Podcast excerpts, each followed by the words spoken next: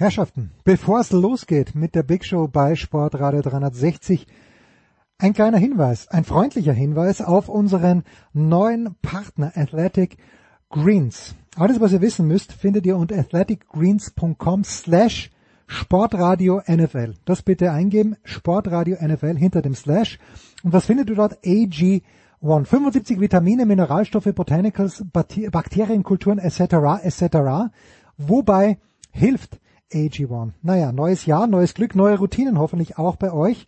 Mehr Sport, ja bitte. Bessere Ernährung, unbedingt.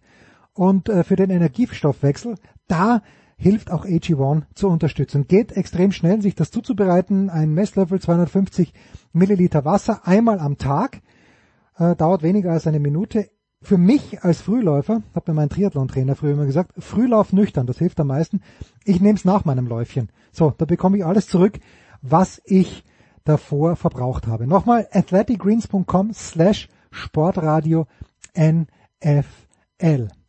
Wer noch ein kleines bisschen zögerlich ist, AG1 könnt ihr risikofrei und flexibel testen. Also wenn ihr eine Mitgliedschaft abschließt, das ist ohne Vertragslaufzeit, abbestellen oder pausieren jederzeit möglich. Und AG1 ist so von sich überzeugt, dass es eine 90 Tage Geld zurück Garantie gibt. Komplett risikofrei, zwei Monate lang testen, ihr bekommt das Geld zurück, no questions asked. So, und jetzt zu euch. Apropos Geld zurück. Was gibt's für euch? athleticgreens.com slash Sportradio NFL. Ihr bekommt mit einer monatlichen Mitgliedschaft einen kostenlosen Jahresvorrat Vitamin D3 und K2 und AG1 im praktischen Reiseformat. Zu der Mitgliedschaft bekommt man fünf AG1 Travel Packs gratis dazu. Zusammengefasst, jetzt auf athleticgreens.com slash sportradio NFL gehen 90 Tage lang komplett risikofrei testen, deine Nährstoffversorgung unterstützen und stark ins neue Jahr starten mit einer neuen, besseren Routine. Attention. Fast live. Aus einer dreifach versiegelten Aktenmappe im Berufungszimmer des FIA Sportgerichts kommt die Big Show von Sportradio 360.de. Das verzweifelte Überholmanöver in der Safety-Car-Phase der deutschen Sportpodcasts. Wir suchen uns unsere Rennleiter immer selbst aus. Hallo, hier ist Heinz-Harald Frenzen. Hallo, hier ist Jutta Kleinschmidt. Wir fahren trotz verbaler Einfädler die Slaloms bis zum bitteren Ende durch. Servus, hier spricht Fritz Dopfer. Grüß euch, das ist der Manuel Feller. Servus, das ist Elina Strasser. Und wir geben auch weiterhin vor, wirklich alles zu verstehen, was unsere Gäste so sagen. Hey guys, it's Michaela Schifrin. Salut, c'est Pierre Garbert. Hello, this is Karen Hatchinoff and you're listening to Sports Radio 360. Die Big Show von Sportradio 360. Fast live aus dem Münchner Hasenbergel und der Welt. Jetzt.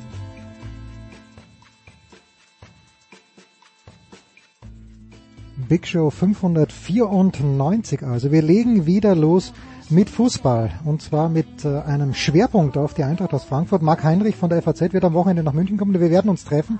Heute ist er schon dabei.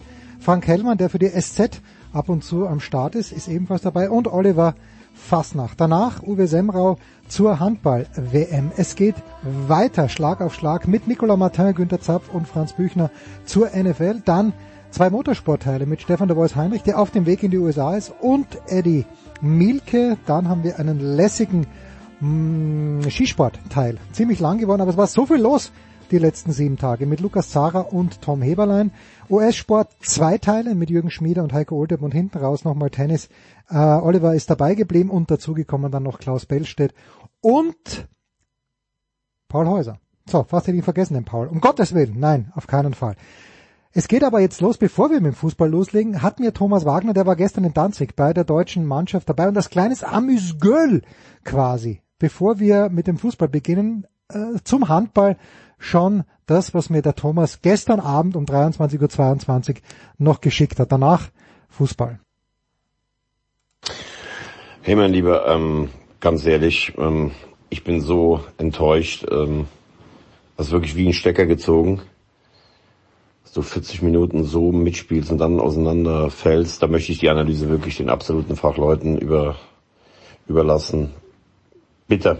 Ich habe echt hat echt gute, gute Hoffnung, aber wir hatten einfach gar keine Ideen mehr aus dem Rückraum. Knorr nach 20 Minuten entzaubert. Hefner äh, leider lange nicht mehr in der Form von vor sieben Jahren. Köster noch zu jung. Kurzki lässt den einen liegen.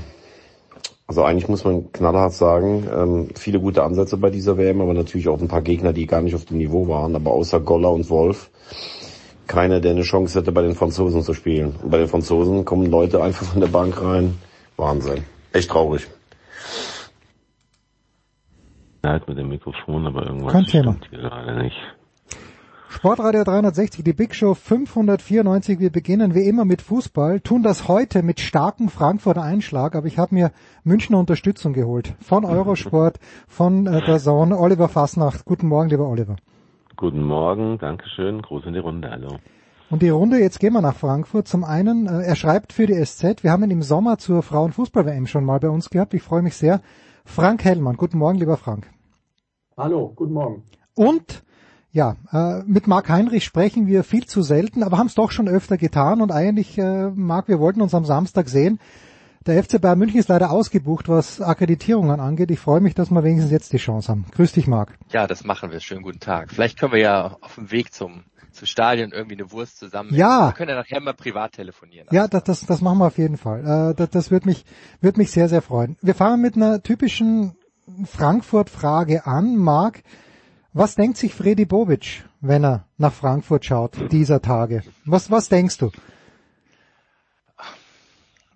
Freddy Bobic schaut ja immer nur nach vorne. Das haben wir ja gelernt in den, Okay. in den drei Jahren, in denen er in Frankfurt war. Ich glaube, er ist niemand, der über vergossene Milch sich groß Gedanken macht. Was gestern war, war gestern und morgen kommt. Aber ja, äh, ich glaube, im stillen Kämmerlein wird er schon das ein oder andere Mal äh, in sein Kopfkissen gebissen haben. Also er, er hat sich, auch wenn er das wahrscheinlich niemals öffentlich zugeben wird, doch reichlich verzockt und zumindest auf die, auf die kurze Strecke hat er sich so viel an Erfolg entgehen lassen. Und wenn wir nochmal zurückblicken auf Sevilla im letzten Jahr im Mai, ich glaube, das, das hätte jeder mitgenommen. Und man muss ja auch sagen, dass die Mannschaft bis dahin auch durchaus Züge seiner Handschrift noch getragen hat. Also ja, ich, ich, ich glaube, wenn er sich ehrlich macht, wird er sagen, ich hätte mich auch anders entscheiden können. Frank, war das damals, war das hundertprozentig eine Bobic-Entscheidung oder gab es da auch irgendwie atmosphärische Gründe, dass er die Eintracht verlassen hat? Ähm, wa- warum ist Freddy Bobic äh, damals tatsächlich gegangen? War das nur einfach die neue spannende Aufgabe Hertha, die vielleicht auch mit 3,50 Euro besser dotiert war? Äh, nee, das, das war es sicherlich nicht. Also Freddy Bobic hat sich ja ganz viel aufgebaut in Frankfurt. Ich, ich erinnere einfach gern nochmal an dieses Jahr 2016, als er anfing. Da kam die Frankfurter Eintracht aus der Relegation. Ähm, Heribert Bruchhagen hatte quasi äh, in seiner letzten Amtshandlung diesen Verein ja da übergeben, gerade mal so den Ligaerhalt geschafft und Freddy Bobic hatte, glaube ich, 2,8 Millionen Euro zur Verfügung in diesem Sommer. Und die hatten die gleichen Startvoraussetzungen damals wie Werder Bremen. Die hatten sich damals gerettet, die hatten in diesem letzten Spieltag gegen Frankfurt gewonnen, äh, waren die Relegation umgangen und man sieht ja, wie die Entwicklung dann von Werder Bremen und Eintracht Frankfurt parallel gegangen ist. Die Eintracht war zweimal im Pokalfinale 2017, 2018.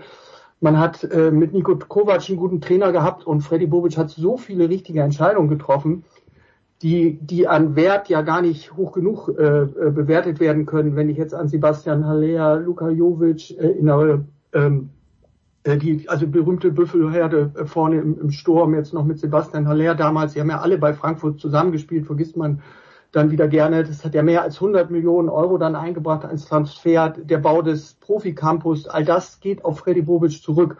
Und diesen Verein damals zu verlassen, ähm, man hört immer, und das muss man wirklich sehr vorsichtig formulieren, dass vielleicht auch private Gründe eine Rolle gespielt haben. Man muss eben wissen, dass die Familie von Freddy Bobic, die Frau und die Töchter, die aber auch schon älter sind, ja in Berlin verwurzelt sind. Und ich glaube einfach, dass das eine Rolle gespielt hat. Ich will darüber jetzt nicht mutmaßen, was da im Detail gewesen ist, aber es waren vielleicht nicht nur sportliche Gründe. Der Marc hat das ja richtig gesagt. Es gab keine Gründe, die Frankfurter Eintracht zu dem Zeitpunkt zu verlassen, zumal er sich ja eine Machtfülle auch angeeignet hatte, die ihm freie Hand auf ganz vielen Ebenen gelassen hatte. Das ganze gesamte Umfeld war mit Bobic Vertrauten äh, ausgestattet, also im sportlichen Bereich, das direkte Arbeitsumfeld. Ähm, dieser Abgang wirft bis heute eigentlich Fragen auf. Ja, und Oliver, hat, kann das sein, dass jemand, der so ein gutes Händchen gehabt hat während der Jahre in Frankfurt, dass das mit dem Umzug nach Berlin plötzlich verloren geht? Oder sind es wirklich die traurigen Umstände, das schlechte Karma der Hertha, dass das eben jetzt dort überhaupt nicht funktioniert? Ich glaube, bei Bobic ist, ähm, das hat Frank gerade ja auch eigentlich alles schon gesagt, aber ich glaube, das ist wirklich nicht zu unterschätzen, weil du gesagt hattest, das Thema hätte er ja auch Erfolg, er hatte ja Erfolg. Ich glaube, um Erfolg ging es ihm gar nicht so sehr. Ähm, auf der einen Seite ist eben diese, dieses immer wieder angesprochen worden, ohne Hintergründe zu kennen. Auch da halte ich mich gerne zurück. Also privat durchaus ja auch eine gewisse Thematik gewesen. Und dann hat er ja zuletzt auch nochmal in einem Interview hat er ja auch gesagt, es, es ging ihm um so eine Challenge, einfach eine Herausforderung. Er hatte Bock auf eine, auf was Neues. Und ich glaube nicht, dass er da hingegangen ist äh, nach Berlin, dass er diesen Wechsel äh, angestrebt hat, weil er dachte, er würde erfolgreich, genauso erfolgreich wie mit Frankfurt sofort sein. Die Ausgangslage war ja dann in dem Moment, zumindest bei der Hertha, ja auch äh, kompliziert genug, sondern er hatte, glaube ich, wirklich Lust, äh, eben tatsächlich was, was Neues zu machen. Und ich finde, das also so eine Herausforderung anzunehmen, das ist erstmal ja jedem, jedem seiner jedes eigene Entscheidung. Ne? Und äh, deswegen glaube ich auch nicht, dass er jetzt da sitzt und sich denkt, ach, wäre ich doch äh, nur nicht in Düsseldorf, sondern in Frankfurt geblieben, äh, sondern ich, ich weiß, worauf ich mich eingelassen habe. Dass es natürlich komplizierter vielleicht ist, als er, als er das in seinen schlimmsten Albträumen geglaubt hätte oder Träumen geglaubt hätte auch klar, aber das ist ja das Thema Herausforderung. Er, sagte auch in einem Interview, dass er sich nicht ins, sich auch hätte ins gemachte Nest setzen können. Hm. Also das, glaube ich, sind alles Gründe, wenn, wenn, wenn wir eine Entscheidung, jeder, jeder für sich eine Entscheidung trifft und sagt, das wird sicherlich schwierig, das wird anders, dann muss ich erstmal, erstmal sehen, wie ich Strukturen schaffen kann, wie ich Strukturen verändern kann. Das ist kein, kein, keine einfache Aufgabe, aber genau darauf habe ich Lust auf diese Herausforderung in einem vielleicht komplizierten Umfeld mit all den Bedingungen, die dort herrschen, aber auch positiven Bedingungen, die dort herrschen, aus einem Hauptstadtclub wirklich einen präsenten Hauptstadtclub zu machen, ja, dann finde ich, ist es auf jeden Fall erstmal legitim und dann glaube ich auch, ist die äh, Verarbeitung dessen, was da gerade passiert, bei ihm eine andere, als landläufig von außen vielleicht geglaubt würde. Hm. Was Mark hat Markus Krösche also wirklich offensichtlich anders gemacht oder hat er einfach diesen Erfolgsweg von Bobic, der die Eintracht ja auch attraktiv gemacht hat für Spieler, die jetzt vielleicht noch nicht ganz, ganz oberste, oberstes Regal sind, ähm, attraktiv gemacht hat. Wie gesagt, was hat Krösche anders gemacht als Bobic? Er hat schon mal einen anderen, einen anderen Blick auf die Dinge mitgebracht. Er hat einen anderen Scouting-Ansatz. Er hat äh, relativ schnell gemerkt, dass er mit Ben Manga das war ja ein, ein enger Vertrauter, von dem Frank eben auch sprach, äh, der all die Jahre an Freddy Bobics Seite war und der auch viele, viele Perlen entdeckt hat. Frank hat ja ein paar Namen eben in die Runde geworfen. Jesus Vallejo und viele andere, die dann noch so nur kurz bei der Eintracht waren, sind ja noch weitere.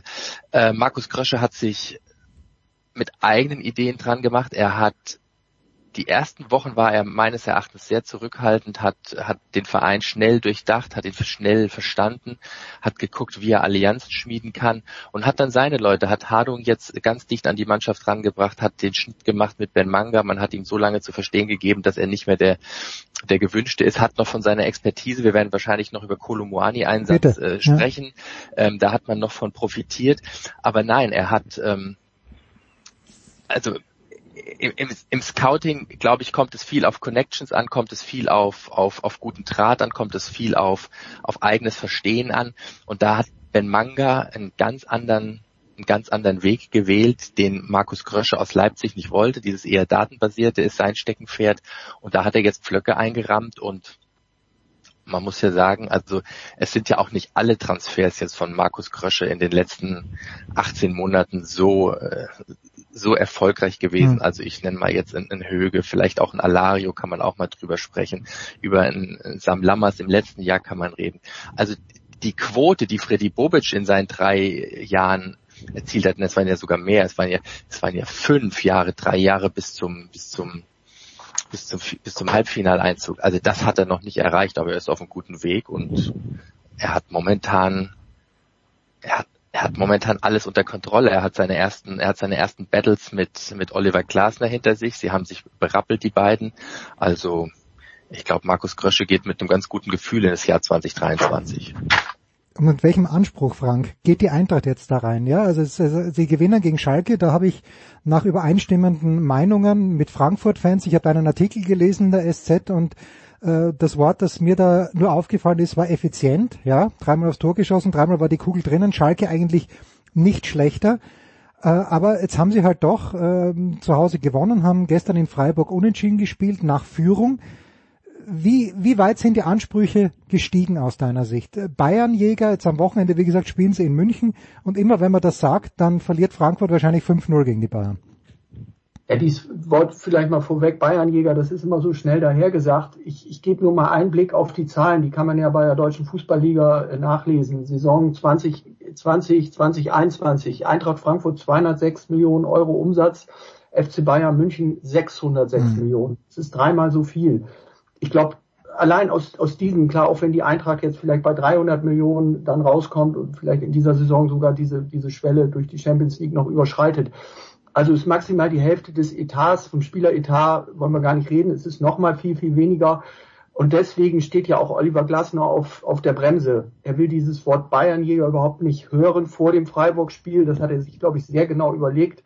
Hat er den Vergleich mit Martin Hinteregger gewählt, der ja auch ähm, in Frankfurt gespielt hat und irgendwie auch was vom Bayernjäger geredet hat. Und dann hat Glasner ja so den Scherz gemacht, ja, er hätte mal bei Martin Hinteregger angerufen und er würde sich ja mit dem Jagen auskennen und würde da mal äh, nachfragen, äh, was man da eigentlich tun muss.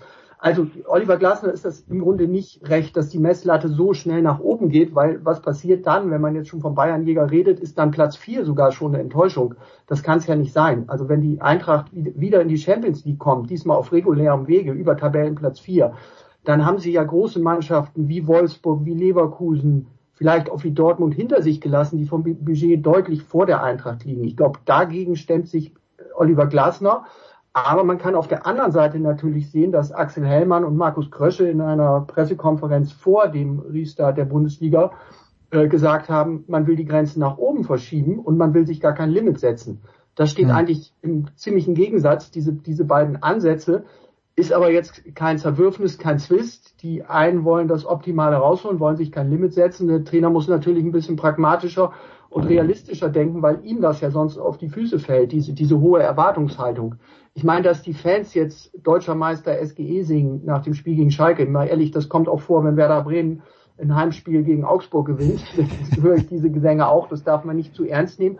Aber natürlich ist die, ist die Erwartungs- und Anspruchshaltung in Frankfurt gestiegen. Aber ich kann mal eben auch sagen, dann Spiele wie gegen Schalke zu gewinnen oder jetzt in Freiburg, glaube ich, mit relativ wenig Ballbesitz und wenig Torchancen dann eins zu eins zu spielen, das liegt dann auch einem Kader, der individuelle Klasse vereint. Und da sind wir eigentlich, glaube ich, bei der Überleitung zu Spielern wie Randa Kolumubani, die eben den Unterschied ausmachen, denen weniger Aktionen genügen, um dann in solchen Spielen zu punkten. Also die beiden Auftritte in diesem Jahr haben mich nicht überzeugt. Schalke habe ich selbst gesehen, von gestern eben nur Ausschnitte, aber so das Gelbe vom Ei, ehrlich gesagt, war es offenbar auch nicht. Aber wie gesagt, die Eintracht hat einen Kader mit Unterschiedsspielern zusammen, die dann eben auch aus diesen Spielen einen Ertrag produzieren. Okay, die Zwischenfrage, die berechtigte Zwischenfrage wäre, ist Werder Bremen im Augenblick überhaupt in der Lage, zu Hause gegen den FC Augsburg gewinnen? Ich bin mir nicht, nicht ganz sicher. Äh, Oliver, äh, gerade äh, Kolomoani, der äh, bei der Fußballweltmeisterschaft alles richtig gemacht hat. Und ich weiß immer noch nicht, wie der argentinische Torhüter diesen Ball gehalten hat, weil sonst wäre Frankreich Weltmeister, ge Weltmeister geworden. Aber ich hätte mir bei jemandem wie ihm, ja, ich kenne ihn natürlich persönlich überhaupt nicht, aber ich hätte erwartet, dass so ein Spieler möglicherweise in ein Loch fallen kann. Äh, aber wenn man mal realistisch ist, dann ist er vielleicht gar nicht mehr viel länger da als diese Frühjahrssaison. Diese Unterschiedsspieler bei Frankfurt, äh, siehst du die auch und auf wen wird es besonders ankommen, Oliver, denkst du? Ich glaube, also ein ganz entscheidender äh, Spieler ist Kamada immer schon gewesen. Und äh, das Interessante ist ja, dass der am Anfang, das werdet ihr in Frankfurt, die ihr näher dran seid, noch besser mit beobachtet haben, wahrscheinlich ja mit Glasner überhaupt nicht zurechtkam. Und umgekehrt wahrscheinlich auch. Und dann hat man aber, und ich glaube, das ist so ein bisschen das Glasner Erfolgskonzept, eben dran zu bleiben und äh, zu erklären, warum er etwas von Menschen fordert und warum er so ist, wie er ist und eben dann einen Weg zu finden über wahrscheinlich nicht nur fachliches, sondern auch über menschliches dann eben. Ähm, ich denke, das ist, also er ist auf jeden Fall für mich ein, ein sehr wichtiger Spieler und bei Kolomuani ist es natürlich so, also Mentalität, du hast gesagt, du kennst ihn nicht persönlich, ich kenne ihn auch nicht persönlich, aber wo soll das Loch sein? Also das Loch, äh, er hatte die Chance, Und ich würde jetzt sagen, wenn der Götze damals den nicht versenkt hätte, wäre es auch kein Loch für Götze gewesen. Ähm, hm. Und deswegen, also bei Kolomoani hört man ja auch, dass, dass er im Gegenteil ja wirklich einen, einen Riesenschwung mitgenommen hat aus dieser WM. Und da spielt auch, denke ich, nicht eine Rolle, ob der jetzt nur noch dieses Frühjahr oder noch diese Halbsaison in, in Frankfurt nur noch spielt, bis, äh, bis, bis, bis zum Sommer. Das ist sicherlich, also wahrscheinlich nicht zu verhindern, klar. Aber das ist dem, glaube ich, auch momentan relativ egal, pardon. Sondern er will einfach eine gute Leistung zeigen. Er hat einfach Spaß am Fußball, Spaß in dieser Mannschaft zu spielen, in der er auch äh, Glasner sein System gefunden hat. Auch das hat ja lang genug gedauert mit verschiedenen äh, Systemen, die er ausprobiert hat. Ja, und so kommt dann eins zum anderen, hat dann über Trab von Trab beginnend eine starke Achse, das alles passt. Und deswegen gibt es so ein paar Spieler, die eben eine besondere Bedeutung haben. Dass er den Wegfall von Hinteregger so gut aufgefangen hat, finde ich zum Beispiel auch ein großes Thema. Ähm, auch das zeigt wiederum die Qualität von, von Glasner. Und wir haben über Glasner jetzt noch nicht so gesprochen, deswegen will ich jetzt nicht vor, vorweggreifen. Du wirst es wahrscheinlich auch noch ansprechen, aber das wäre so meine Antwort zu diesem Thema. Wichtige Spieler gibt es noch andere zu nennen, werden sicherlich die Kollegen nennen können. Ähm, und eben der Frage Kolomoani. Ob er weg ist, ist wurscht. Er ist jetzt da und er ist einfach in super Form und wird gut bedient. Ja. So, Marc. Also ich würde, würde zu Kolomoani gerne noch mal was sagen, ganz kurz. Vielleicht wäre er tatsächlich in ein Loch gefallen. Ich glaube, das Problem wäre, wäre entstanden, wenn er getroffen hätte. Wir wissen ja alle, was, was mhm. dieses entscheidende WM-Tor mit Mario Götze gemacht hat, was danach mhm. auf einen jungen Fußballer einprasselt, ist im Grunde kaum zu bewältigen. Und dasselbe wäre ja mit Kolomoani passiert, wenn er dieses völlig verrückte Finale, ich war tatsächlich da in Doha äh, vor Ort im Stadion und man konnte es tatsächlich nicht fassen, dass dieser Schuss nicht reingeht, dass der, dass der gehalten wird. Aber ich, ich glaube, dass die, große Veränderung wäre gekommen, wenn er der WM-Siegtorschütze ge geworden wäre. Dann hätte es unmoralische Angebote gegeben, vielleicht auch einen Winterwechsel gegeben. Und im Grunde hat der Spieler für mich das mit dem Elfmeterschießen schon abgehakt gehabt. Man muss sich nur noch mal anschauen, wie sicher Kolomoani dann beim Elfmeterschießen seinen Strafstoß verwandelt hat. Stimmt, das ja. zeugt von einer immensen Nervenstärke und auch von einer besonderen Qualität. Und im Grunde, glaube ich, war es damit für ihn abgehakt. Jetzt geht's weiter und ich, ich meine, ich stimme stimme den, den Vermutungen zu, dass es vielleicht dieses Märchen, was er hier in Frankfurt schreibt, nur noch bis Sommer dauert, aber da ist tatsächlich Marc näher dran und kann da sicherlich auch noch mal was zu sagen, wie er das einschätzt.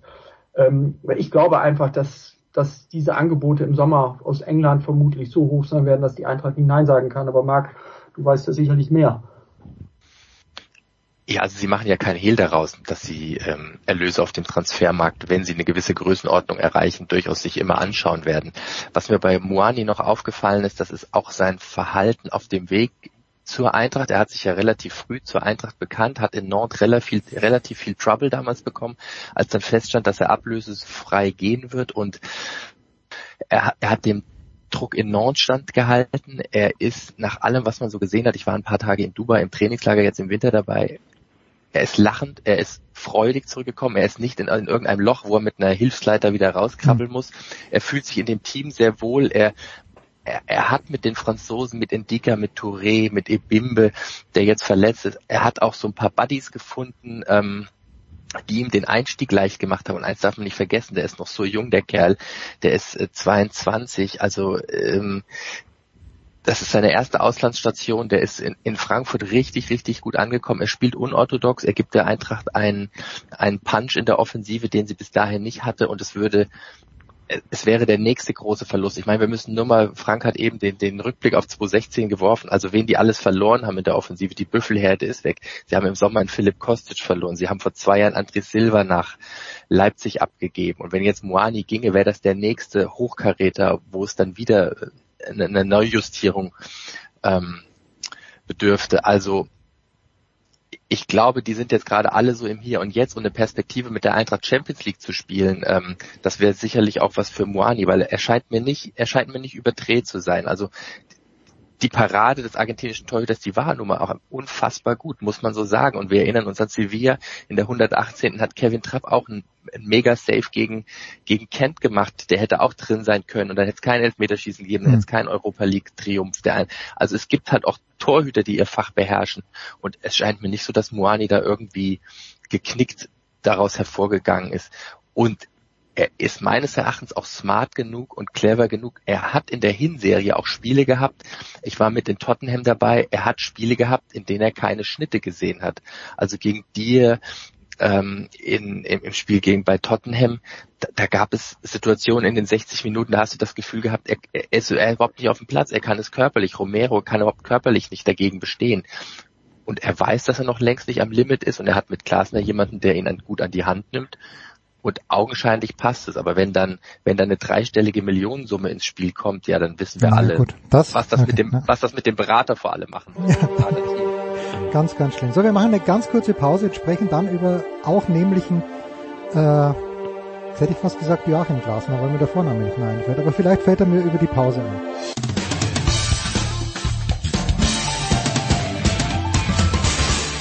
Ja, hallo, ich ist Marcel Sieben. Ähm, willkommen zu Sportradio 360. Weiter geht's mit dem Fußball in der Big Show 594. Oliver Fassnacht, Frank Hellmann und Marc Heinrich sind am Start. Ja, Oliver Glasner, der Name, jetzt ist es mir nicht eingefallen, sondern es wurde mir gesagt, dass es nicht Joachim Glasner ist, Oliver Glasner. Also, ich weiß nicht, ob Marc, ob du in dieser Runde dabei warst. Das war sehr, sehr früh. Es war in der ersten Spielzeit. Adi Hütter war gerade weg und Oliver Glasner war da und es hat nicht gut funktioniert. Und äh, ich habe von vielen Leuten gehört, das Stadion an der Schleißheimer Straße, Eintracht-Fan, ja, der passt überhaupt nicht zur Eintracht. Warum passt er doch? Entschuldigung, hast du mich angesprochen? Ja, Marc, Marc, fahr mal mit. Entschuldigung, ich war gerade, ich war, ich war offline. Äh, pardon, ich habe deine Anmoderation hm. nicht gehört. Ähm, du willst Lobendes und und. Nein, ich äh, möchte einfach nur wissen, warum funktioniert's? Warum funktioniert's? Als Oliver Glasner vorgestellt wurde als, als kommender Eintracht-Trainer, haben nicht wenige in Frankfurt gedacht, hm, das ist ein, ein relativ, ja, Plast trifft glaube ich nicht richtig, aber ein, also ein, ein, Trainer ohne, ohne das ganz große Charisma und ich, ich glaube, er hat alle, alle, alle, alle seitdem eines Besseren belehrt. Er ist ein, ein unglaublich witziger, tiefgründiger, äh, gewissenhafter Trainer, der ein großes Vertrauen hat an seinen Staff. Der Staff wird immer größer. Er hat, äh, er hat eine Vielzahl an Assistenten. Er ist, hat dieses, dieses Bessermacher, diesen Bessermacher-Anspruch. Und das, was Frank auch eben sagte, ähm, er ist clever genug und nicht öffentlich den Anspruch an seine Mannschaft noch viel weiter in die Höhe zu schrauben und dieses, dieses Spiel mitzumachen, Bayernjäger ja oder nein. Aber intern, da können wir uns sowas von sicher sein. Er ist er ist so höchstleistungsfixiert und wenn man auch mal guckt, wo er vorher gearbeitet hat in Österreich beim VfL Wolfsburg, er hat jede Mannschaft äh, weitergebracht und es gab jetzt ein ganz interessantes Interview, ich glaube es war in der Sports Illustrated mit Jesper Lindström und er sagt, Jesper ist ja auch noch ein junger dänischer Spieler, der auch das zweite Jahr jetzt in der Bundesliga ist, er sagt, der Trainer hat was, der Trainer nimmt sich besonders mit den Spielern auch die Zeit zu reden, die er nicht in der Startelf sieht, die er nicht ähm, auf dem Zettel hat für die Anfangsformation. Also er hat eine hohe, er hat eine hohe Sozialkompetenz, er hat ein hohes Fingerspitzengefühl und er unterliegt nicht diesem Anspruch, alles selbst machen zu müssen. Er kann gut delegieren, er kann Verantwortung weiterreichen und er hat hohes Vertrauen in die Leute, die um ihn herum die Mannschaft mitbegleiten. Also ich würde ganz gern diesen sehr fachkundigen Kommentar des FAZ-Kollegen nochmal ergänzen. Ist, ich kann das alles direkt unterschreiben. Es sind vielleicht nochmal ein Detail, was nochmal wichtig ist vor, vor der Saison. Ähm, war ja Daichi Kamada so ein bisschen verstimmt, dass Mario Götze kommt, weil im ersten Moment er natürlich gedacht hat, das ist genau seine Position, Rolle de, hinter den Spitzen, Spielmacher, Stratege, Einfädler, so. Und Oliver Glasner hat daraufhin ja, nachdem offenbar auch schon Markus Kösche einen Wechsel da Richtung Lissabon am Verhandeln und Vorbereiten war. Mark, ähm, ähm, Oliver Glasner hat dann den Spieler Kamada zu sich ins Büro geholt. Und es gab ein sehr langes Gespräch zwischen den beiden, in der, äh, in der, in dem Glasner dem Spieler Kamada aufgezeigt hat, wie es mit beiden funktionieren kann. Dafür müsste, musste sich aber Kamada eben ein bisschen umstellen, musste Defensivarbeit leisten und dann eine Rolle als Achter interpretieren, die ihm vielleicht erstmal nicht auf den Leib geschneidert ist. Und das ist ja mittlerweile fast die Stammformation, dass Kamada und Götze zusammenspielen, gerade auch gegen schwächere Gegner, wenn die Eintracht mehr Ballbesitz hat, ist das natürlich eine, eine Riesenoption. Hat auch in der Champions League sehr oft funktioniert. Und da hat der Trainer einfach den Wert des Spielers Kamada gesehen, hat sich auch über Krösche hinweggesetzt, weil die Eintracht muss riskieren, dass Kamada im Sommer ablösefrei geht. Äh, Stichwort Borussia Dortmund. Hinter den Kulissen ist das wohl schon sehr weit gediehen, dass der Spieler bald äh, bei Borussia Dortmund ablösefrei dann im Sommer aufschlagen wird und dass das auch verkündet wird. Aber Kamada hat dann gerade in dieser Saison der Eintracht noch viel gebracht. Ein zweiter Punkt bei Oliver Glasner ist einfach auch seine Empathie, der, die er nicht nur jetzt der Eintracht entgegenbringt, sondern auch der Stadt Frankfurt. Ich glaube, das kann ich auch aus sicherer Quelle sagen, er blüht nahezu auf hier in Frankfurt. Er lebt in Sachsenhausen. Er ist in Kneipen unterwegs, in Restaurants anzutreffen. Es gibt Szenetreffs zum Beispiel wie den Konstabler Markt, wo sich jeden Donnerstag so die Frankfurter naja, die ein bisschen mal ausgehen wollen, unter Leute kommen wollen. Auch da ist Oliver Glasner mit seinem Trainerteam oft anzutreffen einfach um sich unter die Leute zu mischen. Er hat dann auch keinerlei Berührungsängste, keine Probleme mit, mit den Fans auch einfach mit, mit, mit der Frankfurter Stadtbevölkerung zu sprechen. Und das kommt natürlich unheimlich gut an, wenn er dann auch mal ein Selfie macht, wenn er sich einfach stellt und wirklich als ganz normaler Frankfurter gibt. Das ist ja eine sehr multikulturelle, multikulturelle Metropole hier, in der viele zugezogene sind und in der blüht auch der Trainer menschlich auf und ich glaube, das ist auch ein entscheidender Punkt, dass er hier so viel besser rüberkommt als in Wolfsburg. Da hatte ich von ihm auch einen eher etwas spröden, teilweise sehr hm. sachlichen Eindruck. Klar, guter, guter Trainer, hohe, hohe Fachkenntnis, aber ist da eigentlich genug Charisma? Und das hat der Marc hervorragend ausgeführt das ist vorhanden, aber eben auch, weil der Trainer hier in der Stadt komplett angekommen ist. Und das ist, glaube ich, nicht, nicht zu verachten, wenn diese Symbiose besteht. Also er nicht nur den Verein wertschätzt, sondern einfach auch in der Stadt sich wohlfühlt. Das wissen wir doch alle, die arbeiten. Wenn du kein Umfeld hast, in dem du dich wohlfühlst, dann kannst du eigentlich auf Dauer auch keine guten Leistungen bringen. Hm. So, Oliver, jetzt wollen wir die Frankfurter nicht zum Bayernjäger stempeln, sondern ich möchte einfach die simple Frage stellen, können die Bayern in diesem Jahr, in dieser Spielzeit überhaupt gejagt werden? Ich bin sowieso kein Freund von diesem Bayernjäger, äh, von diesem, von diesem Begriff. Äh, das sind einfach die Teams, die versuchen, das Beste rauszuholen, die ihre größten Erfolge, ihren größten Erfolg versuchen zu erzielen. Und wenn sie dann nah dran sind am Bayern, dann sind sie nah dran am Bayern.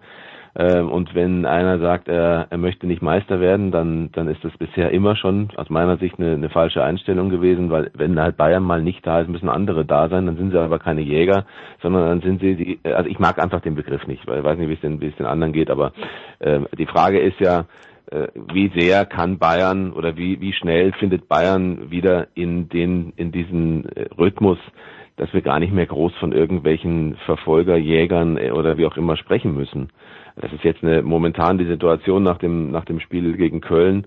Es kann natürlich sein, dass die Bayern gegen Frankfurt verlieren, dann wird natürlich das Thema nochmal ein bisschen größer. Und dann ist es aber auch okay. Also es geht um die, glaube ich, eher um die Frage, nicht sind sie Jäger, sondern können sie Meister werden, oder? Das ist doch dann die Frage, die du eigentlich stellen möchtest. Ja, ich meine einfach, Ende, ja, die Frage ist, ist, ist Bayern angreifbar? Zu, ja. zu, gehen, ohne was zu jagen, bringt auch nichts, ne? ohne was zu erlegen. Ja, aber ist, ähm, ist Bayern angreifbar, denkst du? Die hat zweimal 1-1 gespielt jetzt, beide Male finde ich schon die bessere Mannschaft, gegen Köln sowieso, äh, später Ausgleich.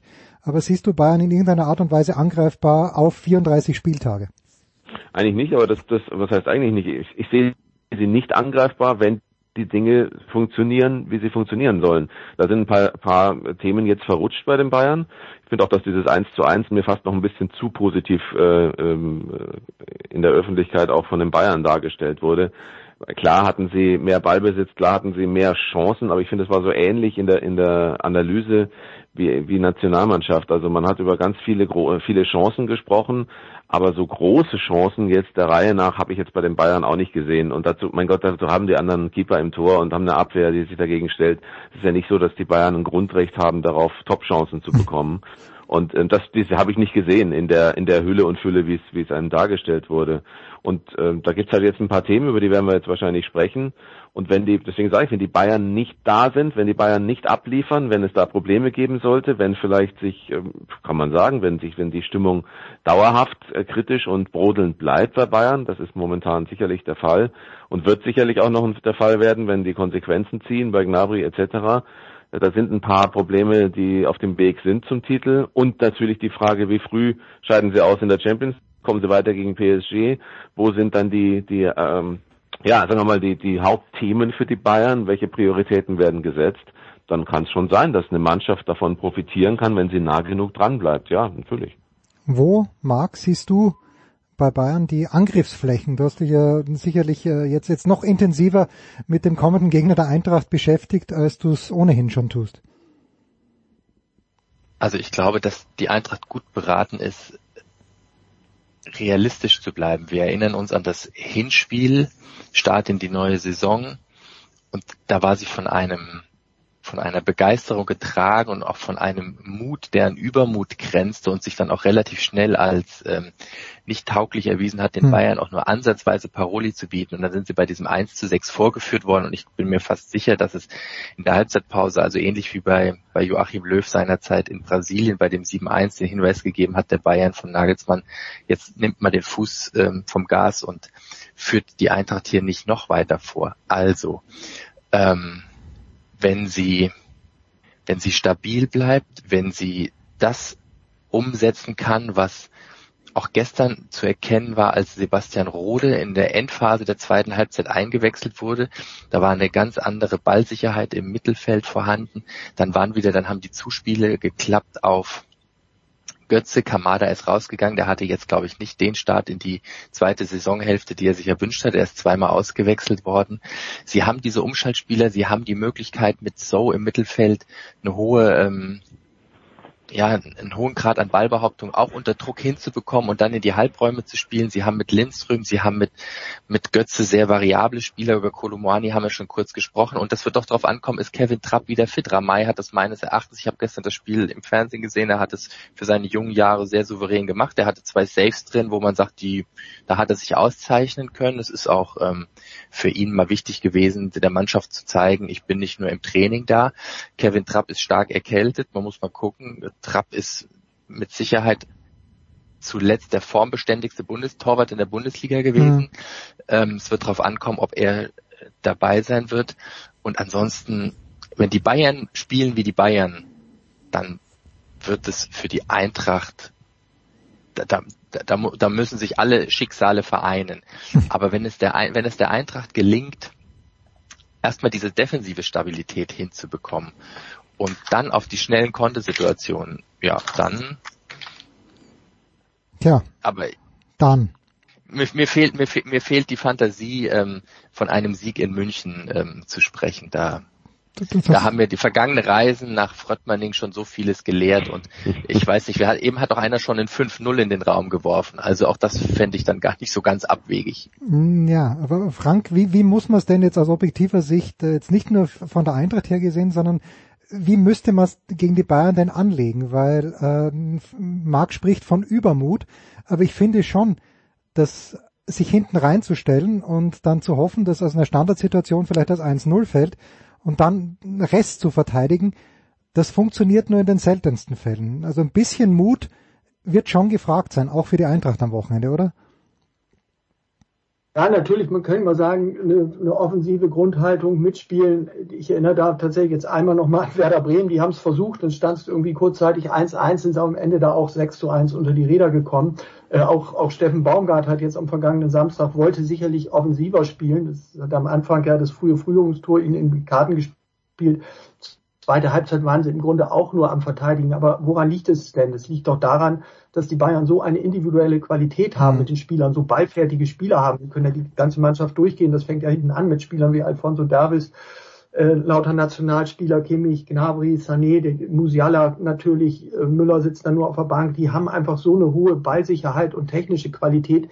Deswegen spielen sie eben auch beim FC Bayern. Und für mich ist eigentlich der einzige natürliche Verfolger in dieser Saison von der Kaderqualität und mittlerweile auch von der Konstanz eben RB Leipzig. Seit Marco Rose dort das Sagen hat, bringt dieser Kader ja das, was der bringen muss. Der ist auch von der Besetzung noch mal ein Stück besser als, als eben der von Eintracht Frankfurt. Wir haben ja über die, die ganzen Vorzüge des Frankfurter Kaders ausführlich gesprochen. Da ist für mich eben Leipzig und die sind eben mittlerweile nicht mehr so weit weg. Eben der Kader, der am nächsten dran ist. Ich habe gestern Borussia Dortmund bei Mainz 05 gesehen. Ehrlich gesagt, das hat mich nicht so sehr überzeugt. Das hat eben auch Gründe, warum Borussia Dortmund da nicht ganz vorne steht.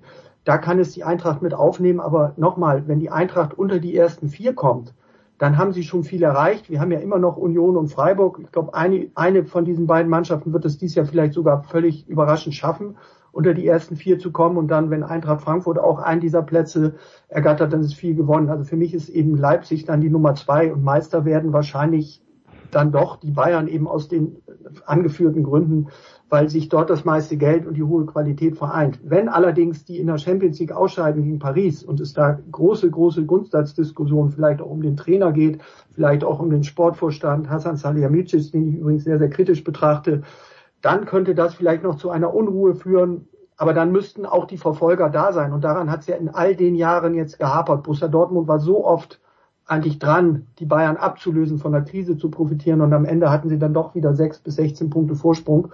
Und Meister war der FC Bayern. Für die Liga würde ich es mir wünschen, für die Spannung auch. Aber ich glaube, da ist der Wunschvater des Gedanken, oder wie sagt man da so schön? Ja, ja aber ich meine, das ist natürlich schon, äh, schon eine Thematik, die du gerade angesprochen hast. Also erstmal Hassan Salihamidzic, der äh, vom äh, gestärkt, als er, man eigentlich dachte, dass er eher um seinen Job kämpfen müsste, wurde er auf einmal gestärkt. Und seitdem äh, regiert er in einer Art, wo ich denke, wo ich mir manchmal denke, ich weiß nicht, ob das alles wirklich immer noch so im Sinne des Vereins ist. Er, ich möchte fast sagen, er führt sich ein bisschen auf, wenn man das mal so ein bisschen ja. Äh, landläufig sagen darf. Ähm, äh, also es ist schon ein, eine, eine seltsame, ein seltsames Selbstverständnis und eine seltsame Art von von Alleingängen. Für mich sind das Alleingänge gerade fast schon von Salih Hamicic. Ähm, es wird auch nur noch über ihn berichtet. Er ist auf einmal der Mann, der alles macht. Von Kahn hört man überhaupt nichts.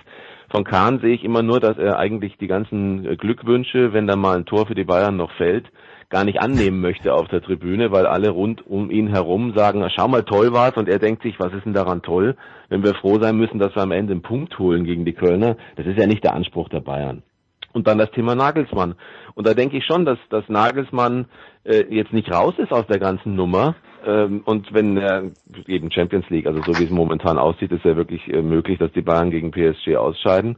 So, und dann möchte ich mal sehen, ob das dann immer noch, das, ob das dann wirklich das Selbstverständnis Bayerns äh, erfüllt, dass man halt dann wieder Meister wird. Ja, okay, aber das ist, darf, dafür braucht man keinen, keinen Top-Trainer eigentlich. Ein Nagelsmann ist schon auch einer, der muss jetzt auch mal zeigen, dass er international die richtigen Ideen hat. Und zum Thema Ideen, mag ich vielleicht hier in München ein bisschen kritischer sehen, aber ähm, ich muss jetzt sagen, also ein, ein, ein Feuerwerk an tollen fußballerischen Ideen und Lösungen habe ich nicht gesehen gegen Köln. Und äh, dann kann man natürlich sagen, ja, das, das hätten sie auch gewinnen können. Wenn das 1-1 früher fällt, haben sie noch mehr Zeit, das 2-1 nachzuziehen. Klar, weil auch Köln einfach platt ist von dieser Dauerdefensive, in der sie dann irgendwann auch waren. Trotzdem ist es ja wurscht, also ob, ob das jetzt früher fällt oder nicht, dass überhaupt nach dem 0-1 erst ein 1-1 fallen muss, ist ja nicht Bayern.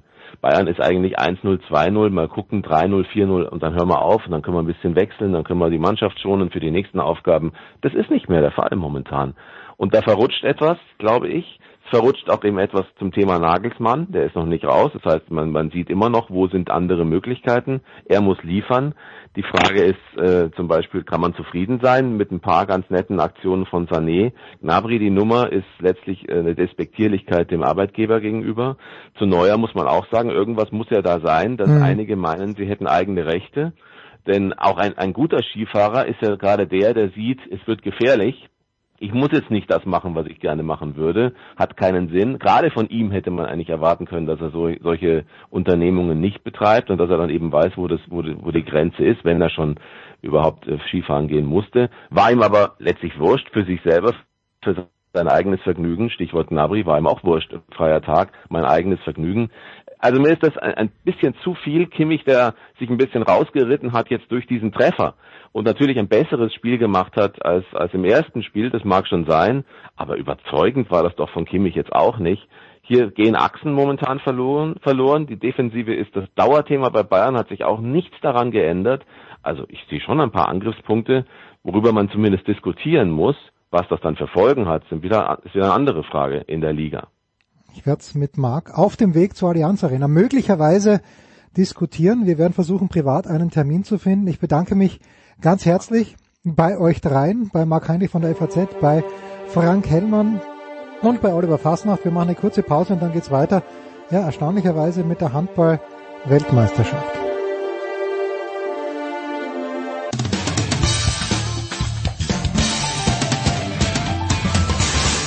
Hallo zusammen, ich bin Mladen Petric und ihr hört Sportradio 360.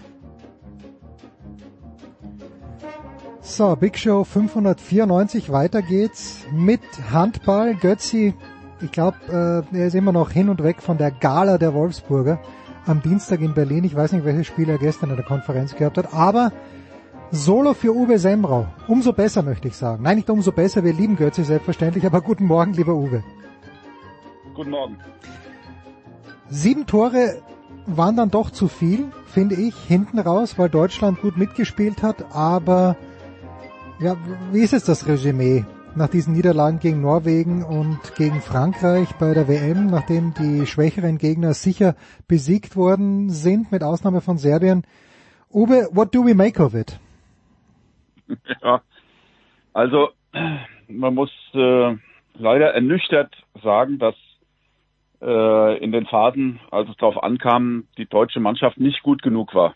Äh, und ähm, da ist ein bisschen was von diesem guten Eindruck, der sich schon begann zu verfestigen, äh, wieder zurückgenommen worden. Und äh, man muss einfach sagen, an den Spitzenmannschaften aus Europa ist die deutsche Mannschaft abgeprallt.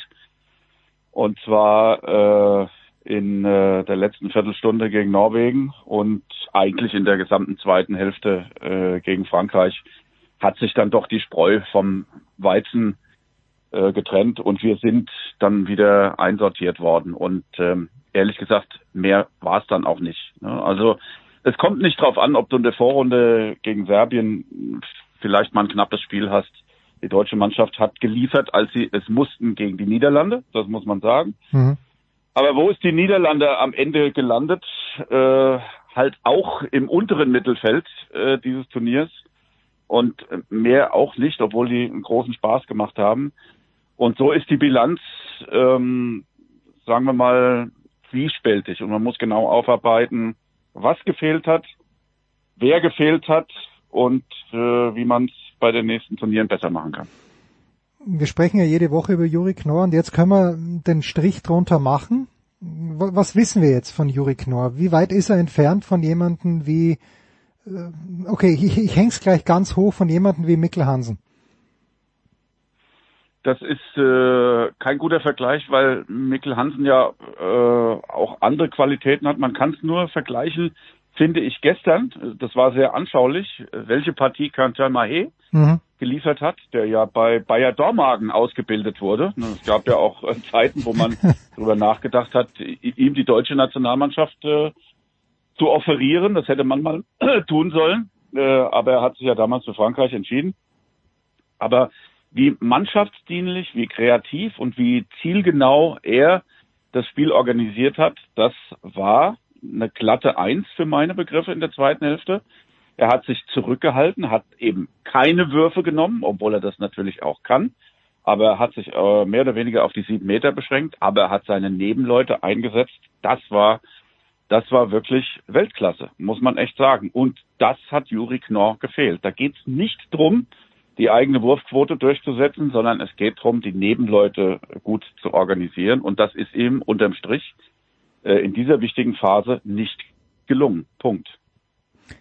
Markus Bauer hat dann in seiner Analyse eben auch gesagt, es ist natürlich schon erstaunlich, dass äh, ähm, dass, dass ich im, im äh, Vorlauf höre, na, Deutschland auf den Torhüterpositionen ausgeglichener besetzt, dann kommt der zweite Goalie der Franzosen rein und, und hält wie ein Geisteskranker. Also natürlich auch immer Glück dabei und ein Lauf und dann von Grötzky, den, den kann man natürlich auch reinmachen, nicht nur er.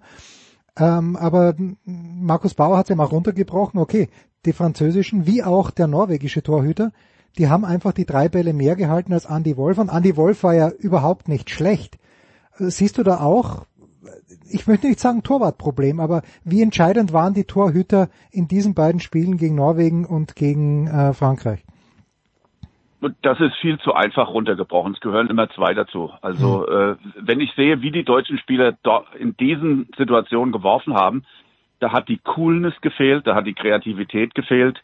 Das kann man nicht alles dem Torhüter äh, zuschreiben. Überhaupt nicht. Das mhm. waren teilweise Situationen, wo man den Abschluss hätte gar nicht suchen dürfen. Und äh, von außen, da hätte ich mir auch mal ein bisschen mehr erwartet. Da hätte ich mal, hätte ich mir mal erwartet, dass einer einen Dreher versucht. Äh, das ist immer gleich. Also so, so ein Desponet gestern ist kein Spitzentorhüter in Europa, nicht im entferntesten. Aber was hat er gemacht? Er kam weit raus. Und die deutsche Mannschaft hat es verpasst, auch nur einmal mit einem Heber mhm. dieses Rauslaufen rauszunehmen. Also das war wie das Kaninchen vor der Schlange. Das war nicht nur der Torhüter. Natürlich ist der heiß gelaufen, hat ein paar gute Bälle gehalten. Aber es ist immer Stereotyp, was in solchen Situationen passiert. Die Torhüter kommen weit raus und zwingen den Werfer zu einer Entscheidung. Ja, klar. Aber die Entscheidung musst du dann eben auch kompetent treffen.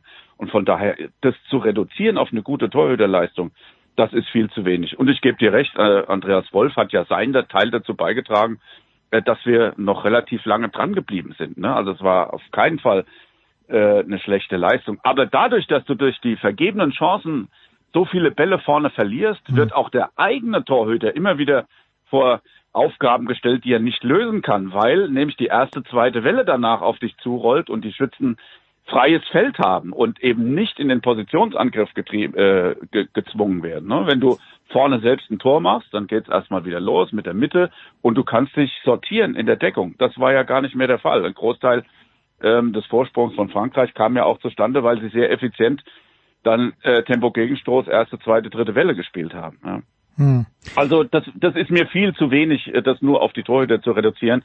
Dem deutschen Spiel hat in diesen Situationen auch im Positionsangriff die Schlagkraft gefehlt. Da fehlt mir äh, äh, ein Julius Kühn im linken Rückraum, der einfach mal wirklich von zehn Metern trifft, so wie es auch äh, Pascal Hens äh, früher getan hat. Ja. Und warum haben wir denn mit zwei Spielmachern plötzlich die ganze Zeit gespielt? Weil ein Philipp Weber nicht funktioniert hat, weil ein Julian Köster, hochgelobt aus, äh, aus dem letzten Turnier, nicht funktioniert hat. Und äh, da ist auch der äh, der Rückraum viel zu harmlos gewesen in, in diesen Situationen. Also es ist eine Fülle von Faktoren und das auf äh, das gegnerische Torhüter-Duo, muss man dann ja auch sagen, äh, zu reduzieren, das greift zu kurz für meine Begriffe. Jetzt hat äh, Alfred eh schon gesagt, ich habe es gerade im SED-Feed gelesen, dass er darauf hofft, dass Henrik Beckeler zurückkommt. Ich weiß nicht, wie realistisch das ist, aber wenn, wenn wir eben den Rückraum nehmen, du kannst dir ja keinen Volker Zerbe irgendwo zusammenschweißen. Gibt's da irgendwen, der, der wie Phoenix aus der Asche kommen könnte, der auch, weil der rechte Rückraum, äh, das ist, das ist ja wirklich eine Baustelle. Natürlich Fabian Wiede. Also das ist ja das, was wir vermisst haben schon vor diesem Turnier. Das sind genau die drei, äh, die wir jetzt auch äh, auf dem Zettel haben. Das ist Pekeler als Alternative in der Deckung und als dritter Kreisläufer wäre super gewesen. Und es ist ein Kühn im Rückraum. Hm. Und es ist ein Wiede, der nicht nur Rückraum rechts, sondern auch auf der Mitte spielen kann. Der hätte die Variabilität in diesem Kader deutlich erhöht. Auf den Außenpositionen sind wir gut besetzt. Äh, das ist gar keine Frage. Auch äh, das Duo Goller und Kohlbacher am Kreis. Ja, aber du brauchst einfach in, wenn du Weltklasse spielen willst, brauchst du vier Innenverteidiger, die funktionieren. Vier. Mhm. Und nicht zwei. Ne, das, das, das geht nicht über ein ganzes Turnier. Ne? Und da wäre Pekeler äh, der auch äh, als dritter Kreisläufer natürlich ähm, super gewesen wäre. Ähm, sehr, sehr wertvoll. Und wie ich jetzt gehört habe, ist er gesprächsbereit äh, wieder für die Nationalmannschaft. Ähm, das wäre ein Schritt. Und bei den anderen beiden vielleicht auch, ja, klar. Ähm, das, äh, das würde uns helfen. Ob das dann der Schritt unter die letzten vier ist, muss man auch sehen, denn es war ja vor dem Tor ein kollektives Versagen. Ne? Man muss genau analysieren, was passiert bei so einer Mannschaft im Kopf. Und da mhm. war es dann nicht nur einer, sondern da waren es gleich vier oder fünf, die vom Tor äh, nicht die richtige Entscheidung getroffen haben. Und jetzt ist aber umgekehrt bei den Franzosen ja so, Dicker Mem, fand ich, hat gestern keinen guten Tag gehabt, aber wurscht, dann kommt halt ein zweiter Linkshänder rein, der ganz, ganz stark gespielt hat. Äh, die, die haben Kente Mahe, du sagst es ja, die haben die beiden Karabatics im zweiten, zweiten Hälfte, weiß ich gar nicht, ob ich Nikola überhaupt gesehen habe, ein, zwei Mal. Aber diese unglaubliche Tiefe, wir sprechen immer drüber, dass die französische Liga mit der deutschen überhaupt nicht mithalten kann. Aber diese unglaubliche Tiefe, da, da verstehe ich nicht, wo die herkommt, Uwe, bei den Franzosen. Sie haben eine gute Nachwuchsarbeit. Sie sind in den letzten Jahren, und ich verfolge das ja immer bei der U19, mhm. U21 sehr oft äh, sehr weit vorne und äh, die Nachwuchsarbeit funktioniert. Und äh, ich muss dir auch ein bisschen widersprechen. Die französische Liga hat sich enorm gemausert. Äh, es gibt vorne dort auch einen Dreikampf derzeit mit PSG, Montpellier und Nantes, die mhm. um die Meisterschaft kämpfen. Also das Feld ist deutlich breiter geworden. Wir haben dahinter mit Aix-en-Provence, mit Limoges, mit Chartres weitere Vereine. Ich weiß gar nicht mehr, wie lange die deutsche Bundesliga noch den Status der stärksten Liga der Welt äh, aufrechterhalten kann, denn die Franzosen haben enorm nachgelegt und äh, damit auch Spielplätze geschaffen für ihre jüngeren Jahrgänge, die sich dort beweisen. Und ähm, äh, man muss auch sehen, bei den Franzosen haben ja auch drei oder vier Leute gefehlt, die sonst dabei gewesen wären. So ist es ja nicht. Ja, ein Negessin oder ein Emmerich Min als äh, zweiter Spielmacher auf der Mitte, die waren ja gar nicht dabei. Und gestern war es so, dass äh, Nikola Karabatic auf der Bank geblieben ist, weil plötzlich dieser Elohim Prandi, mhm. der sonst ein reiner Shooter ist, ja, im linken Rückraum und sonst auf alles knallt, was sich bewegt, sehr, sehr mannschaftsdienlich gespielt hat. Der hat so viele Anspiele plötzlich auf den Kreis und seinen Linksaußen geliefert und hat sich sehr zurückgehalten. Und daran siehst du auch die Handschrift des Trainers. Er hat ein klares Konzept äh, allen verordnet und äh, sie haben einfach so lange gespielt, bis die Chance da war.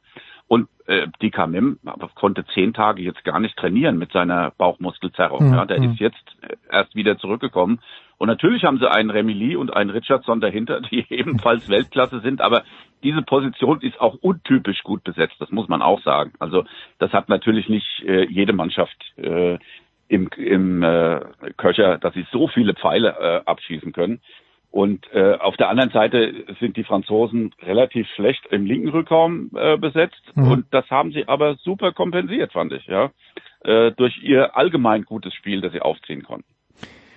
Das geilste Spiel für mich bis jetzt war dennoch Dänemark gegen Kroatien wer sich erinnern kann, du hast es, glaube ich, kommentiert und ich bin mir sicher, dass du es kommentiert hast, gemeinsam mit Pommes. Kroatien ist nicht mehr dabei, Dänemark spielt gegen Spanien und Frankreich jetzt gegen Schweden. Also gestern, ich habe es mit meinem Sohn gemeinsam angeschaut, Robin war schon auch sehr beeindruckt von den Franzosen, aber ich habe mir da gedacht, das heißt jetzt fürs Halbfinale doch gar nichts. Die Schweden haben Heimvorteil, die Hütte wird voll sein.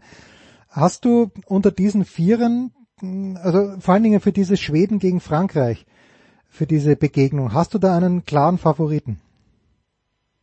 Mittlerweile schon, weil sich ja gestern äh, Jim Gottfriedson äh, verletzt hat mhm. und da äh, mu muss ich die Franzosen ein bisschen weiter vorne sehen und bei allen anderen Spielen ist äh, Dänemark der Favorit auf den Titel für mich, ganz klar. Äh, und äh, was Schweden dann mit dem Heimvorteil veranstalten kann, das muss man sehen. Aber da ist Frankreich für mich leicht vorne, muss ich sagen. Die so oft schon in der fremden Halle äh, obsiegt haben, ähm, da weiß ich nicht, ob äh, dem Karabatic das ausmacht, was ausmacht, wenn 10.000 Leute gegen ihn brüllen. Das stachelt den ja nur noch mehr an. Ja, also hm. ähm, also da das ist schon ein herber Verlust äh, für das schwedische Kollektiv, das auch so bestimmt funktionieren wird mit Felix Klar auf der Mitte, aber in der entscheidenden Phase Jim Gottfriedson dabei haben, puh, das ist natürlich schon ein Fund, mit dem man sonst immer wuchern kann, der wird der Mannschaft auf jeden Fall fehlen. Also äh, Finale würde ich sehen, Dänemark gegen Frankreich. Wenn ich noch darf noch, ich möchte noch mal zu Mikkel Hansen zurückkommen, der auch in diesem Kroatien-Spiel, vielleicht sehe ich zu wenig von ihm, aber er hatte eigentlich, er hat die sieben Meter geschossen, das extrem souverän, hat aber sonst mehr die Bälle verteilt. War das auch dein Eindruck über das Ganze? Ich habe die Dänen, glaube ich, nur zweimal gesehen, aber ich habe immer so den Eindruck gehabt, dass er sich fast ein bisschen zurückgenommen hat und er die Leute links und rechts gut in Position gebracht hat, aber selber jetzt mit Ausnahme der sieben Meter eigentlich kaum geworfen hat. Ja, und zwar liegt das einfach daran, dass er zwei Heißsporne neben sich hat, äh, mit Gitzel, die ja. einfach, die einfach ihre Chancen nehmen. Das äh, war gestern wieder so die nächste Entdeckung der Dänen ist ja dieser Simon Püttlik, äh, mhm. der im Rückraum spielt, neben Matthias Gitzel. Äh, und die machen dann eben ihr Ding, eingesetzt von Mikkel Hansen. Und dann muss er auch gar nicht so viel werfen und äh, wird auch in der Abwehr geschont und kann sich auf diese, dieses Angriffsspiel und die großartige Organisation desselben äh, konzentrieren. Und ich finde, in dieser Rolle ist er auch sehr, sehr stark. Er ist dann eben nicht mehr der Torschützenkönig von so einem Turnier, sondern er ist der beste Anspieler und behält die Übersicht und was er aus dem Stand leisten kann. Also das muss ein Juri Knorr erstmal aus dem Laufen äh, hinkriegen, ja. Und ähm, da, da siehst du eben die, die Unterschiede und da ist ein Mikkel Hansen eben seit ja, 12, 13 Jahren in der Weltklasse und hat so viel Erfahrung in den entscheidenden Phasen, das ist mit nichts aufzuwiegen. Ne? Und ich finde in, in dieser Rolle besser denn je, ehrlich gesagt. Also und ähm, die Dänen haben es geschafft, äh, das auch auf viele Schultern zu verteilen. Das heißt, er ist weiterhin frisch für Halbfinale und äh, dann Spiel um die Medaille. Und von daher sehe ich Dänemark äh, ein kleines bisschen weiter vorne als alle anderen Teams. Wir werden das bis zum Ende uns anschauen und zwar mit größter Freude, weil Handball ist einfach ein grandioser Sport. Es ist immer was los, aber ich I can't let you go, ohne dass wir über Göteborg 1991 sprechen. Äh, das Skandinavium, es gab ja bei Eurosport dieses Bild von dir und Matthias Stach. Ich habe euch beide erkannt dann am Ende des Tages, aber du hast mir geschrieben, ihr habt damals für das Radio kommentiert. Jetzt kann ich mir Fußball äh, gut vorstellen, Handball schon ein bisschen schwieriger. Tennis fürs Radio zu kommentieren, Uwe, das muss eine Mammutaufgabe gewesen sein. Ja, es war 1988. 88, nicht 91. Ah, sorry. Ist aber auch egal. Ja, ja, ja. ja. Äh, und äh, äh, ja, das, das lief einfach so, dass wir äh, plötzlich äh, von, ich glaube, allen Privatradios, die Interesse hatten am Sport, angerufen wurden und äh, das, das ging eben rum und es wurde, es wurden Radioreporter gesucht, die dann eben kleine Zusammenfassungen machten. Also wir hatten nur wenig an Live-Berichterstattung, das hm. muss man auch sagen, weil wir ah, okay, keine okay, Zeit dazu hatten. Ja, wir, wir, wir, wir konnten keinem versprechen, zehn Minuten lang drauf zu bleiben okay. äh, in einem Satz, äh, weil wir noch plötzlich ganz viele andere Kunden hatten, die immer für die Nachrichten oder äh, in der zweiminütigen Zusammenfassung etwas haben wollten. Und deswegen hat äh, unser Telefon fortwährend geklingelt. Wir waren laufend dran, haben uns immer abgewechselt, weil es für einen auch viel zu viel gewesen wäre. Und zwar betraf das den Samstag. Wir waren am Freitag für unsere Stammkunden unterwegs. Klar, das war bis in die Nacht interessant. Aber Sportsendungen hatten ja auch die Privatradios dann klassischerweise Samstagnachmittag und dann rollte ein Tsunami auf uns zu, äh, aus ganz Deutschland, von Antenne Bayern über FFH, NRW, äh, Radio Schleswig-Holstein, sie waren alle, sie waren alle dabei. Und äh, so sind wir eben ein bisschen bekannt geworden und hatten dann eben in der Folge Aufträge für die nächsten beiden Jahre und äh, konnten uns auch den Turnierkalender damit aufteilen. Ne? Wir waren in Monte Carlo, wir waren in Indian Wells, wir waren in Paris, wir waren überall auf der Welt und ähm, so sind wir in dieses Geschäft reingekommen und dankenswerterweise muss man auch sagen, wegen Boris und seinen Erfolgen zu dieser Zeit. Denn äh, das wollte natürlich jeder haben, auch die Turniere, bei denen Steffi Graf dabei war, aber vornehmlich erstmal Boris, die Davis Cup Spiele und äh, auch die Grand Slams. Und so kamen wir rein in dieses Geschäft. Und das Skandinavium in Göteborg war mehr oder weniger der Urknall von Stach und seinem Raum. Ja, äh, dieselben Geschichten erzählen ja auch die Kollegen Almeroth und Hasenkopf. Goldene Zeiten für Journalisten, äh, Jörg Print, äh, Jürgen Hasenkopf als Fotojournalist, das, das, äh, solche Zeiten werden wahrscheinlich nicht wiederkommen. Aber jetzt, jetzt muss ich schon noch fragen, ich weiß, dass Matthias Stach ein exzellenter Tennisspieler ist. Ich weiß auch, dass Uwe Semrau ein exzellenter Tennisspieler ist. Wer, Uwe, führt im Head-to-Head -Head zwischen euch beiden? Ich glaube, wir haben auf dem offiziellen Turnier gar nicht gegeneinander gespielt. Also da die jetzt die Trainingsmatches äh, herbeiziehen, da führt auf jeden Fall Matthias, der war ja im Kader der Bundesliga seinerzeit, also der war wirklich ein guter Spieler, ein sehr guter Regionalligaspieler und mhm. äh, ich war eine Klasse weiter drunten. Also ich war ein ordentlicher äh, Oberligaspieler. Wir haben oft trainiert. Ich habe ihn auch oft gecoacht in der Regionalliga, okay. was ihn zu Höchstleistungen angestachelt hat. Natürlich. Und äh, ja, wir, wir konnten gut zusammen trainieren. Wir haben gut zusammen Training gegeben auch in dieser Zeit. Und äh, ja, heute spiele ich, glaube ich, ein bisschen mehr als er. Er kümmert sich ja sehr um seine um seinen Nachwuchs. Äh, die ja alle Nationalmannschaft in irgendeiner Sportart spielen. Also sehr viel Tennis macht er heute nicht mehr. Außer bei Eurosport. Und da hören wir den Uwe auch in den kommenden Tagen. Uwe, großartig wie immer. Kurze Pause, Big Show 594.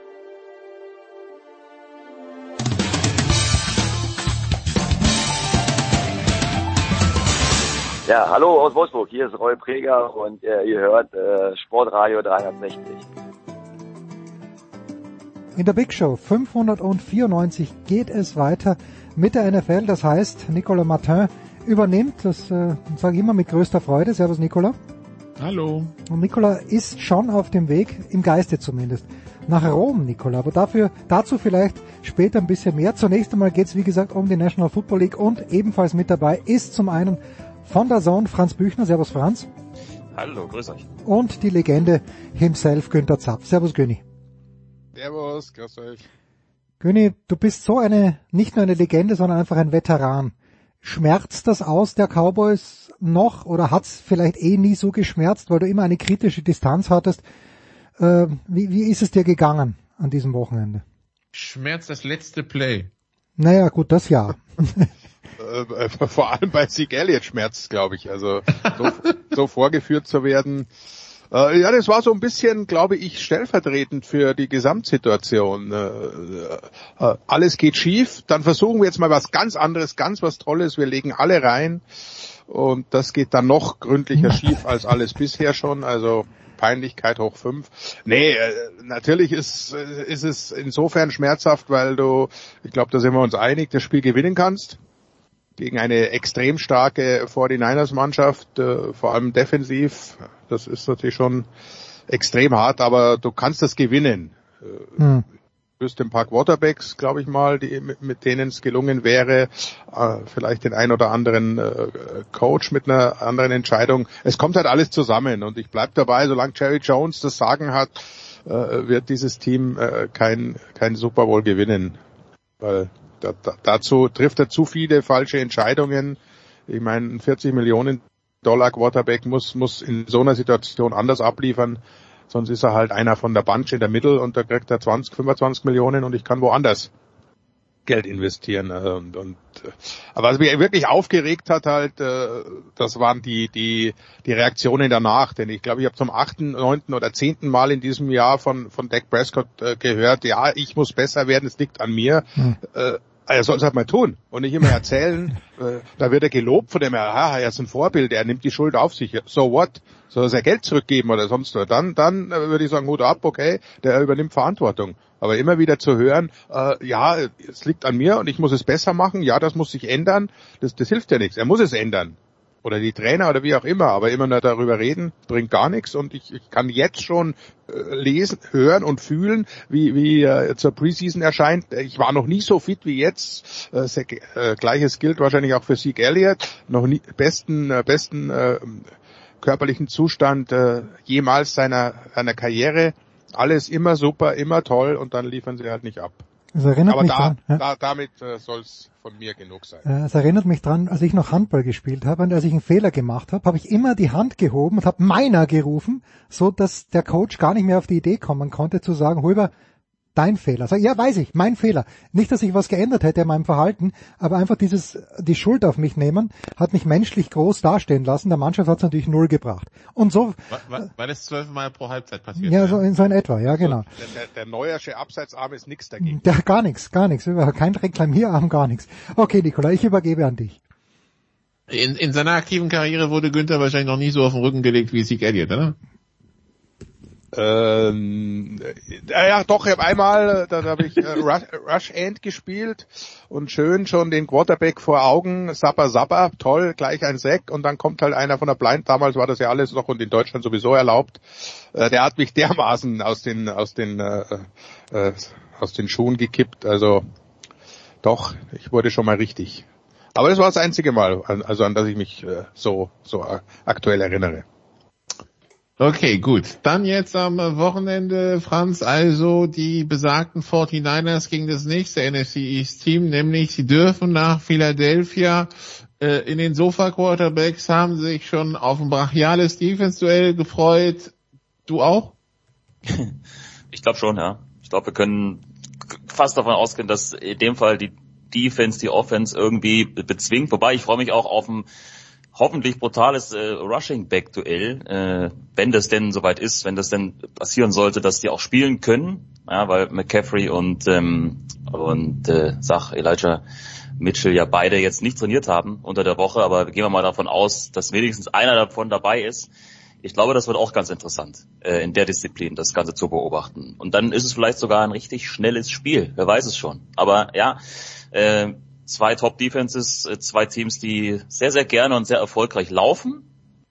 Irgendwas ähm, muss da geben, muss da, muss da brechen. Also mal schauen, in welche Richtung das geht. Aber das, äh, wenn wir, wenn wir die Punkte nehmen, ich glaube, das äh, ist in der Hinsicht hochinteressant. Was wird aus Günthers Sicht da am ehesten brechen in dem Spiel? Ja, das ist, ist, ist in der Tat eine sehr, sehr interessante Frage. Ich meine, drei und fünf, was Offensiv-Ranking angeht, trifft auf eins und zwei in der Defensive. Also irgendeiner muss einen Plan ausarbeiten, um diese, diese Defense doch ein bisschen äh, zumindest zu ärgern. Ich glaube an die, an die Variabilität der, der San Francisco 49ers, vorausgesetzt natürlich alle spielen, aber davon gehe ich aus. Das sind alle so, so kleine Spielchen jetzt, auch Vorsorgemaßnahmen. McCaffrey hat ein bisschen was an der Wade, aber ich denke, er wird auflaufen. Dann zu Debo Samuel, Ayuk, der wieder mehr eingebunden wird. Also da ist viel drin, was, was Philadelphia so auch noch nicht gesehen hat.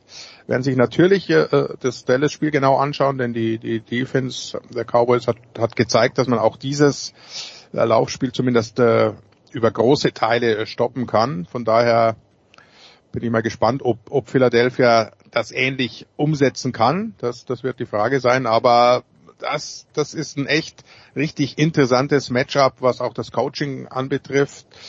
Denn irgendwo musst du dir was, was einfallen lassen, was eigentlich nicht äh, deinem, deinem normalen Spielverlauf entspricht, um so vielleicht äh, die Tendenz zu durchbrechen. Ansonsten erwarte ich auch erstmal äh, eine, eine, eine tolle äh, Defense-Schlacht.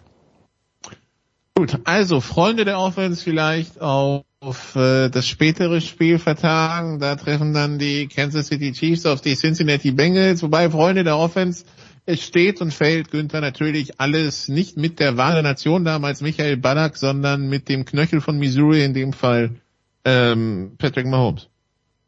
Ja, das ist klar. Also wir haben, wir haben ja nicht zuletzt jetzt in, in, in dem Divisional-Spiel gesehen, was ein gesunder Mahomes äh, ausmachen kann und was ein, ein doch deutlich gehandicapter Mahomes nicht mehr zu Wege bringt. Es hat noch gereicht gegen Jacksonville, die dann auch irgendwie äh, überraschenderweise äh, wohl ein Friedensabkommen geschlossen haben, nicht Angriffspakt. Äh, den Verletzten werden wir jetzt nicht noch weiter attackieren.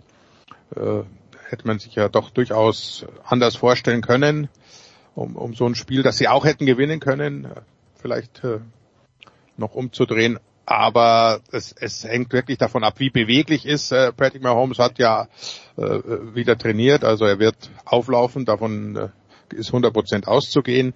Und dann wird der Verlauf des Spiels zeigen, ob er tatsächlich wieder, wieder zaubern kann, denn die, die Plays, die ihn ausmachen und die dann auch äh, dem äh, Gegner richtig wehtun, das sind eben die, die man nicht vorhersehen kann. Wenn er plötzlich aus dem Lauf heraus irgendwelche Pässe anbringt, wenn er selbst dann zum First Down läuft, wenn, wenn es dir wirklich mal gelingt, alle Receiver abzudecken. Und wenn das limitiert ist, dann ist Mahomes immer noch ein extrem guter Quarterback, das soll man nicht vergessen, dass er auch auf einem Bein oder gar, auch wenn er gar nicht am Boden steht, in der Luft äh, haben wir auch gesehen, kann er trotzdem immer noch nahezu jeden Pass anbringen. Also das darf man nicht unterschätzen und dementsprechend wird auch das Coaching, das hervorragend ist in Kansas City, das wissen wir, äh, äh, sich vorbereiten auf die Partie. Aber das ist der ganz große Punkt gegen eine extrem solide und, äh, und vorbildlich als Team spielende äh, Cincinnati Defense, die, wo du dir die Lücken wirklich erarbeiten musst. Also Franz, blitzen bis der Arzt kommt und gucken, wie mobil der Patrick tatsächlich ist? Ich wollte gerade sagen, ne, also wir haben, wenn du meinst, Defense auf der NFC-Seite, ich glaube, wir sollten eben auch die Defense in dem AFC Championship Game nicht aus, außen vor lassen, weil gerade auch dieses Spiel gegen die Bills hat nochmal gezeigt, wie kreativ, man muss es ja so, so nennen, Lou Anarumo als Defensive Coordinator ist. Also Defense ist ja eigentlich selten etwas, das jetzt äh, Leute aus dem Hocker reißt, aber er ist einer, der, der macht Defense Play im Football irgendwie sexy. Also ich weiß nicht, es gibt so viele verschiedene Möglichkeiten. Wir haben es auch gesehen, da Pressure aufzubauen, diese Disguises mit diesen verzögerten Blitzes von irgendwoher, die die irgendwie keiner so richtig wahrnimmt. Also das wird, das wird sehr, sehr spannend. Ähm, ich glaube, da wird man sich auch wieder auf einiges äh, freuen können in, in der Beziehung. Und ich glaube, die, die Bengals werden äh, Mahomes nicht so mit Samthandschuhen dann anfassen. Zumindest werden sie es, werden sie es versuchen. Also das wird, das wird glaube ich auch in, in der Richtung äh, sehr, sehr, sehr spannend zu sehen sein, in, in welche, in welche Trickkisten da auf der Defensive-Seite da Anaromo wieder reingreift.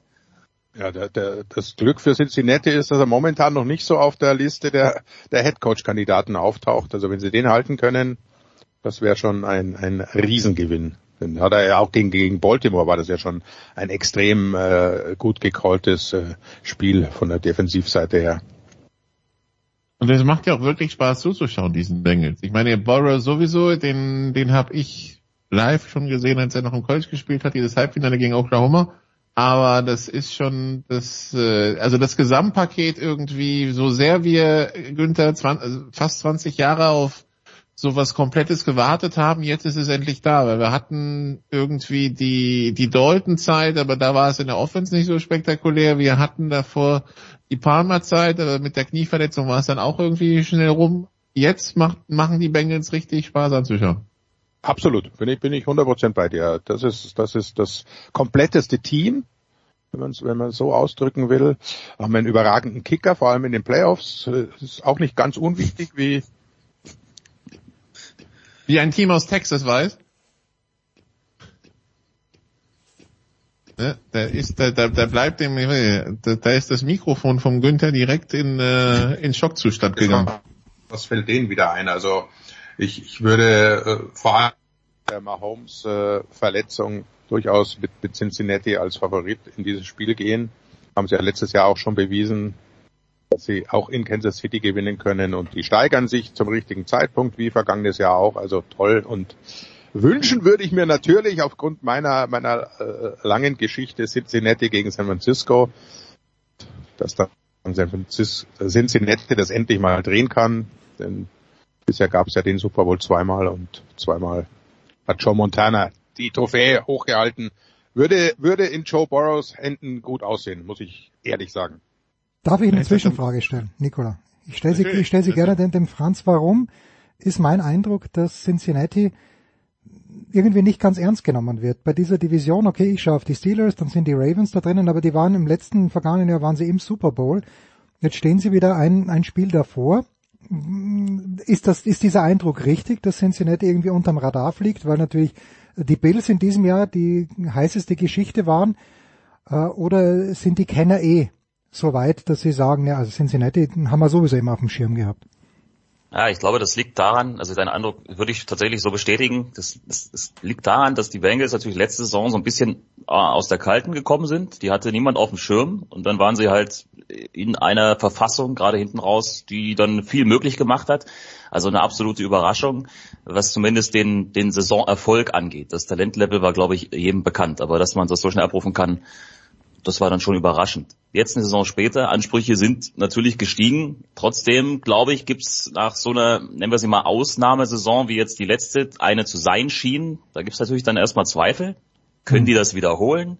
Ja, ist das, ist, ist das möglich, da Konstanz reinzubringen in so eine Truppe? Werden die Probleme, die sie offensichtlich hatten, gelöst? Ich glaube, das, das, das spielt da alles so ein bisschen mit rein. Und dann wird natürlich viel gemacht aus den Bills, aus den Chiefs, weil die jetzt einfach schon ein bisschen länger auf sehr, sehr hohem Niveau agieren. Das muss man auch sagen. Das kommt ja jetzt auch nicht von ungefähr. Und dann schwimmen die Bengals da so ein bisschen im Fahrwasser. Aber ich glaube, das, das tut ihnen gar nicht so schlecht. Diese, ich nennen wir sie mal Underdog-Rolle. Ja, damit kann man sich selber ein bisschen motivieren, selber hochziehen und man gibt den Druck damit auch so ein Stück weit ab. Aber ich glaube, die wissen ja spätestens seit letzter Saison, wozu sie in der Lage sind. Sie haben ihre Probleme weitestgehend in den Griff bekommen. Siehe ja auch äh, letzten Sonntag, was wurde nicht alles über die O-Line erzählt und dann spielst du halt mit, mit drei Backups und es sieht besser aus als je zuvor. Also mhm. die kriegen das hin, die sind, äh, wie, wie wir es jetzt schon gesagt haben, wirklich ein komplettes Team, gut gecoacht und fühlen sich trotzdem, glaube ich, noch so ein bisschen gepiekst durch diese Underdog-Rolle und das ist eine, eine gefährliche Kombination. Ja, die können, die können nur gewinnen. Und während auf der anderen Seite mal Holmes, wenn sie jetzt wieder äh, Championship Game verlieren, dann heißt schon, ja, ja, der, der muss quasi den Super Bowl gewinnen mit dem Team. Andy Reid an der Spitze, also die, die stehen eher unter Druck, während Cincinnati das, das locker aufspielen kann und sich eben da ganz gut gut verstecken kann hinter diesen Lama Jacksons, äh, Patrick Mahomes Teams, die eben immer im Fokus stehen und da, da rutschen die gut durch und und Burrow ist der nächste große Favorit auf MVP, würde ich mal prognostizieren. Denn es wird ja nicht viel schlechter, das Team, die, die sind ja noch unter ihren Rookie-Verträgen, Jamar Chase auch noch, also das, das wird uns noch eine Weile erfreuen, dieses Team. Vor allen Dingen, wenn es gegen die 49ers geht, dann Günther. Gegen die 49ers erfreuten Günther gerne und oft ein Team. Entschuldige, Nikola, jetzt du wieder. Ja, alles gut. Ähm, Ja, apropos erfreuen, wir wissen, die Patriots-Fans hatten eine ganz harte Zeit. Ich meine, es ist schon, ne, also es, es war schon Farbfernsehen, als wir das letzte Mal einen Titel gewonnen haben. Die Offense wird jetzt wieder gecoacht von Bill O'Brien, Franz. Äh, man kommt also zurück äh, nach Hause. Fast schon. Ja, ich meine, das muss ja nichts Schlechtes sein. Ne? Es gibt ja da, wenn, wenn du das gewohnt bist, das Umfeld mit den ganzen handelnden Personen, ich glaube, dann, dann wird das auch mit, mit, mit Bob ganz gut funktionieren. Also ich gehe mal davon aus, alles andere würde mich überraschen. Es wird wahrscheinlich ein Stück, es kann eigentlich aus Sicht der Patriots fast nur besser funktionieren als jetzt, was letzte Saison da gemacht wurde. Von daher äh, gewohntes, gewohntes Gesicht und die anderen, die gewohnten Gesichter gehen vielleicht auch wieder auf das zurück, was sie am besten können. Und äh, ja, die waren ja schon dicht dran an den Playoffs in dieser Saison mit seltsamen Voraussetzungen. Also gehen wir mal davon aus, dass die nächste Saison auch in einer ähnlichen Position mindestens sind. Aber Günther, so wirklich nachzuvollziehen, was die Patriots da geritten hat mit Patricia und Co. ist, ist schwierig, ne? ja, das ist, das ist halt äh, Belichick. Der hatte da wieder einen Plan, äh, der ja auch von der Defensivseite kommt und aber extrem ja, stark eingebunden ist in den Offensiv-Gameplan, äh, eben weil er es von der anderen Seite sieht. Äh, bei Patricia ist es wohl nicht ganz so aufgegangen, wie man sich erhofft hat. Er wurde ja nie äh, äh, Offense Coordinator, damit äh, Detroit noch schön viel Geld zahlen muss. Alles, das sind so typische New England Geschichten. Äh, jetzt hat man gesehen, es funktioniert nicht. Man muss dem, dem jungen Quarterback, von dem man immer noch überzeugt ist, äh, eben jemand an die Hand geben, der ihn führen kann. Da kommt Bill O'Brien recht. Also sie merken auch, sie müssen was tun. Der, der, der, der Osten ist nicht so einfach zu gewinnen in der AFC, wie das mal eine Zeit lang der Fall war. Die rüsten alle auf und die sind auch alle gut, die, die da jetzt kommen. Und von daher die völlig richtige Entscheidung, denn mit Matt Patricia, das, das hat man gesehen und haben ja auch Kolumnisten geschrieben, was sie dann wieder verehrt. Der, der Coach halt aus der Sicht eines, eines äh, sehr konservativen Defensiv-Minds und das, äh, das funktioniert nicht. Sie haben mit einer der besten Defensivreihen aufgebaut. Äh, das können sie, das werden sie auch nächstes Jahr haben. Und wenn dann die Offense nur ein klein bisschen besser ist, dann ist das ein extrem äh, gefährliches Team. Also die Patriots, äh, ähm, ja, hoffentlich nächstes Jahr mit äh, etwas ansehnlicher Offense. Dieses Jahr war echt schwierig. Ja, zur Erinnerung die Termine, freie Sonntag, 21 Uhr das NFC Championship Game zwischen Philadelphia Eagles und San Francisco 49ers und dann um 0.30 Uhr Kansas City Chiefs gegen Cincinnati Bengals. Das sind typische Uhrzeiten, wo der Producer entscheidet. Mm, ja, da bin ich, das ist genau way past my bedtime. Äh, werde ich euch beide hören. Franz, werde ich dich da auch hören? Göni, fangen wir mal an. Franz, bist du da auch am Start? Ich bin nicht am Start, nee. Ich habe noch ein bisschen Pause, was NFL angeht. Eins mache ich noch. So viel, so viel kann ich verraten. Nee, ich bin am Wochenende im Eishockey und Fußballeinsatz. Dritte Liga. Äh, einerseits Straubing, einerseits Bayreuth, dritte Liga. Ich glaube, es wird ein sehr kaltes Wochenende für mich. Ja, das habe ich auch schon gehört. Äh, steigen die 60er auf? Meine Frage an dieser Stelle. also wenn es so weitergeht wie jetzt, dann nein. Okay, na gut. Äh, Güni, welches Spiel hast du gezogen? Äh, NFC. Ich mache äh, das erste, also 21 Uhr, damit der alte Mann ins Bett kommt. Bitte, entschuldige. Nein, ich schaue schau mir natürlich auch äh, äh, danach noch das AFC-Spiel an, ist ja klar. Das Playoffs sind Playoffs. Nee, ich äh, habe wieder das große Vergnügen mit Adrian Franke zusammen. Äh, Flo Hauser moderiert, wird wieder eine schöne, schöne runde Sendung. Und für die, die, die, die mich nicht hören oder nicht mehr hören können, gibt's ab den Championship Games ja bei der Zone dann auch die Möglichkeit, tatsächlich den Originalton äh, sich zu holen. Na gut, gut. Und dann, äh, Nicola, löse bitte auf, warum wirst du nächste Woche hauptsächlich Italienisch sprechen? Weil es nächste Woche nach Rom geht, weil nächste Woche gehen die Six Nations los, also über so quasi das äh, Pro Bowl Wochenende ist immer der Six Nations Start meistens und äh, die Franzosen fangen in Rom an. Ich war noch nie in Rom und wir hatten es ja vor ein paar Wochen mit, äh, also ich war noch ich war schon mal in der Stadt, aber ich war noch nie beim beim Rugby in Rom. Mhm. Und wir waren es ja vor ein paar Wochen mit Jan Lüdecke hier, das äh, ihn Italien so begeistert hat und dann hat er gesagt, okay, dann kaufe ich Tickets. Und äh, ja, jetzt habe ich das Ticket und jetzt äh, geht's nach Rom und dann äh, schauen wir uns das mal an. Wo spielen die? Spielen die im Olympiastadion? Die spielen im Olympiastadion. Ja. Ah, ist ja herrlich, weil das sieht man ja vom Foro Italico aus. Äh, das hat schon Charme. Naja, gut, wir werden nächste Woche hoffentlich Jan und Simon dazu bewegen können, mit Nikola zu plaudern über die Six Nations. Bis dahin. Danke Günni, danke Franz, danke Nikola. Kurze Pause.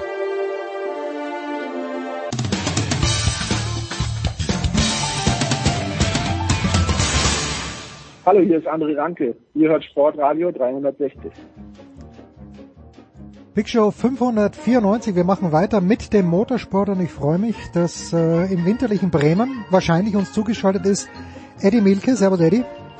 Ja, servus. Es ist in der Tat winterlich und richtig kalt. Aber noch nicht Schnee.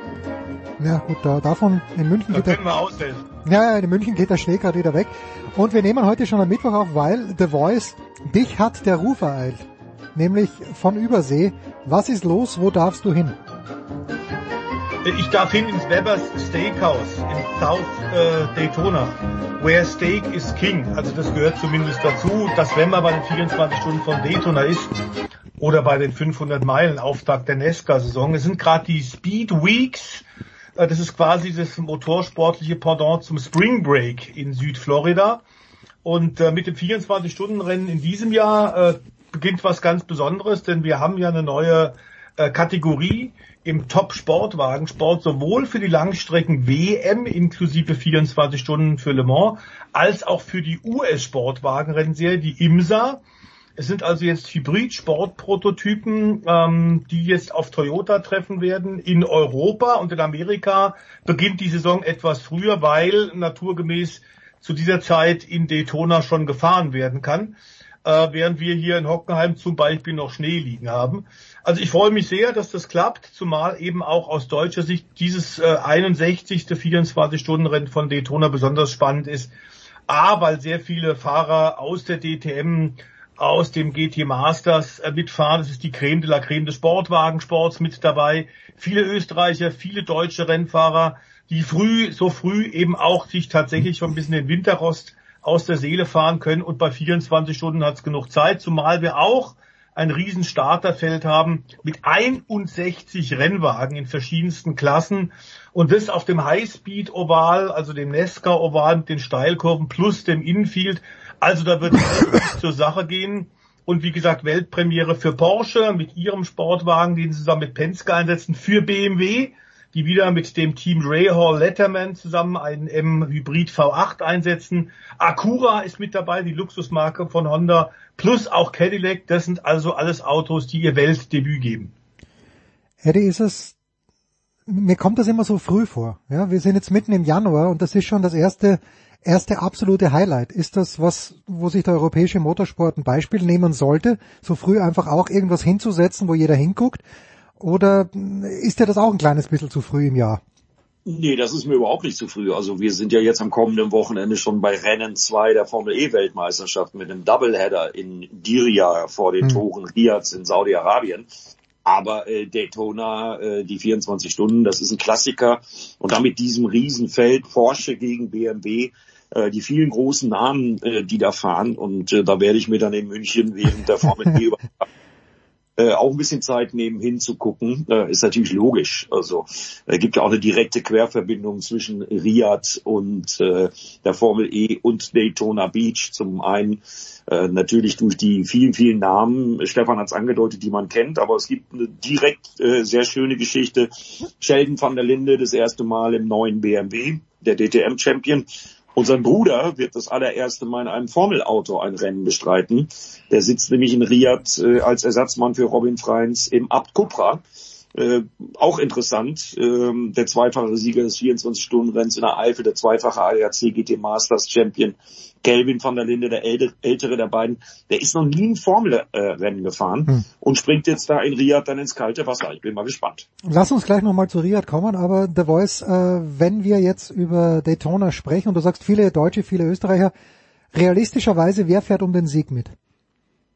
Also um den Gesamtsieg fahren die natürlich in den Prototypen, wobei ich glaube, weil äh, tatsächlich äh, diese neue Kategorie von Autos ein bisschen noch Schwachstellen gezeigt hat, wie immer, wenn du eine komplett neue neues Reglement äh, hinsetzt, das die nächsten Jahre eigentlich äh, gelten soll, ist klar, du hast als äh, Werksteam nie genug Zeit zu trainieren. Es sind auch relativ viel Einheitsteile, nämlich der Hybridantrieb die von allen Herstellern verwendet werden müssen. Und genau mit diesen Einheitsteilen, der Teufel sitzt da im Detail, gab es die meisten Probleme. Das ist also nicht mehr in den Verantwortung der Werke der Hersteller selbst, sondern die kriegen die Teile geliefert. Und so ein bisschen was, da ist eine weitere Parallele, ähm, wird äh, der Eddie gleich bestätigen können. Wir hatten ja auch ein bisschen Probleme mit den Hybrid-Einheitsteilen bei der Formel E. Eine weitere Parallele zwischen tatsächlich Formel E und, und äh, Daytona ist dann auch das Penske-Team, das ja auch in der Formel E äh, Auto einsetzt oder Autos einsetzt und jetzt eben das Einsatzteam für Porsche ist in äh, der Langstreckenweltmeisterschaft und in der IMSA. Also wir haben wirklich eine Menge Parallelen hier wie drüben und klar ist, dass bei BMW zum Beispiel eben äh, mit Marco Wittmann, einem zweitfachen DTM-Champion, ein äh, Siegkandidat ganz klar im Auto sitzt, der fährt zusammen mit äh, Philipp Eng aus Österreich, mit Colton Hörter, den wir ja schon fast in der Formel 1 hatten und der möglicherweise mit Andretti kommen wird. Ähm, also wir haben da wirklich Top-Namen. Interessant, dass noch nicht, müssen wir sagen, noch nicht, zumindest nicht in den USA, bei dem Einsatz in Daytona Porsche auf einen deutschen Fahrer setzt. Die haben internationale Besetzung, aber noch keinen deutschen Kutscher dabei. Das wird dann in der Sportwagen-WM ein bisschen anders sein.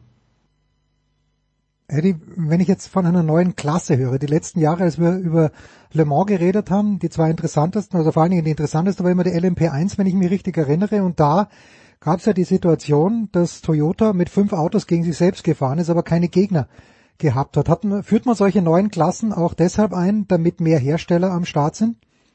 Ja, absolut. Und äh, der Zuspruch äh, gibt ja den Offiziellen und den Veranstaltern recht. Das ist in dem einen oder anderen äh, Fall vom Programm her noch ein bisschen anders aufgestellt. Äh, Porsche und BMW gehen da ihre Wege. Ähm, da schauen wir mal. Da ist dann übrigens die nächste Parallele zur Formel E. André da wird auch einer der Porsche-Fahrer sein, der dann äh, auf der Langstrecke eingreifen wird. Ist ja auch logisch, wenn man den im Fahrerkader hat als dreifachen Le Mans-Champion, dass der dann mit seiner Expertise da auch noch eingreifen wird und helfen soll.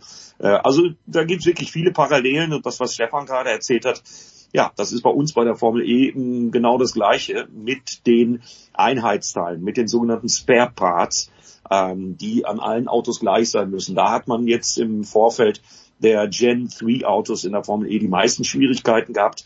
Äh, Bremserei war ein Riesenthema. Jetzt wird in Diria in Saudi-Arabien und morgen geht's schon los mit einem halbstündigen Shakedown.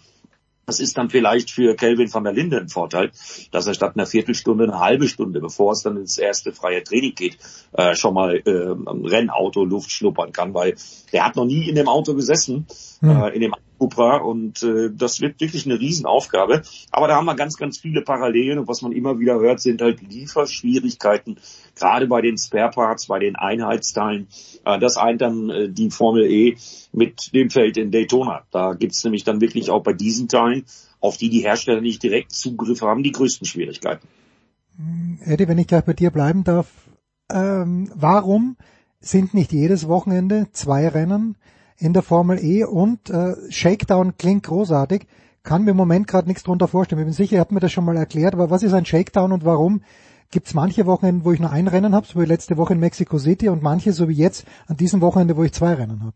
Ja, Shakedown ist im Grunde genommen ein Warm-up. Das ist ein Funktionstest. Eigentlich ist der 15 Minuten, wo man die Systeme checkt, wo man den Funk ausprobiert, wo man guckt, ob auch alles äh, klappt und läuft. Äh, das hat man jetzt, weil man eine neue Bremse, eine sogenannte Notbremse, die man auch noch ein einziges Mal betätigen kann. Das Ganze wird elektronisch überwacht. Äh, diese Bremse hat man eingeführt aufgrund äh, einiger Unfälle, die es doch in der Vorbereitung und auch in Mexico City gab, weil die Fahrzeuge an der Hinterachse keine, keine Bremse hatten. Deshalb jetzt diese, diese Notbremse und deshalb die Verlängerung des Shakedowns, äh, also des Warm-ups, bevor es dann richtig losgeht mit dem ersten freien Training auf eine halbe Stunde, äh, um eben auch dieses System auszuprobieren und den Teams die Möglichkeit äh, zu geben, sich daran zu gewöhnen. Ja, und warum gibt's da manchmal zwei Rennen und manchmal nur ein Rennen?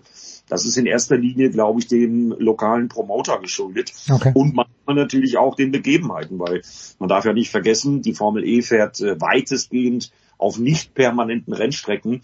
Und äh, das heißt, es müssen äh, ja teilweise Wohngegenden äh, abgesperrt werden, öffentliche Straßen abgesperrt werden. Das klappt in dem einen oder anderen Fall leichter als in dem einen oder anderen Fall zum Beispiel in Berlin äh, zwei Rennen an zwei aufeinanderfolgenden Tagen überhaupt gar kein Problem, weil man da auf dem äh, Tempelhofer Flugfeld mhm. Behindert. Da geht das. Äh, jetzt hier in Diria, das ist die äh, saudi-arabische Regierung auch mit involviert, ist es auch kein Problem. Da gibt es drumherum eine ganze Menge Konzerte mit Menschen wie John Legend zum Beispiel. Ähm, also da ist eine Menge los. Martin Garrix, einer der weltbesten DJs, wird da auflegen.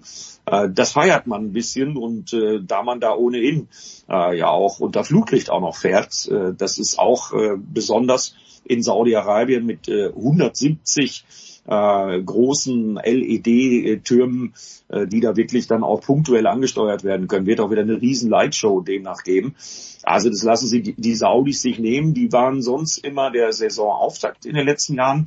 Jetzt äh, sind sie eben halt das zweite Rennwochenende. Aber ich find's gut. Besser zwei Renntage als ein Renntag. Ja, also wir wollen nicht verhehlen, dass Saudi-Arabien nicht das Land ist, in dem wir gerne Sport sehen. Äh, ich spreche immer nur für mich. Äh, wir hatten das ja auch schon öfter. Äh, wir schauen es uns natürlich trotzdem an an diesem Wochenende. Bevor wir eine kurze Pause machen, The Voice, wen von deinen alten Kumpels, und ich denke hier hauptsächlich an Mario Andretti, aber wen erwartest du an diesem Wochenende zu treffen? Also Mario Andretti wird ganz sicherlich in Daytona sein, das ist überhaupt gar keine Frage. Ähm, leider äh, werde ich nicht treffen äh, Manfred Jantke, mit dem ich, glaube ich, die 24 Stunden von Daytona gewonnen hast. Mal übertragen habe. Ah, übertragen. Ich dachte gewonnen vielleicht. Gut. Nee, äh, leider nicht. Wir sind da sogar auch gefahren, aber nur äh, Ehrenrunden mit äh, historischen Autos. Ähm, ich bin den Löwenbräu 962, äh, einstmals Siegerauto in den 70er Jahren durfte ich fahren. Ähm, unglaublich aber war auch durch die Steilkurven, da wird er wirklich anders. Das ist natürlich alles im Schritt, äh, quasi Schritttempo. Also wir sind maximal 120, 130 gefahren. Aber du kriegst trotzdem einen heiden Respekt. Und wehe, wenn sie losgelassen. Also Manfred Janka kann diesmal aus Gesundheitsgründen nicht kommen. Er ist leicht gesundheitlich angeschlagen mit Grippe, wie viele andere auch, in diesem Januar. Ah, deswegen werde ich allein rübergehen und werde aber bei ihm natürlich im Lighthouse Landing, auch das ein Restaurant, bei dem wir immer sind. Ähm, Im Pons Inlet werde ich dann eine Kerze für ihn anmachen. Äh, das ist ein, eine Kneipe auch, die gehört dazu. Da ist die gesamte Rennszene eigentlich auch mal wieder zu finden und da steht unter anderem Schild Unattended Children will be sold as slaves. Das war ein Buch, den der Manfred besonders gerne gelesen hat. Ah, das müssen wir kurz sacken lassen. Und dann habe ich doch noch ein paar Fragen an Eddie und an The Voice.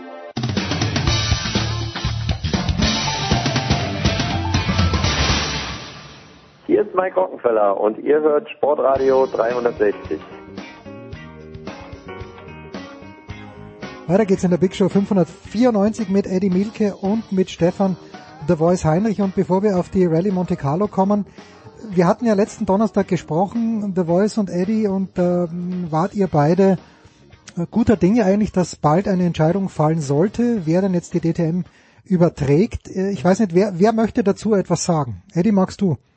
Ja, also ich kann dazu was sagen, ähm, nämlich, dass sie nichts geändert hat. okay nachdem es jetzt mittlerweile äh, übers Reglement einige Auskünfte gibt. Es gibt ja die Einschreibegebühr Auskünfte. Man hört aus WTF-Kreisen, dass es einen großen Run an Teams gibt auf die äh, DTM-Verantwortlichen des ADAC. Also man äh, wird wahrscheinlich eher zu viel als zu wenig Autos haben. Wir wissen leider immer noch nichts. Ähm, das zieht sich noch ein bisschen anscheinend. Die Frage, wer denn in der Saison 2023 die DTM überträgt. Mal schauen, vielleicht höre ich jetzt am kommenden Wochenende von meinen Chefs aus dem Hause Run Racing äh, Pro 7 Sat 1 was. Äh, ich glaube es aber ehrlich gesagt nicht. Ich weiß auch nicht, wo da es da hakt, aber äh, ich halte euch auf jeden Fall auf dem Laufenden, sobald ich da was höre. Ja, bitte. Also ich, ich wüsste jetzt ja auch nicht, wer außer euch jetzt wirklich seinen Hut in den Ring geworfen hat, außer vielleicht irgendwelche Streamingdienste, aber das ist Spekulation der Voice, oder? Weil äh, RTL. Das ist genau wie mit der Formel 1, dass tatsächlich die öffentlich-rechtlichen zum Beispiel gesagt haben, also Wettbewerbe, Rennen mit Verbrennermotoren sind für uns überhaupt gar kein Thema, nicht in dieser Zeit. Deswegen hm. haben sie unter anderem bei den Möglichkeiten abgewogen, die vier äh, freien Formel 1 Rennen zu übertragen, ähm, als mit, mit Sublizenz. Äh, das gilt für die DTM vergleichbar und nachdem sie es ja lange Zeit auch gemacht haben, ist das eh kein, kein Ding. Also es ist entweder tatsächlich die Eddy-Truppe rund äh, um äh, Sat 1 Pro 7 oder eben RTL, wobei da auch klar ist, sollten die das äh, RTL Nitro abschieben, wäre die DTM gar nicht dazu bereit, denn klar ist Hybrid, die, die, diese Klasse äh, ADAC GT Masters hat äh, bei Nitro stelle ich einen gefunden, das ist ihr Platz. Und klar ist auch, die wollen natürlich mit der DTM als, als äh, Premium-Marke natürlich einen großen Sender haben und nicht einen kleinen. Ähm, den hätten sie momentan äh, in der Kombination seit 1 Pro 7, aber in der Tat ist noch nichts gekommen und das stört jetzt schon ein bisschen, abgesehen von Eddie und seinen Leuten äh, von Run Racing, die natürlich sich auch vorbereiten wollen und auch müssen. Aber es hakt jetzt irgendwie doch sehr viel mehr, nachdem so viele andere Fragen tatsächlich beantwortet sind, sollte man das vielleicht diese Kuh jetzt auch bald vom Eis kriegen. Es ist dringend geboten. Ja, keine Frage. So, wir gehen nach Monte Carlo noch ganz kurz und äh, ich glaube Andrea Kaiser, Eddie hat was zum Jubeln gehabt oder bringe ich da die Sebastians durcheinander? Nee, nee, nee. Schon richtig. Die ist mit Sebastian Ogier verheiratet, der seit letztem Wochenende der neunfache Rallye Monte Carlo Sieger ist. Das Wahnsinn. Vorstellen. Neunmal hat er da seine Heimrallye gewonnen. Und äh, wie er das verwaltet hat, Sebastian Ogier, ich hatte ja auch das Vergnügen, durch Andrea ihn mal kennenzulernen und kenne ihn auch ein bisschen. Das war schlicht und ergreifend weltmeisterlich. Das war großer Sport den er da geboten hat. Und äh, ja, hat mich sehr gefreut, dass Sebastian Ogier das Ding nach Hause gefahren hat. Ja, und genau wie Eddie sagt, absolut souverän. Von der ersten Wertungsprüfung an hat er dominiert. Also es einen Start-Ziel-Sieg gibt es in der Rallye-Weltmeisterschaft eigentlich nicht. Dazu sind die Abstände zu gering.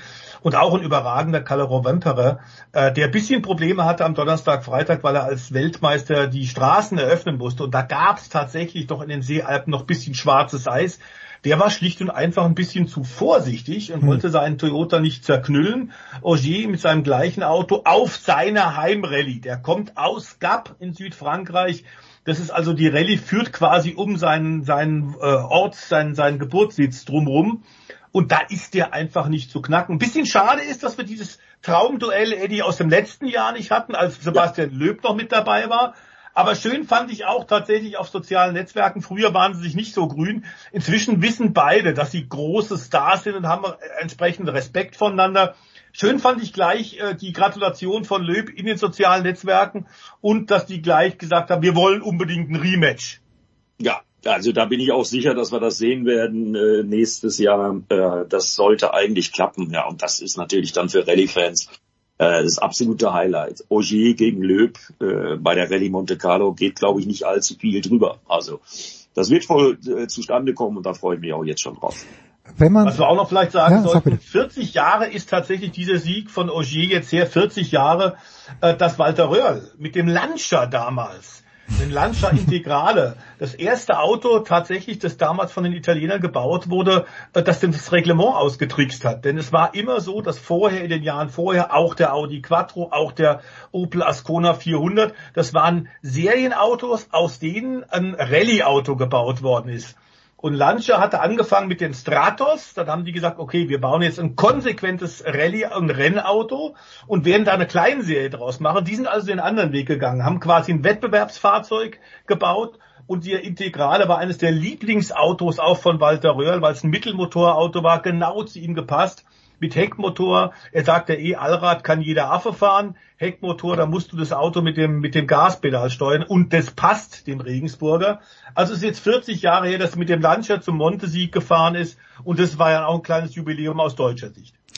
Wenn jetzt Walter Röhrl durch die Fußgängerzone in München, Marienplatz geht, Eddie, es erkennen ihn sehr, sehr viele Leute. Und wenn du sagst, du hast Sebastian Augier persönlich kennengelernt, kann man irgendwie ermessen oder kannst du irgendwie beschreiben, den Status, den er hat in Frankreich? Ist das äh, ein Status, den auch ein Formel-1-Weltmeister wie Alain Prost haben würde? Ist er höher? Ist er, wird er nicht so oft erkannt? Gibt es da irgendwelche belastungsfähigen Schätzungen? Also ich glaube, der ist gar nicht so oft in Frankreich, weil er mit Andrea äh, in und um München beziehungsweise Nein. Und, ähm, aber äh, natürlich, Sebastian Ogier, also jeder, der schon mal mit Rennsport zu tun hatte, äh, ich erinnere mich mal, als ich ihn mal bei der MotoGP mit Valentino Rossi äh, zusammengebracht hat, der ja auch mehrfach die Rallye Monza gefahren ist, bevor er jetzt seine GT3-Karriere gestartet ist. Äh, ja, das war schon äh, beeindruckend zu sehen, wie neunfacher Motorradweltmeister äh, wirklich den roten Teppich hm. ausrollt und äh, fast auf die Knie gegangen ist vor Begeisterung, dass auf einmal Sebastian Ogier vor ihm stand. Aber äh, an dem Sebastian ist es alles äh, vorbeigegangen. Der hat überhaupt gar keine arroganten Anwandlungen. Der ist äh, total bodenständig geblieben. Ein, ein sehr liebenswerter, sehr, sehr äh, netter, eloquenter Mensch. Da kann ich nur sagen, Chapeau, Andrea Kaiser, da hat sie in dem Fall alles richtig gemacht. Sebastian Auger war, glaube ich, sogar mal zu Gast bei Wetten Das. Kann sich da jemand dran erinnern? Der ist, mhm. der ist, glaube ich, im Parkhaus, so einem klassischen Parkhaus raufgefahren oder runter.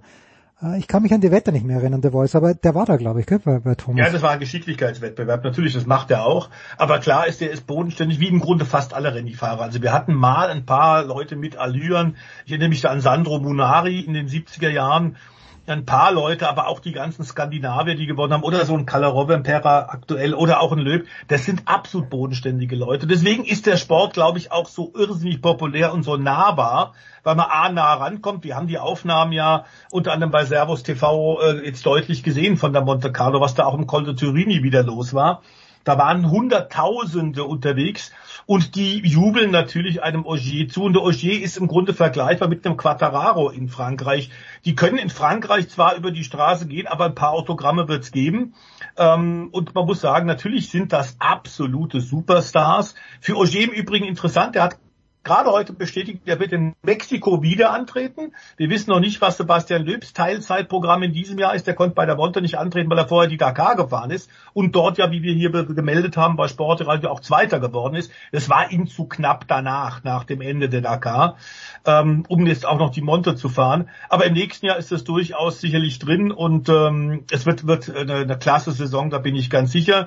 Dazu äh, Extreme E, äh, Eddie ist ja der Löb auch noch dabei, gell? Richtig, da fährt er auch. Und zwar als Permanentstarter. Okay, das sind jetzt nur äh, vier Events, vielleicht auch fünf. Ähm, aber das geht ja auch bald los und äh, das muss man mittlerweile auch ernst nehmen. Also schon tut er sich nicht, er hat äh, ein ordentliches Programm. Okay, da habe ich jetzt noch kurz zwei Anschlussfragen. Erstens, äh, ist irgendjemand von euch beiden vertraut mit dieser E-Series, wo es um Elektroboote geht, wo Rafael Nadal angeblich ein Team gekauft hat? Habt ihr da, habt ihr da was gehört, Eddie? Naja, vertraut nicht, das kommt halt auch aus dem gleichen Stall wie die Xtreme E und die Formel E. Also das ist auch eine Idee von Alejandro Agag. Mhm. Und Rafael Nadal ist jetzt der erste große Name und ähm, die ganze Struktur um äh, Alejandro Agag drumherum. Die versuchen das genauso wie bei der Formel E und bei der Xtreme E, da dann erstmal mit großen Namen, die sie spielen, und Rafael Nadal ist ja in der Welt des Sports ein ganz, ganz großer Name, so ein bisschen zu spielen und ein bisschen äh, Marketing zu machen. Ähm, viel mehr weiß ich darüber aber nicht, außer dass es das bald in Zukunft dann geben wird. Okay. So, und jetzt sind Valentino Rossi, der Name ist gefallen, The Voice, äh, dann ist Fabio Cattararo der Name gefallen, aber die, der, der größte Name, natürlich nicht größer als Rossi, aber schon der letzten Jahre, der größte Name ist Marc Marquez. Das vielleicht zum Abschluss noch eine Einschätzung, The Voice. Er hat lange herumgetan, immer wieder verletzt. Äh, erwartet ihr in der Szene, wenn es dann losgeht mit der MotoGP in ein paar Wochen, erwartet ihr Marc Marquez wieder so stark, wie er davor war? Aber hallo. Also da bin ich sicher, dass das Eddie ähnlich sieht. Aber vier Oberarmoperationen ist klar, dass das natürlich die Frage aller Fragen ist. Wird der 2023 der Marc Marquez, der Serienweltmeister, wieder in Bestform sein? Wenn du gerade aktuelle Bilder äh, siehst aus den sozialen Netzwerken, wie er tatsächlich ähm, bei Red Bull im Athletikzentrum in äh, Talgau bei Salzburg, wie er da trainiert, jeder weiß, der nimmt das irrsinnig ernst. Jeder weiß, auch Honda liest ihm jeden Wunsch von den Lippen ab, aber klar ist auch, wir haben es im letzten Jahr gesehen bei seiner Rückkehr, mal eine Pole Position, mal ein Podiumsplatz. Klar ist, dass die Honda überhaupt nicht konkurrenzfähig aktuell ist, aber dass er selbst, Marc Marquez, es ernst nimmt, ist überhaupt gar keine Frage. Also es sind eindrucksvolle Bilder, äh, wie er sich quält für dieses Comeback.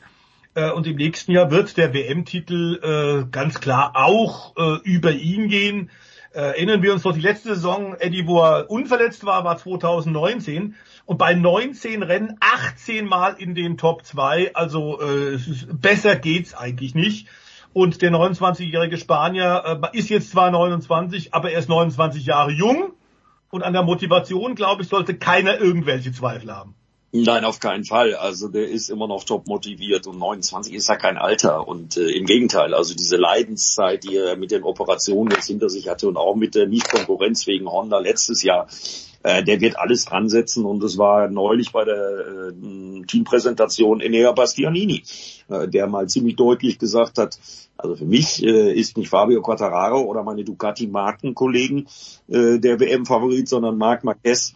Also da sollte keiner überrascht sein. Zumal Honda auch die Weichen stellt. Man hat Ken Kawauchi, äh, mhm. einer der entscheidenden Männer, der ja dann auch äh, für die gute Suzuki-Performance in den letzten Jahren äh, gesorgt hat.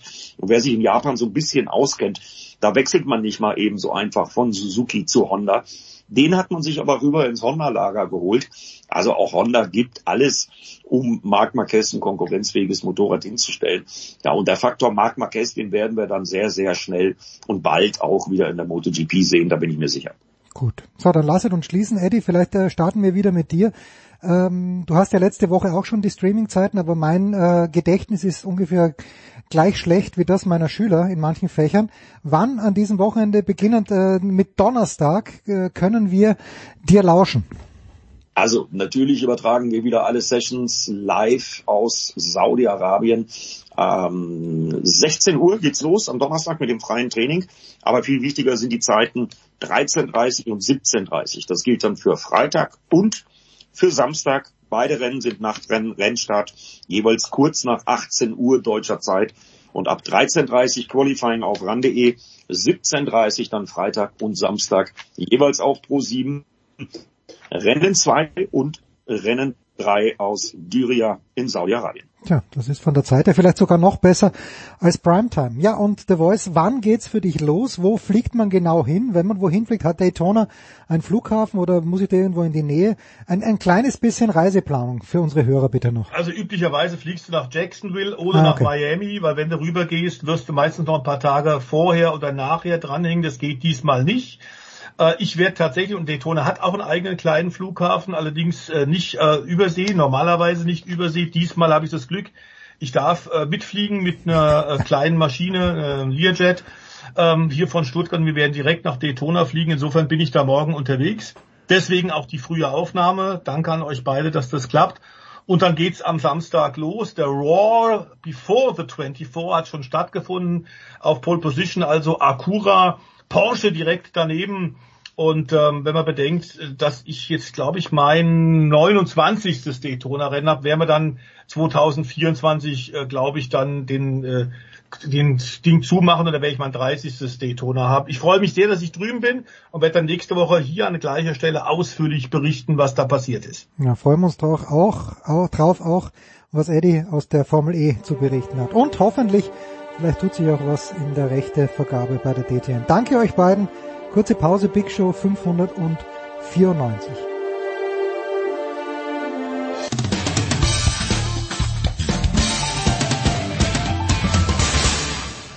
Hier ist Roger Kluge vom Radsportteam Lotto Total und ihr hört das Sportradio 360. In der Big Show 594 geht's jetzt weiter mit dem alpinen Skisport und ich kann mich an keinen sieben Tages Stretch erinnern, wie wir Franzosen sagen, wo so viel los war.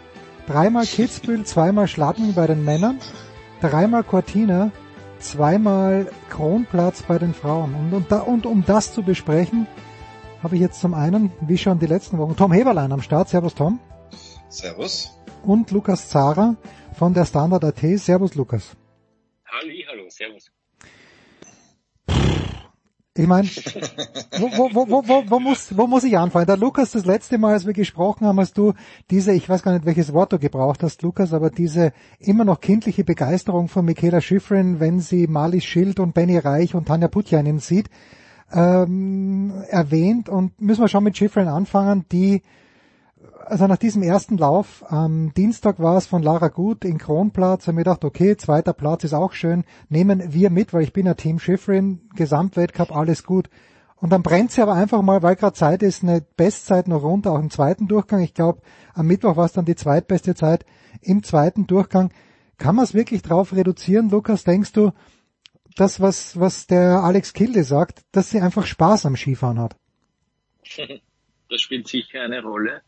Ähm, die, das Wall Street Journal, glaube ich, oder was die Washington Post, die reduzieren es darauf, dass die Michaela Schifrin beim Mittagessen bei Roger Federer war. Ah, okay, den gut. Olympischen Spielen. Ja, also vielleicht ist es auch das, das wird dir sicher auch gefallen, Jens, ähm, dass sie da in Lenzer Heide, wo der Roger aufgetaucht ist beim Weltcup, äh, hat der Roger sie dann noch irgendwie eingeladen und das hat wieder ihr Feuer entfacht, äh, heißt es. Also auch sehr spannender Ansatz. Und naja, man, man sieht bei diesen Rennen in Kronplatz, wie sich, also, dass es schon nochmal eine eigene Liga ist, gell? Wie, wie die anderen da ähm, doch viele Tore andriften und dann kommt da die Creme de la Creme vorne und die, die das schaut wirklich nach Carving aus, das ist schon wirklich beeindruckend und Spaß muss sie dran haben derzeit, weil sonst wird sie auch nicht dieses Orgelprogramm fahren, Ja. äh, das für uns Zuschauer schon anstrengend ist, aber ähm, äh, wie muss es dann erst sein, ähm, wenn sie da selber unterwegs ist. Und dann nebenbei spricht sie auch noch über ihren Menstruationszyklus, äh, was ich auch sehr, sehr bemerkenswert finde. Und äh, ja, sie überrascht einen irgendwie immer wieder, auch aus journalistischer Sicht. Großartig übersetzt übrigens, dieses äh, Interview. dieses, Ja, das war natürlich höchst unglücklich, ja. Ähm, er hat er hat sicher nicht richtig verstanden und ja, schaut, dass man jetzt mehr auch darüber redet, ähm, als, als über das Thema eigentlich selber. ja, ich habe mir das Tom bei Eurosport angeschaut und Martina Lechner und Viktoria Rebensburg äh, haben zumindest den ersten äh, Riesentorlauf kommentiert. Und die haben halt schon auch darauf hingewiesen, dass das, was man aus dem amerikanischen Team hört, das, die scheint halt einfach auch eine nette Person zu sein, zu der man im Grunde genommen immer hingehen kann. Und es gibt ja niemand, der mehr Rummel um sich herum hat. Und das ist, ich mochte Lindsey Vonn auch, weil ich fand, Lindsey Vonn war gigantisch gut für den Skizirkus. Aber das ist halt eine ganz andere Kategorie, was jetzt nicht zwingend schlimm ist, oder? Äh, Finde ich überhaupt nicht. Also ich widerspreche ein bisschen, was Lindsay von angeht. Ja, sie war gut für den Skizirkus, weil Aufmerksamkeit gebracht, immer ein bisschen Drama. Also insofern aus der Sicht betrachtet alles gut. Wenn man sie vergleicht mit, mit Schiffrin, muss man halt deutlich sagen, Schiffrin ist offensichtlich ein Teamplayer. Also sie ist, sie ist offensichtlich in das Team so weit wie möglich integriert. Ja, sie ist Ratgeberin, sie äh, lässt sich von den anderen offensichtlich auch ein bisschen mitziehen, wenn sie vielleicht mal schlechte Laune hat. Was ich bemerkenswert fand gestern, ähm, als sie nach dem Rennen äh, war sie erstmal ein bisschen so im Trance und ein bisschen später hat sie dann gesagt, naja, äh, sie braucht das nicht mehr, aber sie will es ganz einfach. Mhm. Also und ähm, ich glaube, dass das halt gerade auch so ein bisschen ihren Erfolg ausmacht, dass sie da vielleicht eine gewisse Lockerheit hat. Also schon sich immer verbessern zu wollen, sagt ja auch Kilde. Sie liebt einfach diesen Skisport und sie liebt es sich, ähm, also sie liebt es, sich verbessern zu wollen. Und man, man zieht ja diesen Spaß einfach auch an. Ich meine, wenn du diesen ganzen Trubel da mitgekriegt hast, was die da am Dienstag und am Dienstagabend alles hatte, die Nacht nicht geschlafen und dann stellt sie sich da am Mittwoch hin und fährt noch dominanter als am Dienstag. Also ich finde es extrem bemerkenswert, was die unter dem ganzen Stress, den sie dann hat und dann ja auch noch ihre, ihre Tage hat. Also nötigt mir allen Respekt ab. Und dass er dann drüber redet, finde ich auch gut, weil ähm, Man vergisst das einfach gern, ja. ja, man vergisst ja gern und, und solche Dinge gehören einfach, ich weiß nicht, ob man es enttabuisiert nennen muss, aber sowas gehört einfach auch dazu, dass man äh, der Öffentlichkeit auch mal bewusst macht, dass Frauen eben, äh, wenn man das Problem nehmen will, äh, halt mit Problemen zu kämpfen haben, mit denen die Männer nicht zu kämpfen haben und dass die eben gewisse Dinge dann auch erklären. Ja. Ja, gilt, gilt für viele Sportarten. Ich meine, geht ja fürs Tennis genauso und äh, äh, auch da ist es ein Thema, das eigentlich nie themati ein Thema, das nie thematisiert wird. Heute läuft's bei mir wieder. Gar kein, gar kein Zweifel. ähm, gut, so viel zu Michaela Schifrin, die offenbar einen ganz anderen Sport betreibt als die Österreicher, aber Österreicherinnen wohlgemerkt. Ähm, kann man sich, Lukas, immerhin daran erfreuen als österreichischer, also wir sind natürlich alle, äh, pflegen die kritische Distanz, aber können wir uns äh, daran erfreuen, dass die Deutschen im Riesenslalom noch weniger zusammenbringen als wir? Ah, das, da, bin ich mal ein äh, Gegner davon, weil da das Natürlich. uns ja nicht besser. War ja auch nicht, war ja nicht ernst gemeint. Äh, ähm, ja, naja, äh, zur, zur österreichischen Situation kann ich vielleicht schon ein bisschen was sagen. Da gibt's diese, die, die Julia Scheib, die zwei Jahre verletzt war und die wirklich, also wirklich einen coolen Schwung fährt, äh, sogar mhm. fast ein bisschen äh, so ein bisschen in Alice Robinson Manier, ja. Ähm, und dann fahrt die auf Platz 12 und Platz 11 äh, jeweils Bestleistungen in ihrer Karriere und sagt, sie ist komplett grantig, anfressen, unzufrieden, ähm, weil da wäre noch viel mehr drin gewesen. Hey, das ist doch, das ist doch mal äh, etwas ganz anderes als der, der Rest des Teams äh, mhm. auch irgendwie ausstrahlt, ja. Ähm, auch interessant, dass die aus einer anderen Technik, also Trainingsgruppe ja kommt als die, als die vermeintliche erste Riege da. Aber dieser Riesensalom, ja, der, bleibt, der bleibt ein Problem. Das wird sich auch äh, in dieser Saison vermutlich äh, nicht mehr ändern. Ähm, immerhin hat es der Marco Schwarz da in Schladming aufs Podest äh, geschafft, zum ersten Mal in seiner Karriere im Riesenslalom. Ähm, das ist ganz cool, ja. Äh, und dass der, der Livio Magoni ist ja jetzt äh, weg. Das ist, es sind so viele gefühlt zu viele Meldungen passiert, auch mit dem Kitzbühel-Wochenende und so weiter. Aber ähm, Livio Marconi, dieser ja, per Personal Trainer für die Katharina Liensberger, der hat sich, äh, so es jetzt irgendwie offiziell dann geheißen hat, äh, selbst äh, zurückgezogen aus dem ÖSV. Äh, da gab es, wie was? Äh, logistische, organisatorische und, und technische und technische Probleme. Und technische Probleme, genau. Ja. Also logistische, das heißt, äh, ist ein Magone am falschen Berg gestanden oder wie haben Sie da? Und äh, technische Probleme, okay, also Sie haben eine andere Auffassung vom Skifahren anscheinend äh, und organisatorische, ja, weiß nicht, komisch irgendwie, ja. Also dass dieses Missverständnis ist vielleicht jetzt dann auch äh, ausgeräumt. Ja, das macht man jetzt schon mitten in einer Saison, weil man irgendwie gemerkt hat, es, es läuft wirklich nicht rund. Ähm, ja, äh, muss man so hinnehmen. Man hat sich natürlich von diesem Livio Marconi äh, erhofft und irgendwie, ja, auf jeden Fall erhofft, dass der, die Katharin Liensberger auch zu einer Anwärterin für den Gesamtweltcup äh, macht. Ähm, es ist abs das absolute Gegenteil passiert. Sie kämpft darum, in zweite Durchgänge zu kommen. Das ist ähm, ja irgendwie, deswegen hat es diesen harten Cut wahrscheinlich gebraucht jetzt. Ja, und äh, ich hatte aber den Eindruck, und Tom, wir kommen gleich zum Kitzbühel-Wochenende, aber ich hatte beim Interview mit Liensberger den Eindruck, und jetzt muss ich zitieren aus The Good, The Bad and uh, The Evil, ähm, äh, dass dieser Rücktritt äh, Katharina Liensberger wieder Blitz beim Scheißen getroffen hat, weil sie also wie, wie sie darüber gesprochen hat, die hat ja fast geweint, also die, als ob sie überhaupt nicht darauf vorbereitet gewesen wäre und das überrascht mich dann schon. Also bei, bei allem, was im ÖSV gerade gerade drunter und drüber geht, ist sowas nur ganz kurz, Lukas, ist sowas für dich vorstellbar, dass äh, der Magoni einfach von einem Tag auf den anderen gesagt hat, ich mag nicht mehr und der Linsberger gar nichts gesagt hat davon? Jetzt verbringe ich so viel Zeit mit diesem Skiweltcup und genau dieses Interview äh, ist mir jetzt nicht bekannt. Ja. Ich, ich habe es auf, ich hab's auf Instagram gesehen, ja. Vom, Aha, okay, ja. okay, okay. Ihr Statement vor dem ersten Kronplatz Riesensalom, da war sie wieder ganz die klassische Katharina Liensberger und hat gesagt, ja, jetzt äh, konzentriere mich auf mich selber. Hat auch gesagt, der Livio Magoni ist gar nicht aus der Welt. Wenn es irgendwas gibt, kann ich mir ja melden. Das fand ich mhm. auch noch spannend. Aha, aber ähm, also ähm, ja, was auch immer das heißt dann. Ähm, ich finde die nach wie vor Katharina Liensberger unfassbar schwer zu lesen.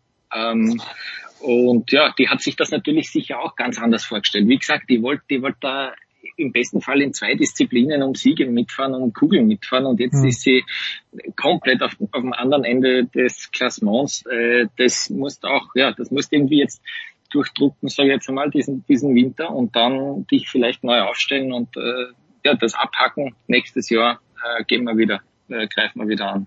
Ja, das höre ich immer. Und das ist auch gut so, dass wir das, dass wir das hören. But anyway, so Tom, das Kitzbühel-Wochenende.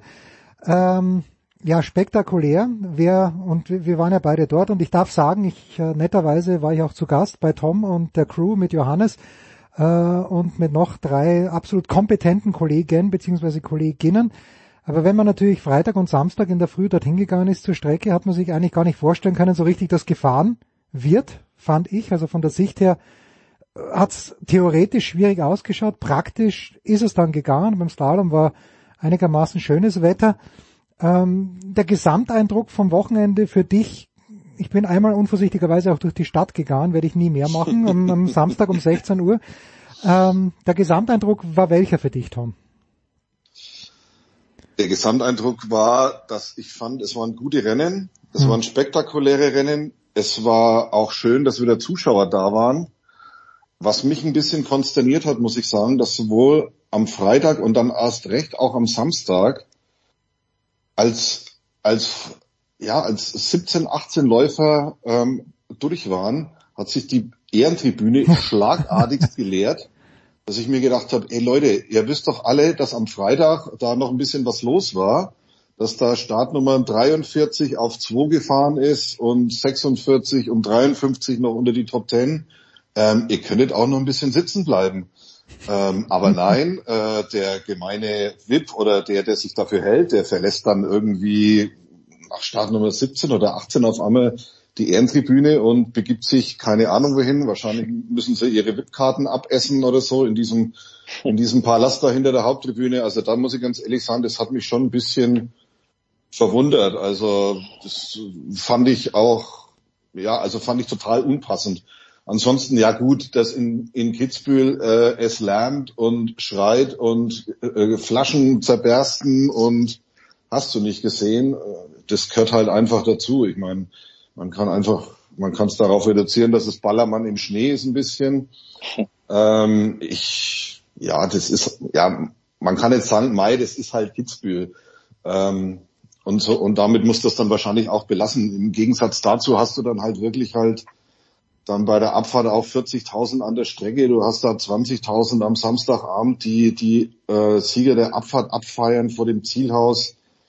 Ich glaube, man sollte sich einfach auf diese Eindrücke äh, dann konzentrieren oder auf das blicken, weil das halt einfach einzigartig ist im, im alpinen Skirennsport und das finde ich macht Kitzbühel dann am Ende auch mehr aus als diese ganzen äh, Sandler, die dann da durch die Altstadt ziehen, diese ganzen Radiosender von hier bis Buffalo, die dann meinen, sie müssen einen neuen Dezibelrekord aufstellen und was weiß ich, die Messlatte der Geschmacklosigkeit durch irgendwelche drittklassigen Lieder unterbieten, aber das sind alles Geschmacksfragen.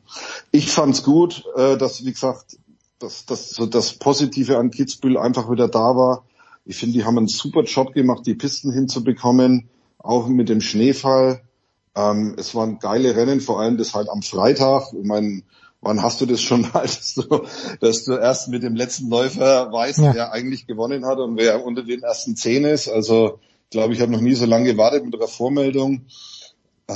Ähm, ja, das, das, das war für, es war für alle und für jeden was dabei. Also jetzt, natürlich brauchst du nicht irgendwie so diese brutalen Stürze, wo sich Menschen dann zerlegen äh, die es ja auch wieder gegeben hat. Aber grundsätzlich muss ich sagen, es war schön da zu sein und es war schön, dass mal wieder ein bisschen was los war.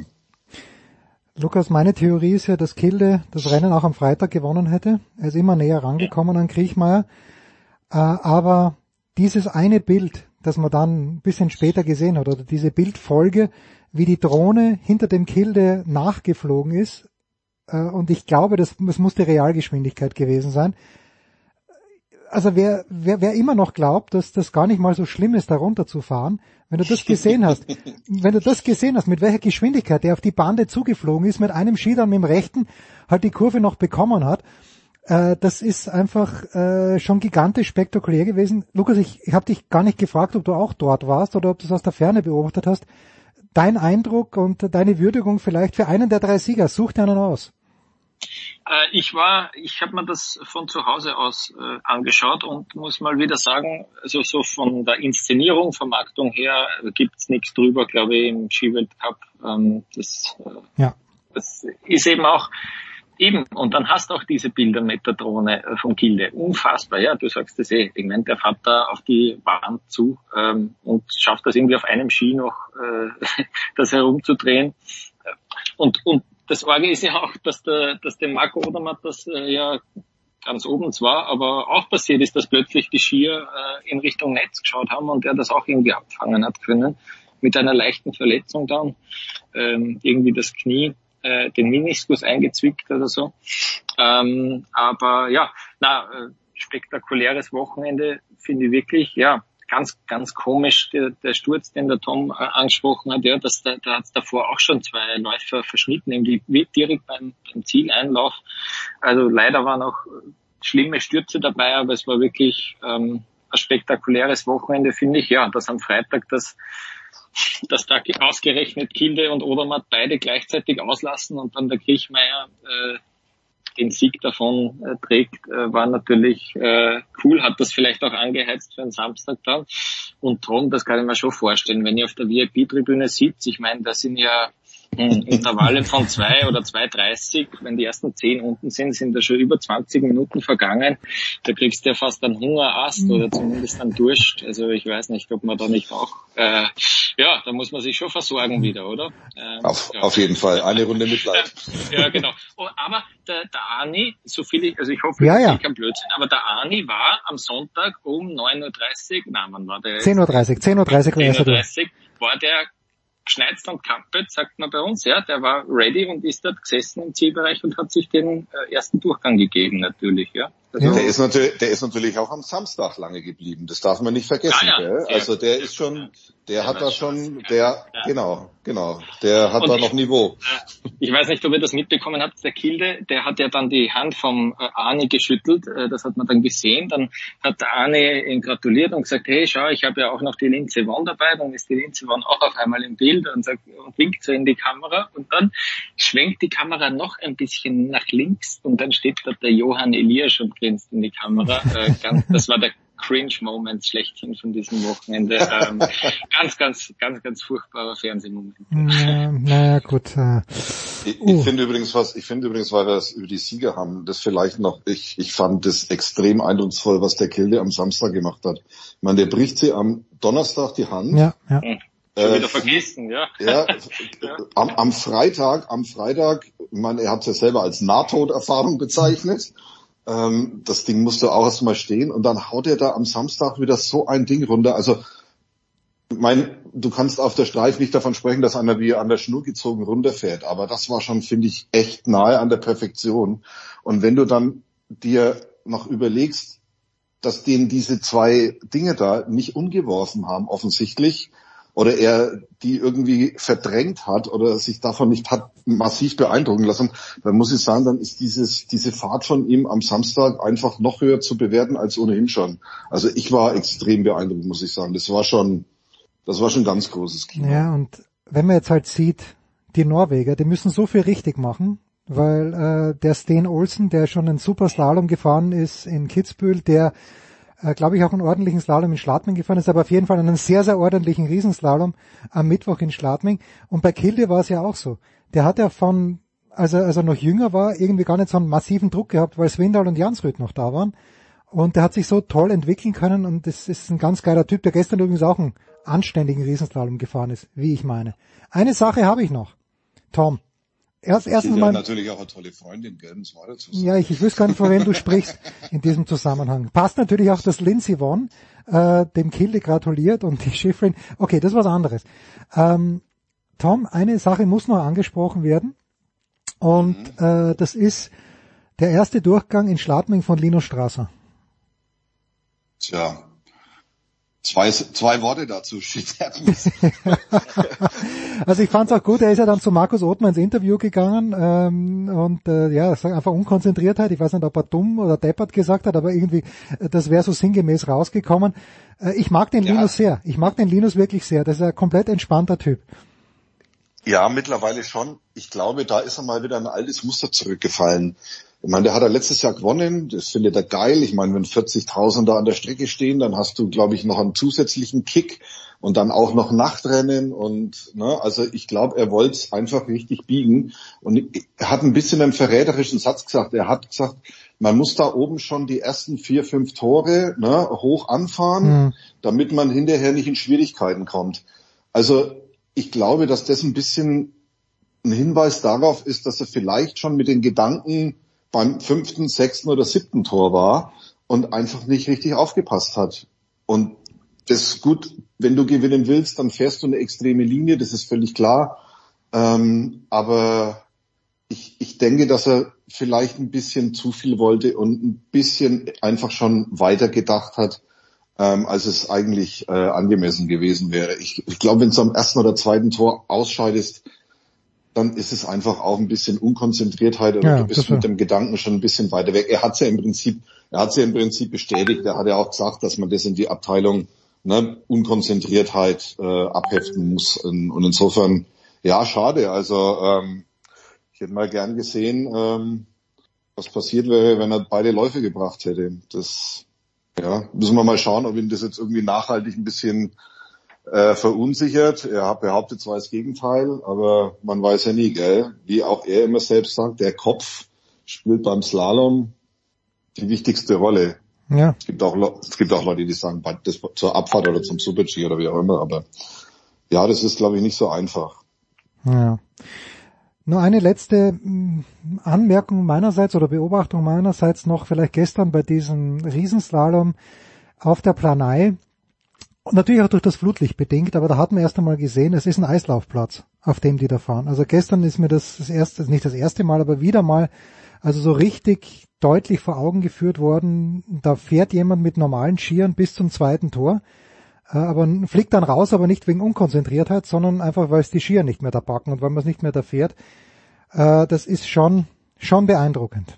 Ja, was machen, ja. Wir, was machen wir jetzt mit diesem Riesenslalom? Sollen wir denn, weil alle sagen, also im ORF hörst ja nur, ähm, das muss unbedingt bleiben und das ist das Beste überhaupt. Äh, so gut funktioniert wie das klassische Night Race hat ja jetzt nicht, so Nein. von, von diesen Massen, aber es, glaube ich, geht auch nur einmal.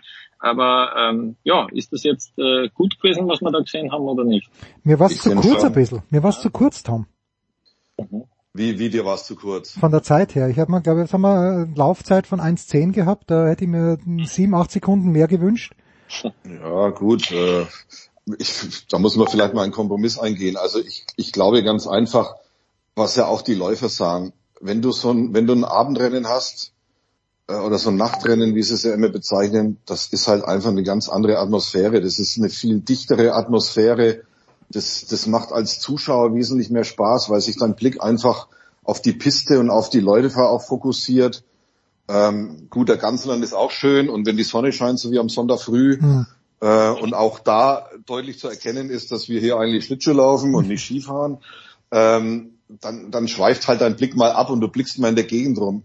Und bei so einem Nachtrennen, da hast du halt einfach, oder andersrum gesagt, wenn du beim Neujahrsskispringen in Garmisch-Partenkirchen bist und es sind 25.000 Leute da, dann ist die Atmosphäre lang nicht so gut, wie wenn drei Tage später oder vier Tage später ein Nachtslalom ist, wo 7000 Zuschauer da sind. Mhm. Da ist, da war die Atmosphäre ganz, ganz anders. Weil, wie gesagt, du hast dieses beleuchtete Band, du musst dich, du kannst dich nur auf das konzentrieren.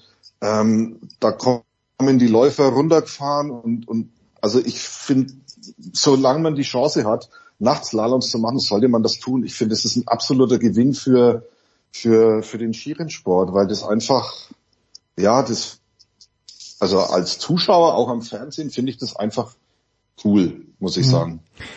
Und da gibt's jetzt einen Hörer, den Service-Hinweis von mir. Live, live Skispringen, no good. No good. Man friert in, in der Regel und man sieht erstaunlich wenig dafür, dass man, egal wo man steht eigentlich, und das Allerschlimmste, ganz, ganz übles äh, Erlebnis meinerseits, nicht übel, aber es war halt äh, komplett sinnfrei. Skifliegen am Kulm, ich weiß es noch, als ob es gestern gewesen wäre, im März äh, 1993, glaube ich. Also die Skiflieger fahren gefühlt, nicht nur gefühlt, das ist ja mehr als ein halber Kilometer entfernt, dass sie losfahren und dann äh, damals äh, hat man, glaube ich, den Anlauf auch zu kurz gewählt gehabt. Dann kommen wir es nicht einmal bis ins letzte Drittel des Bergs. Also geht's lieber zum Skifahren, geht's in die Handballhalle, macht sonst irgendwas, aber Skispringen live, no good. Nur Lukas. Vorher ich eine Konsultation des Augenarztes Ihres Vertrauens. Ja, oder? bitte, bitte. Und auf jeden Fall, auf jeden Fall nicht nur Kaltgetränke mitnehmen, äh, sondern auch ein Feldstecher. Ja. Lukas, vielen, vielen Dank. Tom, vielen Dank. Kurze Pause. Dann machen wir ja weiter.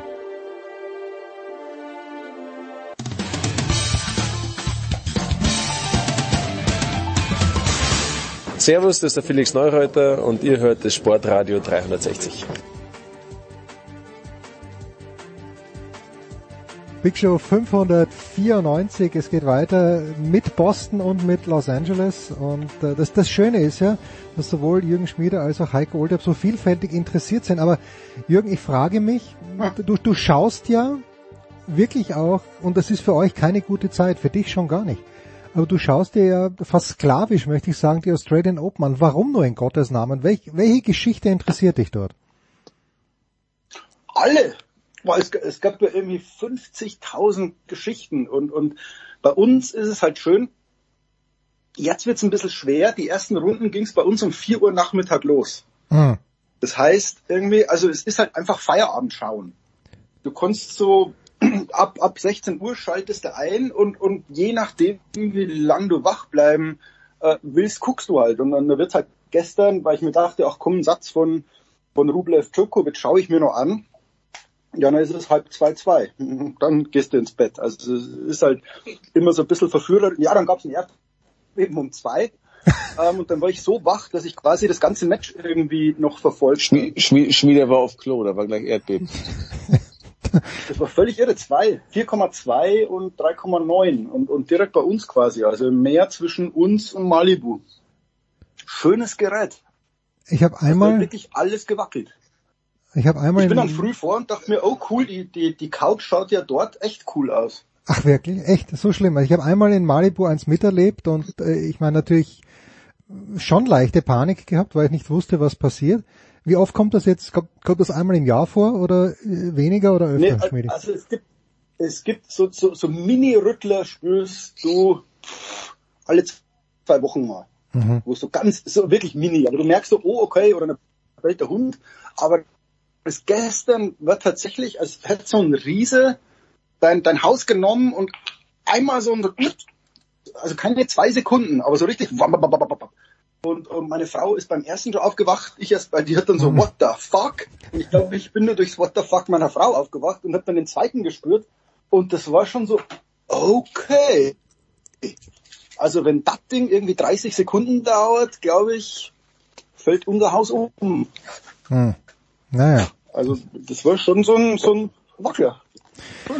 Und dann war ich wach und dann habe ich einen dritten Satz ähm, Djokovic Rublev angeschaut. Ich dachte, also das ist halt so einfach eine Versuchung, die Australian Open und, und es gab ja so viele, so viele Geschichten mit den, mit den Amerikanern, mit, mit Murray gegen Kokinakis, mit, oh Gottes Willen, also ich weiß gar nicht, wo ich anfangen soll. Naja, schon, aber ich, drin, es, ich habe gar nicht überlegt. Also der Beginn 16 Uhr Nachmittag ist natürlich tempting. Bei Heiko wäre es 19 Uhr auch schön, sich zum Abendessen hinzusetzen. Äh, jetzt ist Melbourne. Ich, ich gucke mir, ich guck mir das immer ab, also wenn hier lokal NHL und NBA vorbei sind, also sprich 22 Uhr unsere Zeit, dann switche ich rüber und dann gucke ich das so noch, ja, zwei, drei Stunden nebenbei aber, ne? Und heute Morgen oder was gestern Mittwoch, wir müssen Mittwochs und Freitags immer um fünf aufstehen, weil die Kinder vor der Schule schon Eishockey haben, da weiß ich eine Stunde. Und da habe ich mir auch noch nebenbei, da lief Djokovic Rublev noch, ähm, das kann man nebenbei ganz gut gucken. Dann. Und es läuft halt die Australian Open sind bei ESPN und damit auf der App kannst du alles gucken. Mhm, mhm. Und, und das ist natürlich schon cool, weil, weil dann schaust du auf Platz 12 und so, also man, man fühlt sich das ein bisschen wie im, wie im Medienzentrum bei US Open. Wenn du, wenn du tatsächlich nicht ein Spiel vorgesetzt kriegst, sondern die App offen hast und sagst so, oh cool, fünfter Satz auf Platz 9, da schalte ich jetzt mal rüber. Also das ist so dieses verführerische, wie bei Olympia irgendwie, wenn, ah, da drüben ist, beim Eiskunstlauf ist los, da schalte ich jetzt mal rüber. Deswegen läuft es andauernd. Heiko ist schon akkreditiert für Olympia 2024. Ich bin noch auf der Warteliste. Wenn's, wenn's wem interessiert. Skandal. Ja, es ist, wirklich- es ist wirklich. Ein, ein, einen Huber setzt man auf keine Warteliste, sondern in die VIP-Lounge oder in die erste Reihe. Ich möchte gerne in die ASICS Lounge, wo der Johannes Knut und du bei der äh, Leichtathletik-WM wart. Wobei ich gar nicht weiß, ob der Johannes jemals hingeschafft hat. Jetzt äh, haben wir vorhin gesprochen, äh, kurz im, im Vorgespräch, äh, Super Bowl Phoenix. Also Melbourne ist ja nach allem, ich war noch nicht dort, nach allem, was ich weiß, Heiko, eine Stadt, die unbedingt besuchenswert ist. Most livable city, ne? In the world, sagt, sagen sie in Melbourne. Ja, und jetzt Nummer zwei ist, glaube ich, Wien. Glaube ich. Bin mir jetzt nicht ganz sicher, aber Heiko, Wir, wenn... wir sind wieder in Top 10. Ah ja. LA hat es wieder in die Top 10 geschafft. Äh, welche Stadt... Jetzt willst du wissen, ob Scottsdale lebt. Nein, ich möchte einfach wissen, äh, ob, ob ihr äh, oder Heiko mit deiner Erfahrung und, und dann Jürgen auch, macht das überhaupt noch, ja, fähr, fährst du nur wegen des Events hin oder gibt's noch Städte, Heiko, in den USA, wo du sagst, okay, es ist auch beim dritten Besuch noch spannend? Also ich freue mich jetzt nicht sonderlich auf den Super Bowl in Phoenix. Ähm, nächstes Jahr Vegas ist dann das was Neues. Also in Phoenix war ich schon zweimal beim Super Bowl. Ähm, Das war 2007, 2008, als die Giants den Patriots die Perfect Season versaut haben und dann 2015, als die Patriots gegen Seattle dieses super Comeback hatten Hm. in der im, im vierten Viertel. Ähm, das ist jetzt nicht sonderlich spektakulär dort, ähm, aber nächstes Jahr Vegas, das ist halt das erste Mal dort, das wird schön. Und dann 2025 New Orleans, da war ich äh, 2013 erst, äh, genau 2013, als das Licht ausfiel da. Und New Orleans ist einfach geil. Also wenn es nach mir ginge, könnten die immer wechseln zwischen Miami und New Orleans im Super Bowl. Also das ist äh, so eine einzigartige Stadt, das Essen ist genial da. Und damals weiß ich noch, das ist auch immer wichtig. Media Party war halt dort, äh, wo sie diese, diese, die, wo sie diese Floats für für für Mardi Gras bauen. Das war mega. Das das das Media Taxi war halt ein Schaufelraddampfer auf dem Mississippi. Also authentischer geht's gar nicht. Das war super, Äh, was sensationell. braucht Heiko zum glücklich sein, fressen und besoffen sein? Naja, nee, aber- aber das Essen, das, das Essen ist wirklich so, so unique und einzigartig da in New Orleans. Also das ist wirklich, wirklich toll. Ich find's grandios. Ich- Also ich möchte im Sommer nicht sein, viel zu heiß, viel zu schwül. Aber da im Februar äh, oder im Frühjahr auch, das ist toll. Und die ganze Geschichte da alles und so, das ist, ist wirklich, also ich sag mal, es gibt ja Städte, die, die ähneln so ein bisschen. ne? New York ist New York, aber Philadelphia ist wie, wie Boston, finde ich. Und, und aber äh, New Orleans ist, ist in Amerika gibt's gibt's äh, nicht, also keine andere Stadt, die wie New Orleans ist. Ja, aber du brauchst, du brauchst halt, also finde ich, als Journalist brauchst du eine Geschichte aus dieser Stadt. Also was letztes Jahr halt in LA konntest du Rams daheim in diesem neuen Stadion. In diesem neuen Stadion konntest du so ein bisschen erklären, ähm, wie die NFL tickt mit Stadienbau und, und Eigentum. In Vegas kannst du, kannst du jetzt ein Stadtporträt machen, wie sich, wie sich die Stadt ändert von Sin City zu, zu Sports City irgendwie. Also Formel 1 kommt dahin. Äh, Heuer haben sie schon den, den Pro Bowl. Sie wollen Basketballteam, Eishockey, Football gibt schon, Boxkämpfe gibt's dort. Also du merkst so, wie sie in, wie sich da was tut in Vegas. Und, und dann finde ich, wenn du sportlich mit der Stadt was zu tun hast, also Rams, LA, oder aus der Stadt irgendwas ziehen kannst, dann, dann finde ich, macht Sinn, da als Journalist hinzufahren. Ähm, Scottsdale, ja, ist, ist eine Boomtown, da tut sich sehr viel wirtschaftlich. Die machen ganz viel ähm, mit diesen Wasserstoff-LKWs und, und äh, viele aus der Tech-Branche ziehen hin. Also dahingehend ist die Stadt spannend, aber das bringt natürlich nichts, wenn, wenn der Super Bowl da ist. Also du, äh, Scottsdale, Phoenix, finde ich, musst du, musst du wann anders hin.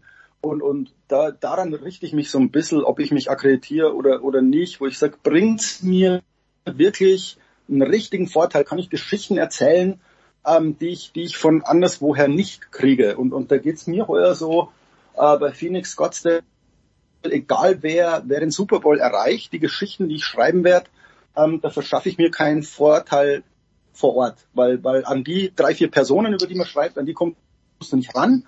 Es gibt jetzt keine Geschichte, oh, Kansas City in Scottsdale. Ja, das ist Kansas City relativ wurscht, wo die denn den Super Bowl spielen. Deswegen, ähm, mir, mir fehlt so, und, und ich finde, man muss den Lesern so, das ist unsere Chance als Journalist. Und man sagt, ich bin wo und von dort kann ich dir was erzählen, das für dich interessant sein könnte. Und, und dieser Aspekt fehlt mir heuer einfach. Deswegen, Du sagst immer Scottsdale, Jürgen, du sagst immer Scottsdale, das sind aber die Golfer. Glendale ist, ist das Stadion. Ein Ort weiter. Nee, aber der, Orte der, weiter. der, die Städte gehören ja zusammen. Ja, ja, der das ist alles. Tempe ja auch. Das Ja, genau. Mariposa County, also Glendale interessiert keine alte Sau. Äh, dieses Mariposa äh, oder Mariposa County ist Phoenix und Scottsdale. Das sind die zwei Städte. Das ist wie Minneapolis und, und St. Paul. Und genau deswegen, äh, kein Mensch würde jemals einen Text über Glendale schreiben, aber man kann Texte schreiben über Scottsdale und Phoenix. Deswegen, das sind halt die zwei Städte, Ja. die, die prägend sind. Also ich habe auch keine Ahnung, warum die da jetzt zum dritten Mal seit 2008 hingehen. Also ja, Du, für mich macht das auch nur ja, für mich macht das auch nur Sinn, weil ich das verbinde mit Eishockey. Die Arizona Coyotes, die spielen da seit dieser Saison in Tempe in einer College Arena für fünf, mit 5000 Zuschauern maximal. Äh, müsst ihr euch mal angucken, gibt's im Internet, sieht super zu sehen. Die Gästekabinen, das ist einfach nur so ein Platz, äh, schwarze Vorhänge und dann stehen da Stühle. Das ist das sieht, äh, würdest du nie denken, das ist die stärkste Eishockeyliga der Welt und die, die äh, Arizona Coyotes haben einen Schweizer, Jannis Moser.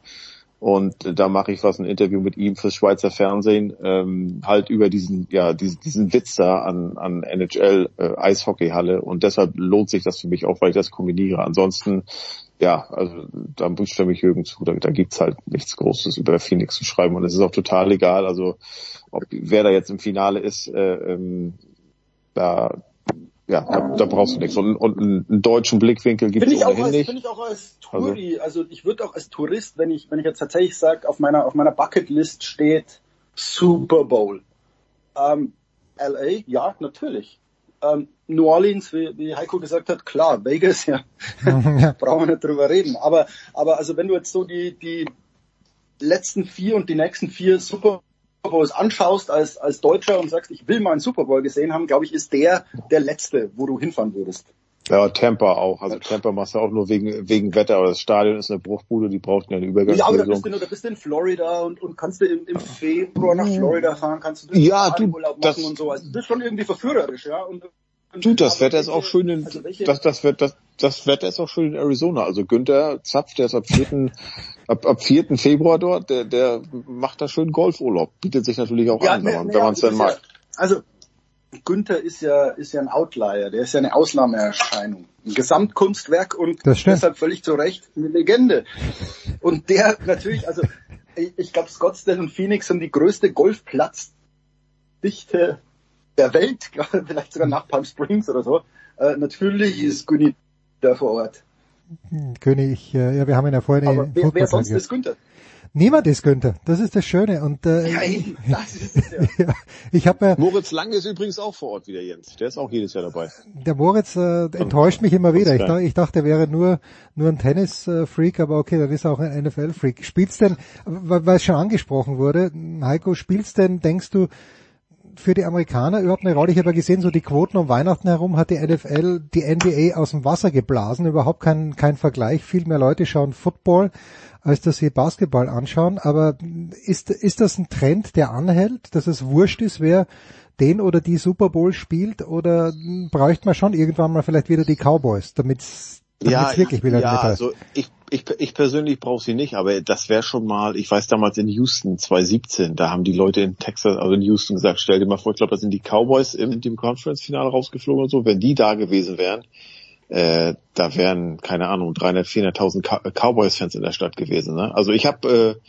viele Super Bowls jetzt schon erlebt, Cowboys waren noch nie dabei, kenne es nur vom Hören sagen, dass die Fans halt wirklich, ja, crazy sein sollen. Ähm, Green Bay ist auch immer schön, ähm, aber so generell, ich glaube, fürs Fernsehpublikum ist es total egal. Also die schalten dann, je nachdem, ob du, ob du, ob du, ob das in Ostküste bist, da schaltest du um 18.30 Uhr ein, da geht's los. Westküste ist 15.30 Uhr. Ich freue mich nur, Phoenix, das Gute ist, dass, äh, dass das halt, was sind das, Jürgen, zwei Stunden oder drei Stunden Ostküste entfernt? Zwei, also eine von mir. Ah, ja. Das heißt, es wird, es wird noch wieder wie, wie, letztes, wie, wie letztes Jahr auch in der LA ein Super Bowl, der im Hellen beginnt. Und dann bist du so einigermaßen gegen Mitternacht fertig. Das finde ich immer schön. Super Bowls an der Westküste, weil an der Ostküste, da schreibst du bis morgens um vier oder um fünf, da, da hast du nichts von.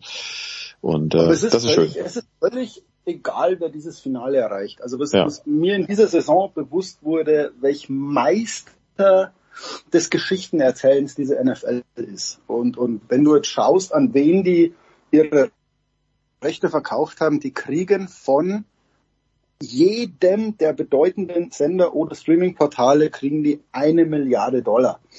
Also die, die machen das raus. Jetzt zahlt ihnen Apple heuer noch äh, die Halftime-Show. Mhm. Äh, an Amazon haben sie das Thursday Night verkauft und, und sie machen einfach, wenn man sich so ein bisschen damit beschäftigt, ein unfassbar unterhaltsames Produkt ähm, mit, mit tausenden Geschichten. Und, und dann ist es, dann spitzt sich's irgendwann mal so zu und, und schau mal, jetzt, jetzt haben die Detroit Lions dieses Jahr endlich mal was getaugt, fast im, im äh, in Playoffs. Wenn die sich jetzt verbessern, haben zwei, haben einen guten Draftpick gekriegt von den Rams. Hm. Gott sei Dank. Dann hörst du so eine Geschichte, oh wow, die, die alten, ehrwürdigen Detroit Lions, ja, für die sich 20 Jahre niemand interessierte. Und zwar völlig zu Recht. Aber sollten die den Super Bowl erreichen, kannst du wieder Geschichten erzählen und wieder Geschichten erzählen. Und es ist so, äh, klar, die, die Cowboys haben geile Fans oder die Bills, als die Bills hier beim in LA gespielt haben, haben die Bills-Fans unseren Pier einfach übernommen. Das komplette Wochenende war die Bills-Mafia ähm, hier unterwegs und das war toll. Und, und damit ist es aber wirklich, wirklich wurscht, wer dieses Spiel am Ende bestreiten wird. Ähm, überleg mal, Cincinnati pff, ist jetzt kein großer Markt. Kansas City ist auch eher eine Kleinstadt. Ja, ähm, ja, aber da machst du es halt über, über, über die, über die, über die Stars. Also Patrick Mahomes zieht ja, immer, ne? Und, immer, und, also, und Borrow. Du, du ja. hast 500.000 Geschichten zu erzählen und die NFL schafft's derzeit mit genau der richtigen Dosierung. Sie schaffen es auch, dass es nicht überkandidelt wird, äh, weil du eben diesen Vergleich mit der NBA machst. Es wird einem hier jeden Tag werden einem zwei Spiele als das allergrößte, tollste Must-See-TV ähm, weil hier spielt äh, Kevin Durant mit seinen Nets gegen die 76ers. Joel, und dann sagst du so, es ist Mitte Januar. ähm, ich weiß gar nicht, ob er im Beat spielt, ja, weil, weil meistens sitzt ja dann irgendwie ein Superstar, gerade bei Clippers, wo du dir denkst, oh, jetzt ja, Paul George schon wieder verletzt oder ach, der spielt nicht, pff, äh, weil weil es den Trainern auch wurscht ist. Aber sie verkaufen es gerade über die, die NBA, weil sie wirklich, wie der Monaco Franze sagen würde, äh, jeden Scheißdreck zu einem Weltereignis hochstilisieren. Und, und so ist es. Und, und dann schaust du, und dann schaust die Werbung, was heute wieder in der NBA ist, und dann sagst du, nee, schaue ich lieber Australian Open. Weil was auf Platz 9 bei den Australian Open äh, passiert, interessiert mich mehr als so ein, so ein Regular Season Game, wo die Stars geschont werden. Ehrlich. Du, du siehst ja auch, Jürgen, oder Jens auch, welche Sportart, welches Ereignis schafft es? Es sind ja zwischen Conference Finals und Super Bowl wirklich zwei Wochen. Und trotzdem ist ab dem Montag nach dem Conference Finale, da sagt man nicht, ja, okay, diese Woche ist ja kein Spiel, Pro Bowl lassen wir mal weg. Da geht das schon sofort los. Die reden zwei Wochen lang über ein 60-minütiges Footballspiel. Das, Ja, also, das ist- nenn mir ein, nenn mir, nenn, Das nenn mir meine ein anderes Ereignis. Also sie schaffen es halt, die, und ich finde halt, es ist so geil, weil sie Geschichten erzählen. Also ich weiß nicht, wie sie es machen, sie, sie packen dich irgendwie. Also bei, beim Fußball ist es mittlerweile auch schon so irgendwie überverkauft und du bist so, hm, interessiert mich nicht mehr. Aber beim Football ist es tatsächlich so, gerade wenn du so ein Lieblingsteam dann hast, also jetzt gesagt, meine Detroit Lions, denkst du ja jetzt schon wieder so, oh, ja, wir kriegen den Pick von den Rams. Also wenn, wenn der Super Bowl vorbei ist, äh, ist so ein Monat Ruhe und dann geht's aber schon wieder los. Wer wird gesigned? Was machen wir mit dem Draft? Bla bla bla. Also die schaffen es tatsächlich, so ein, so ein Feuer immer am Lodern zu halten und genau zum richtigen Zeitpunkt hauen sie so, so ein Holzscheit hinterher, wo du sagst, ah ja, ha, cool. Und, und also wer, wer, wer immer dafür verantwortlich ist, ist ein Genie. Also das muss wahrscheinlich die Nummer zwei hinter Goodell sein oder irgendjemand, der, der so Storytelling NFL macht, ein Genie. Großartig. Kurze das, das Pause. lebt ja auch diese, achso. Mach mal kurze Pause, Heiko, gleich.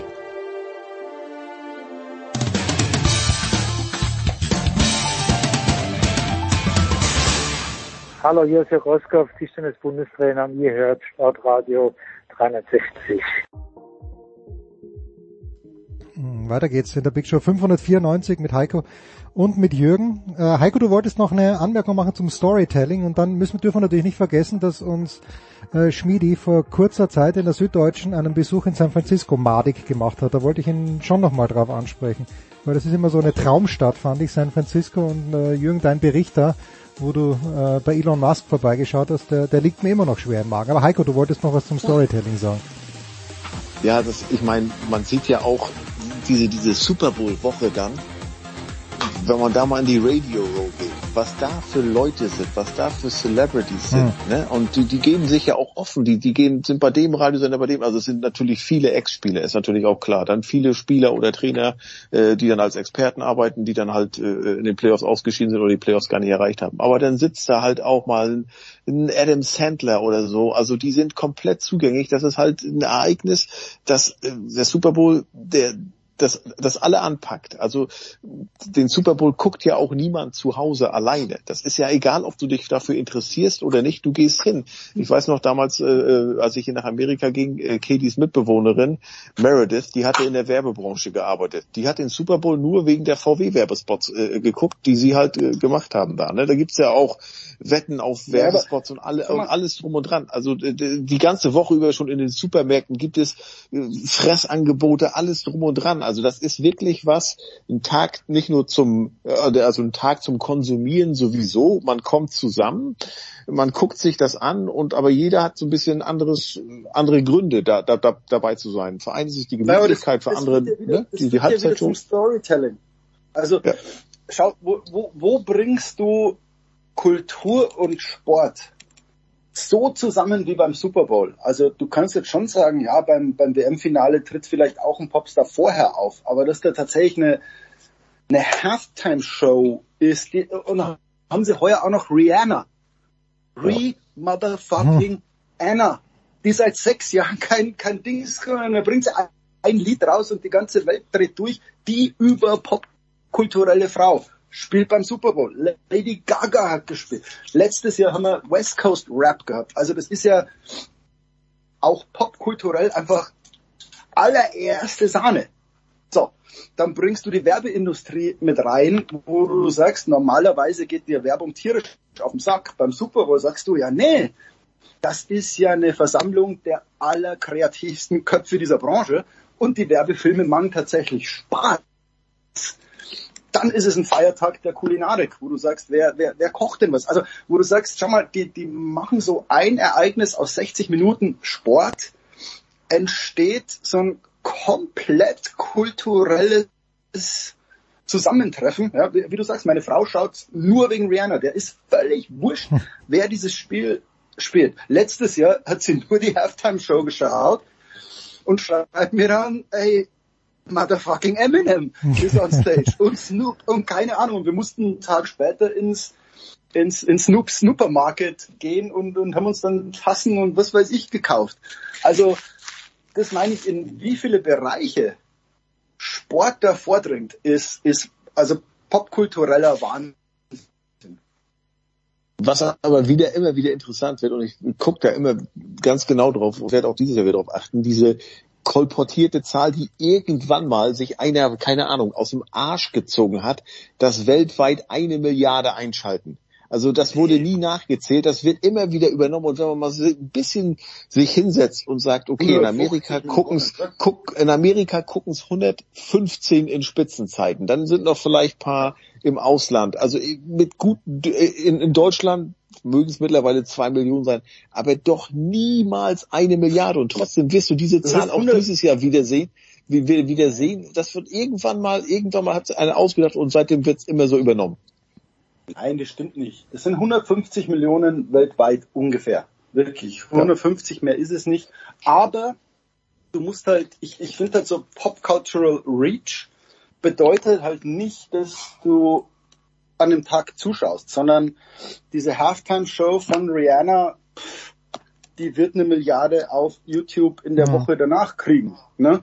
Und, und die Werbefilme schaust du in der Woche vorher schon. Und, und am nächsten Und wenn es dann noch in ein Nippel du Ja, ja, und, das, wenn das es meine ich ja. Oder am nächsten Tag sagst du, ja. hast du eigentlich die, die VW-Werbung gesehen mit dem Darth Vader-Jungen? Ja, wer sie nicht gesehen hat, der ist aber ganz, ganz schnell an seinen Computer gegangen, äh, dass er mitreden kann. Und, und das meine ich. Also allein 110 Millionen ist eine Wahnsinnszahl, wo du sagst, jeder Dritte schaut dieses Ding. Hm. Ähm, das kriegst du in Deutschland beim WM-Finale nicht. Wie viele Leute schauen in Deutschland WM-Finale? 25 Millionen. Nein, ich habe es ich hab's gestern mal gerade aufgerufen. äh, Das EM-Halbfinale 2016 Deutschland gegen Frankreich, wo Deutschland ausgeschieden Ja. hat, 28 Millionen. Ja, also also mehr aber- als ein Drittel. Aber okay, knapp mehr als Okay, ist Drittel. mehr als, okay. Kna ganz knapp mehr, ganz ja, knapp mehr. Ja. Also dann sind wir tatsächlich, und in Amerika ist es aber egal, wer spielt. Ja, ja. In Deutschland schaust du EM-Halbfinale nur, wenn Deutschland spielt. Also äh, schau dir mal die Zahlen fürs andere Halbfinale an, da bist du wahrscheinlich bei im einstelligen Millionenbereich. Ne?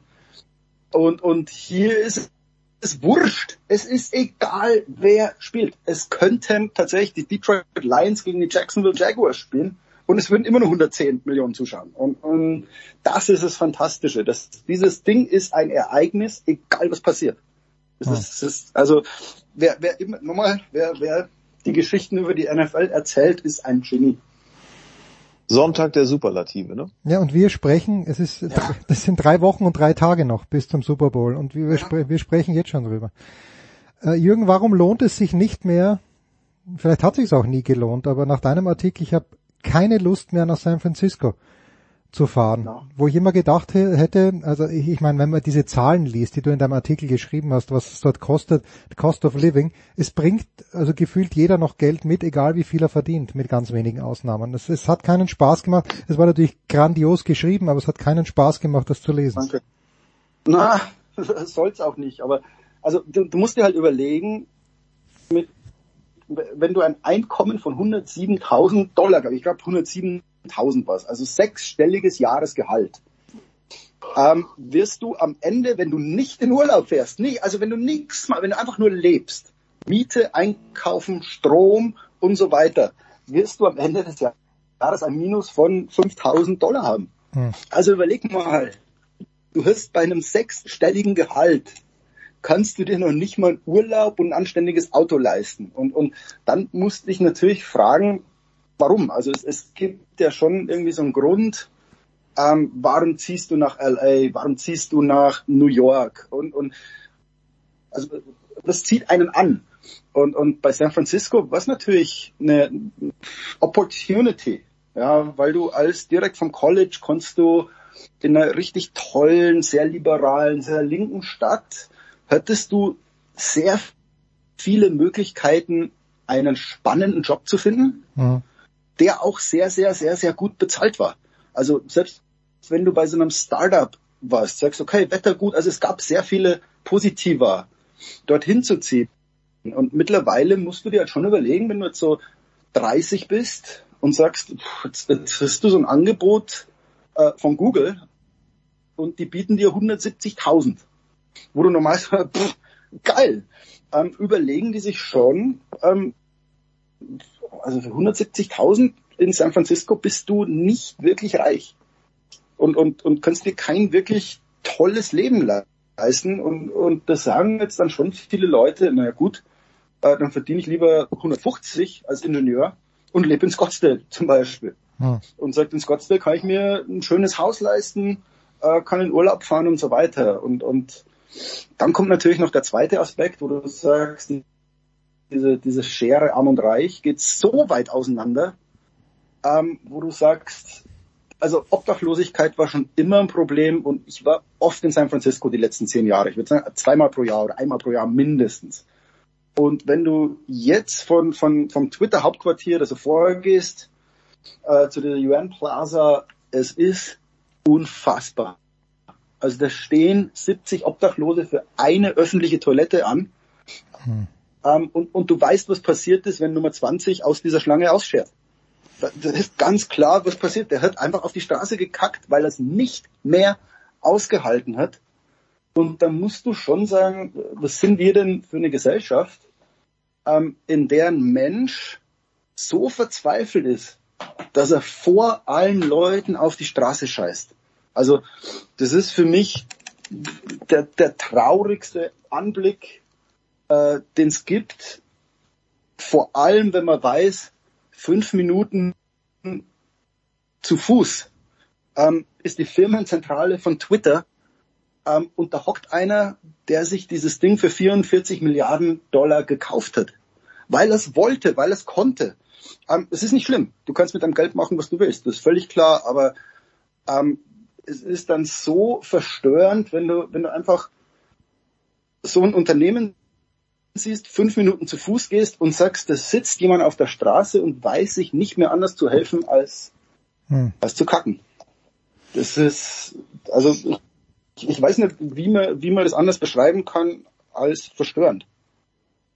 Also Solidarität, ist, ja, weiß nicht, also das, das sind halt dann... Solidarität, es ist, sie probieren's. Also ähm, es ist halt, man, man debattiert sehr viel über Obdachlosigkeit. Man debattiert sehr viel auch in San Francisco, wo man sagt, schau mal, ähm, ihr habt wirklich viele Milliardäre, äh, äh, nicht nur Milliardäre, sondern diese sogenannten 100 Millionäre. Also Leute, mhm. die ein Vermögen von 100 Millionen Dollar aufwärts haben. Ähm, ich weiß gar nicht, gibt es 1000, glaube ich, oder knapp 1000 in San Francisco. Das ist eine unvorstellbare Zahl. Also so viele Leute haben ein Vermögen von 100 Millionen Dollar. Ich kann mir überhaupt nicht vorstellen, was 100 Millionen Dollar sind.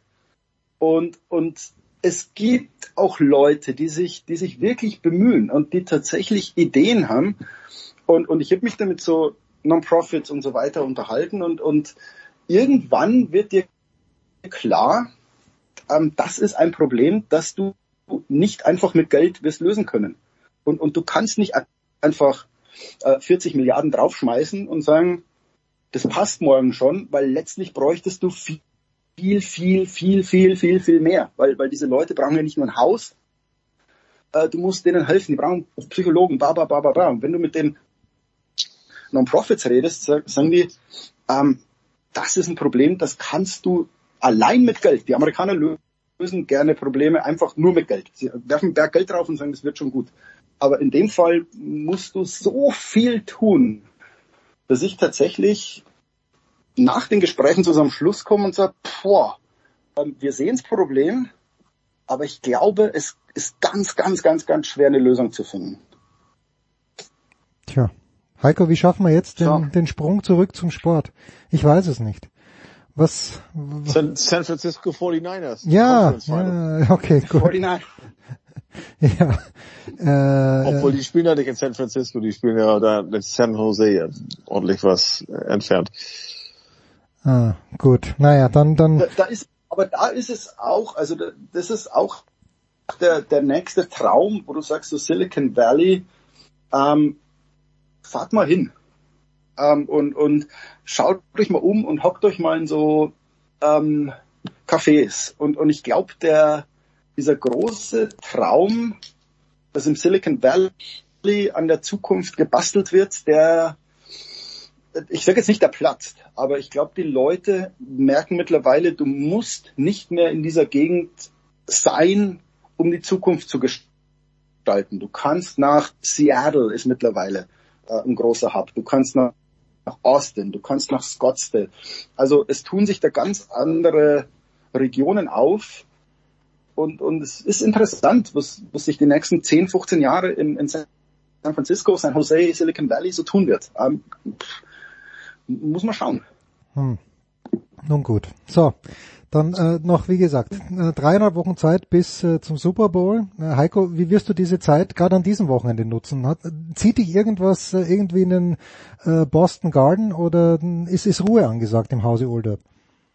Nee, also die Lakers kommen zwar am Donnerstag, am Sonnabend, aber das äh, interessiert mich nicht, weil ich hoffe, dass ich morgen früh Donnerstag, also ja, zum Zeitpunkt dieser Ausstrahlung im Garten gewesen sein werde beim Morgentraining der New York Knicks. Ich will mich mal mit Isaiah Hartenstein unterhalten. Mhm. Aber da kriege ich morgen erst um neun Bescheid vom Pressesprecher, ob die überhaupt Training haben. Und dann geht's um 14 Uhr, wir holen die Kinder früh aus der Schule, geht's nach Vermont. Ryan hat da an der kanadischen Grenze ein Eishockeyturnier, Freitag, sondern am Sonntag, vier Stunden hoch. Oh. Und dann machen wir, machen, machen wir ein schönes, ähm, also äh, Ryan spielt Eishockey, Kedi guckt zu und Linie und ich fahren Ski. Ja, mit, mit Recht übrigens. Aber was ist aus dem alljährlichen äh, Lake Placid Trip geworden? Kommt der noch? Der, der wäre ja im Februar, aber äh, nee, da geht's, wir müssen uns ja auch mal äh, bei Schwiegermutter zeigen, einmal im Jahr und deshalb fliegen wir dann nach, äh, nach Jacksonville. Äh, diese Probleme hat, hat Schmiedi nicht. Schmiedi, Wochenende irgendwas? Wochenende ist Zukunftstag. Ach was. Ist äh, Führungen durch beide Schulen, weil unser Sohn ähm, überlegt, ob, ob er entweder für die Mira Coaster Mustangs spielen wird oder die Redondo Beach, Honey? Um kein Hockey, ja, aber was ist denn der, der Die Eagles. Also er überlegt, ob er nach Redondo Beach oder nach, nach Mira Coaster geht und Mira Coaster hat ein Hockey-Team, äh, Redondo Beach nicht. Das heißt, wenn er nicht, wenn er nach Redondo Beach ginge, müsste anderes Eishockey-Team finden. Dann ist am Samstag das große Spring Hockey Team Meeting. Also wir reden dann drüber, wo er im Frühling äh, spielen wird, ob es dann Highschool wird oder ob er Junior Kings macht. Und dann haben sie am Sonntag geht's langsam um die Playoffs. Die sind gerade Zehnter und spielen am Sonntag gegen die California Wave. Die sind Neunter. Das heißt, wir müssten jetzt mal ein paar Spiele gewinnen, weil die ersten acht qualifizieren sich für die Playoffs. Also, wäre ein Sieg nicht schlecht. Wäre gut, aber man muss natürlich echt sagen, schön. Wir, wir bräuchten alle ein Korrektiv im Hintergrund, wie du, Jürgen. Wenn wir, wenn wir uns leicht ja, vertun, faktisch, das, auf Platz 8 sind nämlich die, die Junior Ducks und auf Platz 7 die Maple Leafs. Und, und das wird mich ein bisschen ankacken, wenn die Ducks und die Maple Leafs in die Playoffs kommen und die Kings nicht. Hm. Ja, wir werden uns wo Jürgen gerade, wo, wo Jürgen oder Hanni gerade sagte, nee, die haben kein Eishockey-Team da. Äh, ich habe gerade hier gehört, ähm, der Sohn, äh, der hier Jonathan Kraft ist ja Robert Krafts Sohn und sein Sohn ist ein Siebtklässler an der Privatschule hier. Ähm, und da gab es irgendwie Facility, die braucht ein bisschen Geld, hat er mal eben 20 Millionen gegeben und dann wurde das gebaut. Ha! Geiles Ding. Das wurde mir, das wäre für mich auch mal eine Geschichte von den Australian Open. Ähm, was einem so auffällt, ist Kinder ehemaliger Sportler. Oh ja. Tennisspieler. Also wo du, wo du einfach schaust und so, oh Taylor Fritz, wer bist du denn eigentlich? Und dann sagst du, okay, ja klar, äh, dann ist Sebastian Korda. Ja, wer, wer kennt ihn nicht, den, den alten Peter? Ähm, und dann schau, was, was habe ich noch geschaut, wo ja, dann ben, ben Shelton, Brian, Sheldon, glaub ja genau, genau. Der- der- Brian Shelton war auch, Die ja. Mutter ist, die Mutter ist, was war die Mutter? Nee, Brian Shelton, der war der Vater, aber bei irgendjemand anders, äh, wo, wo, wo die zwar nicht Profisportler waren, aber die Mutter war Leiterin des Tenniszentrums in Moskau, glaube ich, und hat unter anderem Kurnikova rausgebracht und wurde schon, Rublev, Mhm. Rublevs Mutter, weil ich nachgeschaut habe. Und da sagst du so, ähm, wer hat's denn eigentlich, sag mal, bei der, bei der U30 in der, in den Top 50, wer hat's denn dahin geschafft, ohne dass, dass die Eltern entweder Profisportler, vor allem Profi-Tennisspieler oder äh, eine Tennisschule oder irgendwo Leiter, also quasi schon in dieser Welt waren, wie bei Zverev, wo du sagst, der wurde ja auch ins Tennis reingeboren. Und, und ich finde das schon interessant. Ich glaube, da gibt's nicht, nicht mehr viele, die tatsächlich Tennisspieler wurden und, und nicht schon in diese Welt geboren, geboren sind. Oder du hast ist- einfach, ist ja- du hast einen Papa wie Jessica Pegula, dem halt Ja, oder die, das, der- das ist dann der nächste. Deswegen fand ich so interessant, wo, wo Heiko sagte, ähm, äh, äh, Robert Crafts Sohn. Also wo du sagst, entweder ist sind deine Eltern ehemalige Sportler, sind im Sport drin oder stinkreich. Der, der Outlier ist der, der self-made Profi-Tennisspieler. Und da glaube ich, gibt's unter 30 nicht wirklich viel. Also Aber es wer, gibt wer ja auch, welche weiß, möge es unter den Twitter-Eintrag von, von Jens morgen schreiben. ja bitte.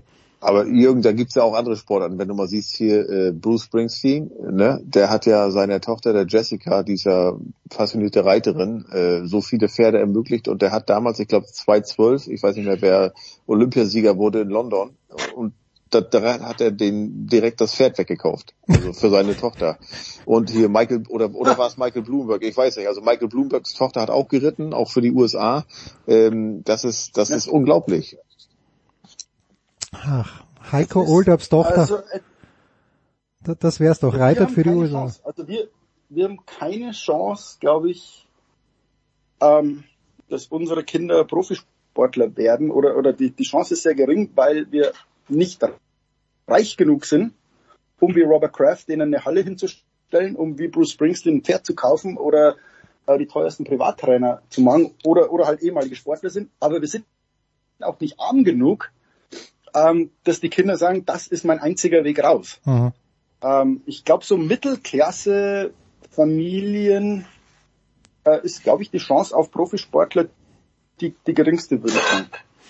Wenn Muss immer lachen, wenn ich- mal muss immer lachen. Anschauen, wo, wo kommt ihr her?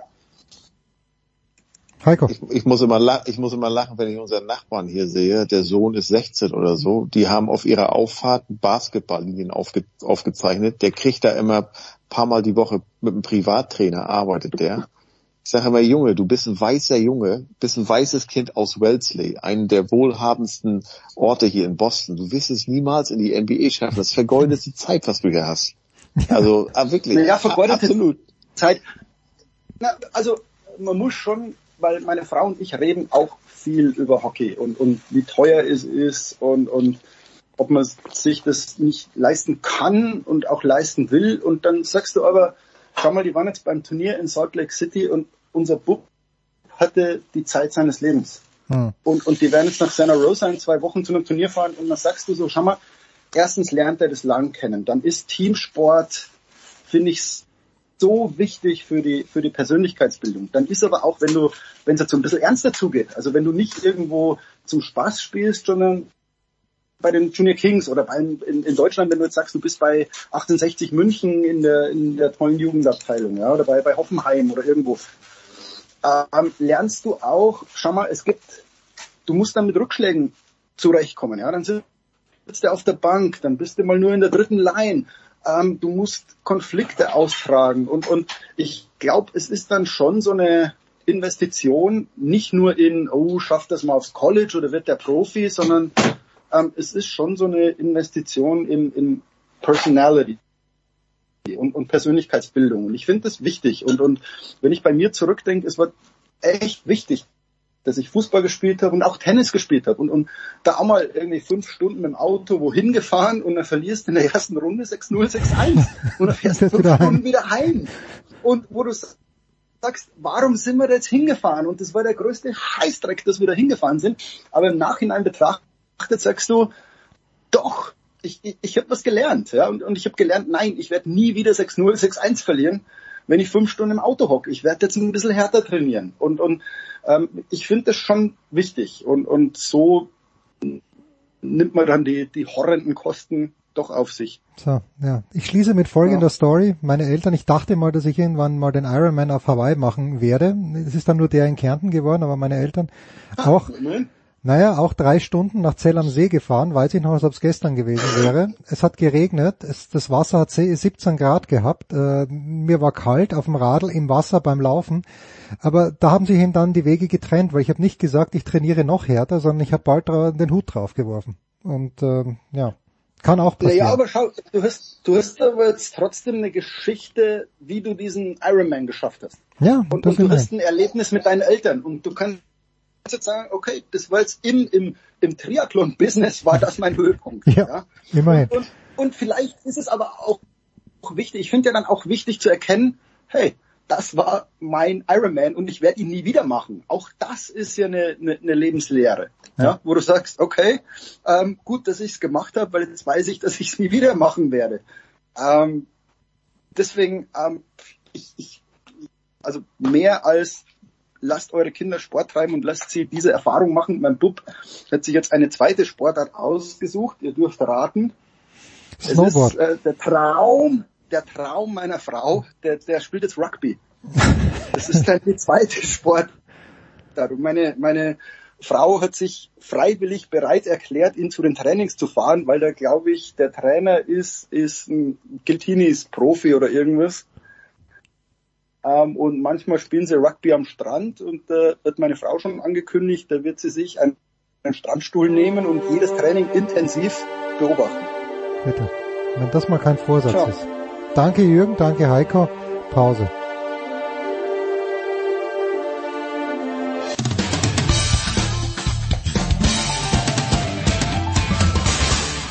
Hi, this is Pat Rafter and you're listening to Sport Radio 360.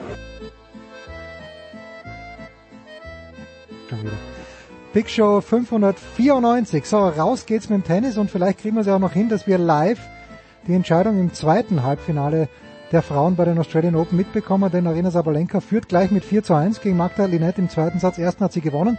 Darüber zu sprechen, aber noch um über mehr zu sprechen. Oliver Fassnacht ist noch da geblieben nach dem Fußball, hat sich eine kleine Pause genommen. Servus Oliver nochmal.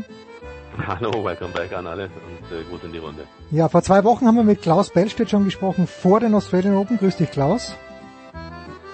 Moin in die Runde, hallo Jens. Und Paul Häuser ist auch wieder da. Servus Paul. Good day. Good day. Klaus, die übergeordnete äh, Story für dich bei diesen Australian Open 2023 ist welche? Ach Gott, jetzt fängst du so wieder mit an. Ja, ich muss mit dem Großen und Ganzen anfangen, weil Sabalenka wird gleich gewinnen, wird dann, wird dann, darüber ist das. Ja, ja, da muss, muss ich einfach so um die Ecke kommen. Ja, diese, diese, diese Langweile, die uns Herr Djokovic bietet, die ja irgendwie auch beeindruckend ist, weil er so gut ist, aber irgendwie macht es mich schon auch fertig, weil ich Tennis nur noch, wenn er spielt, nur noch mit so ein bisschen äh, Langeweile schaue und, und irgendwie so fassungslos fast bin, dass, dass gar nichts mehr geht auf der anderen Seite. Ja klar, er ist so gut, aber ist es nur das? Keine Ahnung, aber so die Nummer ist schon, finde ich, übergeordnet das Mega-Thema aus Männersicht zumindest. Und ähm, wenn jetzt nicht noch irgendein Wunder passiert und Tsitsipas äh, seinen kleinen Djokovic Komplex ablegt im Finale, denn wir gehen, wir alle gehen davon aus, dass es das Finale wird. Widersprecht mir gerne, nein, widersprecht mir nicht. Ähm, dann wird es wieder, äh, wird es, wird es Djokovic wieder machen und ähm, finde ich persönlich, du hast mich jetzt gefragt, finde ich äh, lame, langweilig und ähm, vielleicht tut's auch dem Tennis gar nicht so gut. Ja, jein. Ich, ich bin aber mittlerweile soweit bekanntermaßen nicht im Djokovic-Lager, aber ich schaue mir das einfach an und bin unfassbar fasziniert von ihm, wie er Tennis spielt. Mit welcher Ruhe, mit welcher Stabilität er aus den Ecken heraus spielt. Das ist einfach, es ist so grandios, großartig. Ähm, und natürlich ist es langweilig. Paul, widersprichst du Klaus, äh, was den Sieger, was das Finale angeht? Äh, widersprichst du mir, was die Großartigkeit von Novak Djokovic angeht?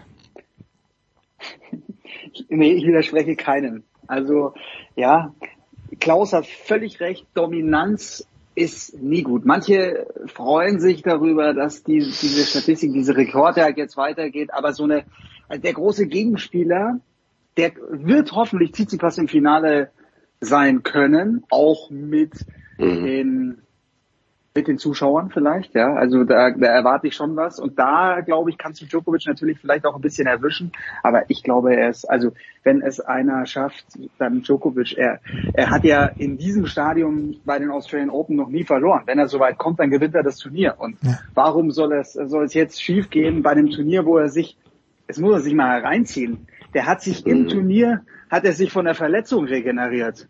Der ist so gut, dass er, dass er das hinbekommt mit einer Oberschenkelzerrung oder ich weiß es nicht, mit was für Methoden er das jetzt hinbekommen hat. Er ist auf jeden Fall so, war er jetzt für de Menon und und Rublev war er unantastbar. Das waren jetzt wahrscheinlich auch die völlig falschen Gegner. Und ich sehe schon ein paar Möglichkeiten, wie Tsitsipas ihn, ja, ihn nerven kann und ihn erwischen kann, auch wenn er, wenn er gut variiert, wenn er vor allem natürlich einen, einen Sahnetag erwischt, wenn er gut aufschlägt und dann auch die Zuschauer hinter sich hat. Er braucht, er mhm. braucht sicherlich irgendwie einen, ja, einen guten Start in, in, in das Finale.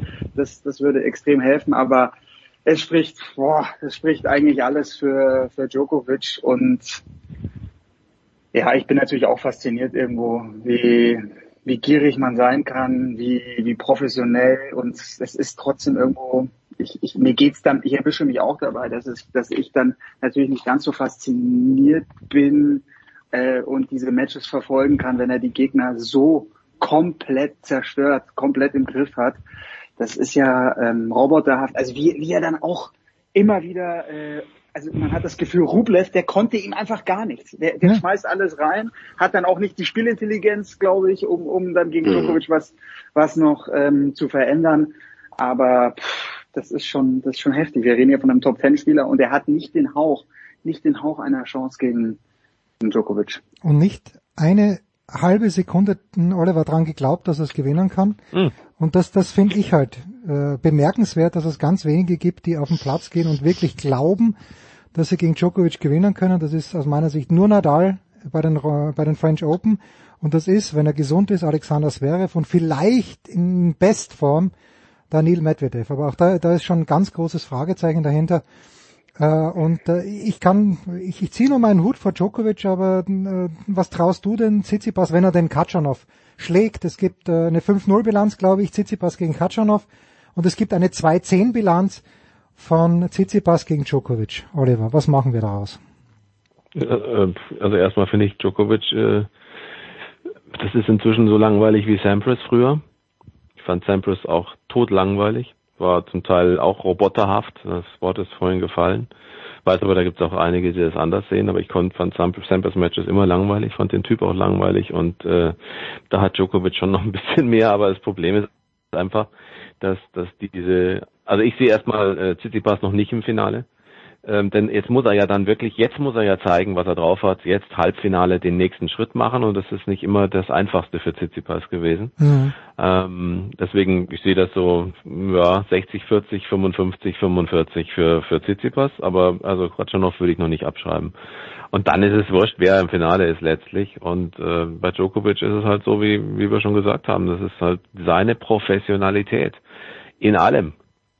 Ähm, geht in ein Turnier rein und und hat natürlich, hat man ja gesehen, er hatte Probleme. Das ist auch irgendwann langweilig im Übrigen, ja, diese Geschichte. Das ist auch irgendwas, wo ich sage, Mai, also ist er verletzt, ist er nicht verletzt. Ihm vorzuwerfen, er würde simulieren, ist natürlich total albern.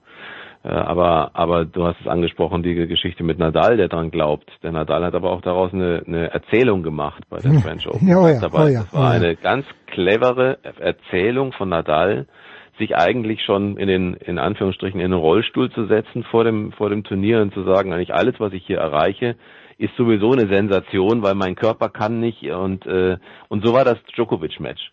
Der hat dem Djokovic so lange gezeigt, dass er eigentlich nicht richtig kann, bis es, dass es dann irgendwann zu so einem, zu so einem, äh, ja, so, zu so einer Situation kam, alle gegen Djokovic, weil alle ja für Nadal auch waren. Und da hat Djokovic zum ersten Mal, glaube ich, ist er da auf einen kleinen Marketing-Gag von Nadal reingefallen, weil ich fand auch da Djokovic den besseren Spieler eigentlich. Ähm, also äh, unterm Strich, es ist seine Perfektion, es ist seine Professionalität, es ist seine Bereitschaft, sich zu verändern, sein Team zu verändern, um wieder ein festes Team zu finden in den letzten Jahren. Es ist seine Bereitschaft, neue Dinge auszuprobieren. Ob wir darüber nun gestritten haben oder nicht, ist ein anderes Thema. Ähm, klar war das heftig mit die Zeit des Gurus, aber er hat eben Dinge ausprobiert. Er ist offen und die allerwenigsten sind doch offen für wirkliche Veränderungen und auch mal ja etwas strikter durchzuziehen. Deswegen ist er so stark, wie er ist. Tja, den Guru hatte ich schon ganz verdrängt, Klaus. Da war doch mal Ja. was. Ich, er, ist mir sogar, er ist mir sogar mal in Paris äh, dort äh, entgegengekommen, in der Nähe, wo ich gewohnt habe. Äh, Pepe Imas. Pepe Imas. Ja, ja, hieß er, oder heißt er, glaube ich. Und Klaus, äh, weil, weil Oliver das anspricht, wir sind ja bei diesem Viertelfinale gegen Nadal da oben gestanden. Das war das so bummvoll, habe ich dieses Stadion noch nicht gesehen. Also man konnte ja gar nicht rankommen. Äh, aber ich, ich finde halt, dass Djokovic genau aus solchen Dingen halt auch dann was lernt. Ja. Wird ihm nie mehr passieren, sollte er jemals wieder in diese Situation kommen, dass er sich davon dann irgendwie ablenken lässt. Und das spricht schon auch für ihn. Äh, wollen wir Katschanov loben, äh, der jetzt schon zum zweiten Mal hintereinander beim Grand Slam Finale im Halbfinale steht, oder beim Grand Slam Turnier im Halbfinale steht, Klaus, äh, möchtest du Tommy Paul loben? The floor is yours.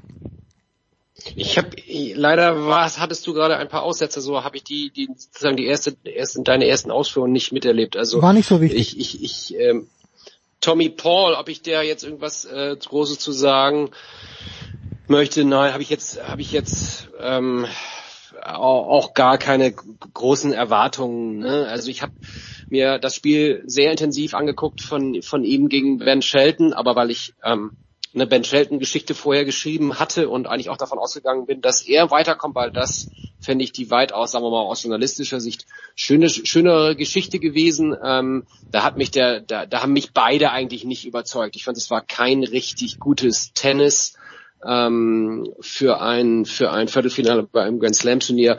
Ähm, aber aber klar, also ich meine ähm, aus der Riege dieser der der Amis, äh, die wir ja nun alle auch ähm, hoch gelobt haben an anderer Stelle, ähm, ähm, äh, ist es natürlich ein super Erfolg. Ich bin sehr gespannt. Das Umfeld ist ja ähm, total intakt. Dieser dieser dieser dieser Ami Spirit, den den trägt er ja voll nach außen. Ähm, aber ja, also ich meine, ähm, es, wir wissen ja alle, dass das wird natürlich nicht reichen. Aber ähm, wenn wir jetzt noch mal ganz kurz, erlaube mir noch mal oder erlaubt mir noch mal einen kleinen Schwenker Paris. Also ja, wir waren da letztes Jahr ähm, Jens zusammen oben bei dem Spiel. Aber lasst uns noch mal ein Jahr zurückgehen und da komme ich noch mal auf Tsitsipas zu sprechen. Denkt dran, wie er das Ding vergeigt hat nach 2-0 Satzführung gegen Djokovic. Und ich habe ihn, ich habe ihn ja mal in, ich habe ihn ähm, vom Jahr in Malaga mal zwei, drei Tage begleiten dürfen und habe mit ihm auch gesprochen, auch über dieses Spiel. Und er hat gesagt, das war natürlich das prägendste Spiel seiner Karriere, aus dem er unfassbar viel gezogen hat. Also auch mit Trainerteam, ähm, mit seinem Vater, ähm, äh, auch, auch was Mentales betrifft und so weiter. Nicht mehr so nervös agieren bei 2-0 Führung und, und so weiter. Also es ist genau wie Olli auch sagt, ja, ja, Katschanov ist sozusagen die, die kleine Reifeprüfung. Ich gehe davon aus, dass, das, dass er das gewinnt. Aber jetzt kann er wirklich zeigen, was er daraus gelernt hat.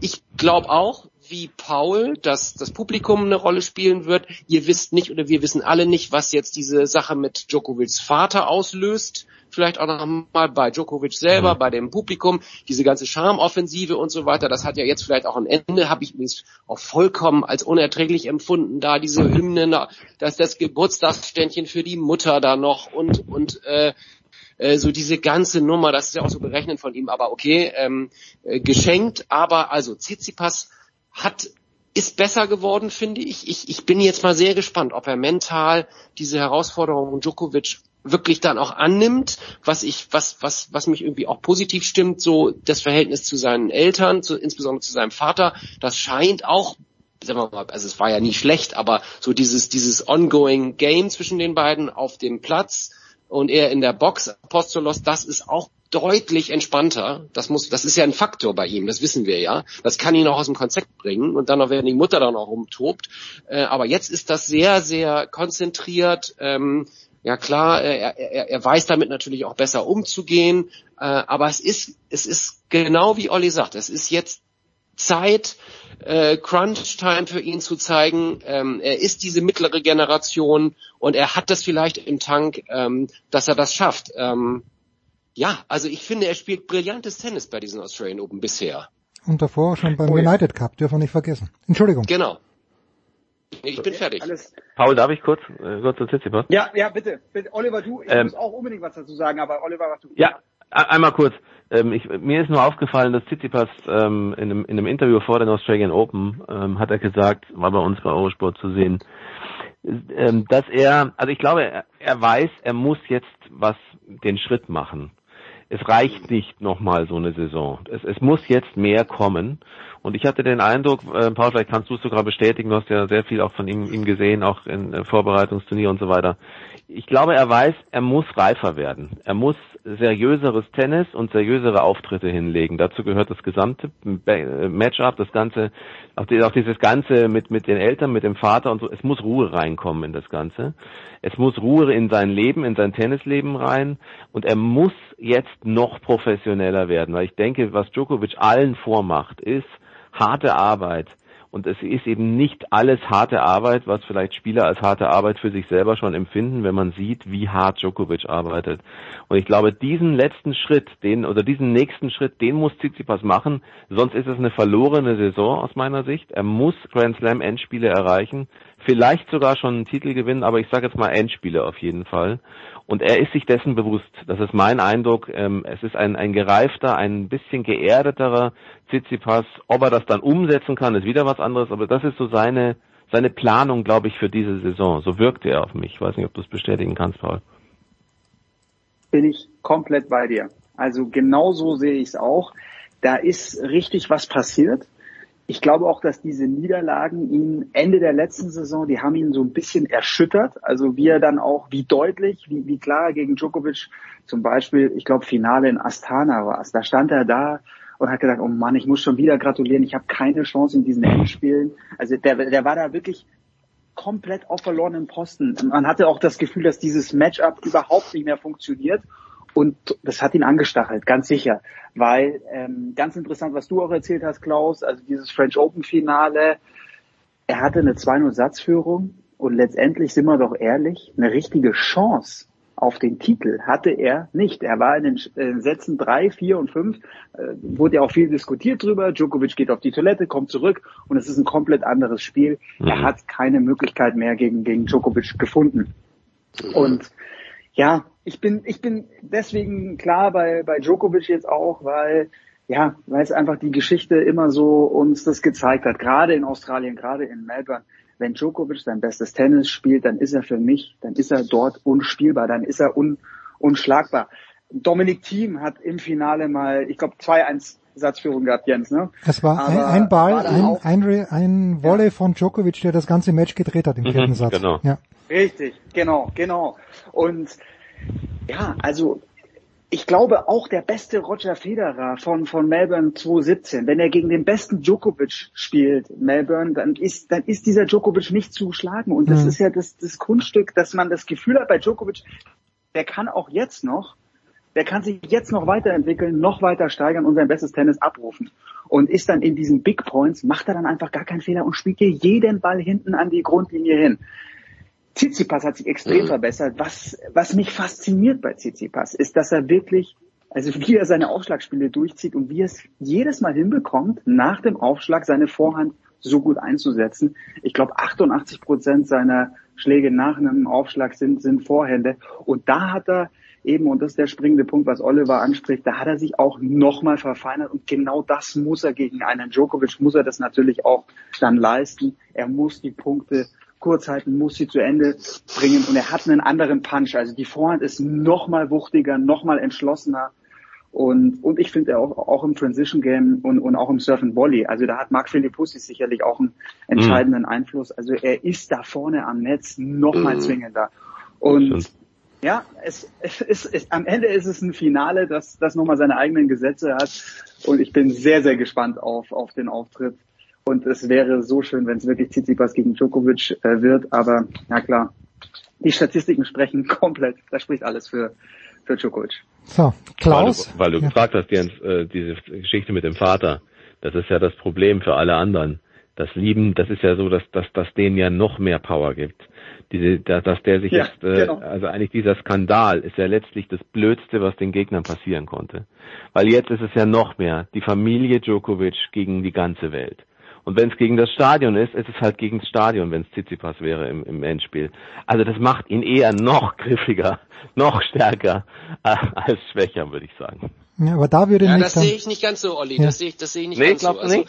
das, das, das, er hat ja, er, er ist, er braucht ja diese, er hat ja oft schon diesen Schrei nach Zuneigung und, und Liebe losgelassen, Djokovic. Und, und diese Reden, die er jetzt da schwingt und die, die, diese, die, die Tour, die er da jetzt fährt in Australien, seit er da ist, ähm, so, das ist alles, er, er braucht so ein bisschen ja die, den, den, den, den Zuspruch von Fans. Der ist ja total sensibel, was das angeht, was, was, was, was Pfiffe angeht, was, was Publikum angeht, das nicht auf seiner Seite ist. Also da gab es genug Beispiele, ähm, wo er wo er eben nicht dadurch stärker geworden ist, sondern, sondern eventuell auch ein bisschen vielleicht äh, ins Straucheln kommt. Also ich bin da sehr gespannt. Ich, ich sehe die Nummer nicht unbedingt als als Vorteil jetzt für ihn Mhm. mit seinem Vater. Ich könnte mir vorstellen, dass das, äh, da, vielleicht wird er auch noch mal was sagen vorher. Ähm, das hat er ja auch schon, hat er glaube ich auch schon ein paar Mal gesagt, so äh, bei anderen Turnieren gerade für solche Themen. Ähm, aber äh, also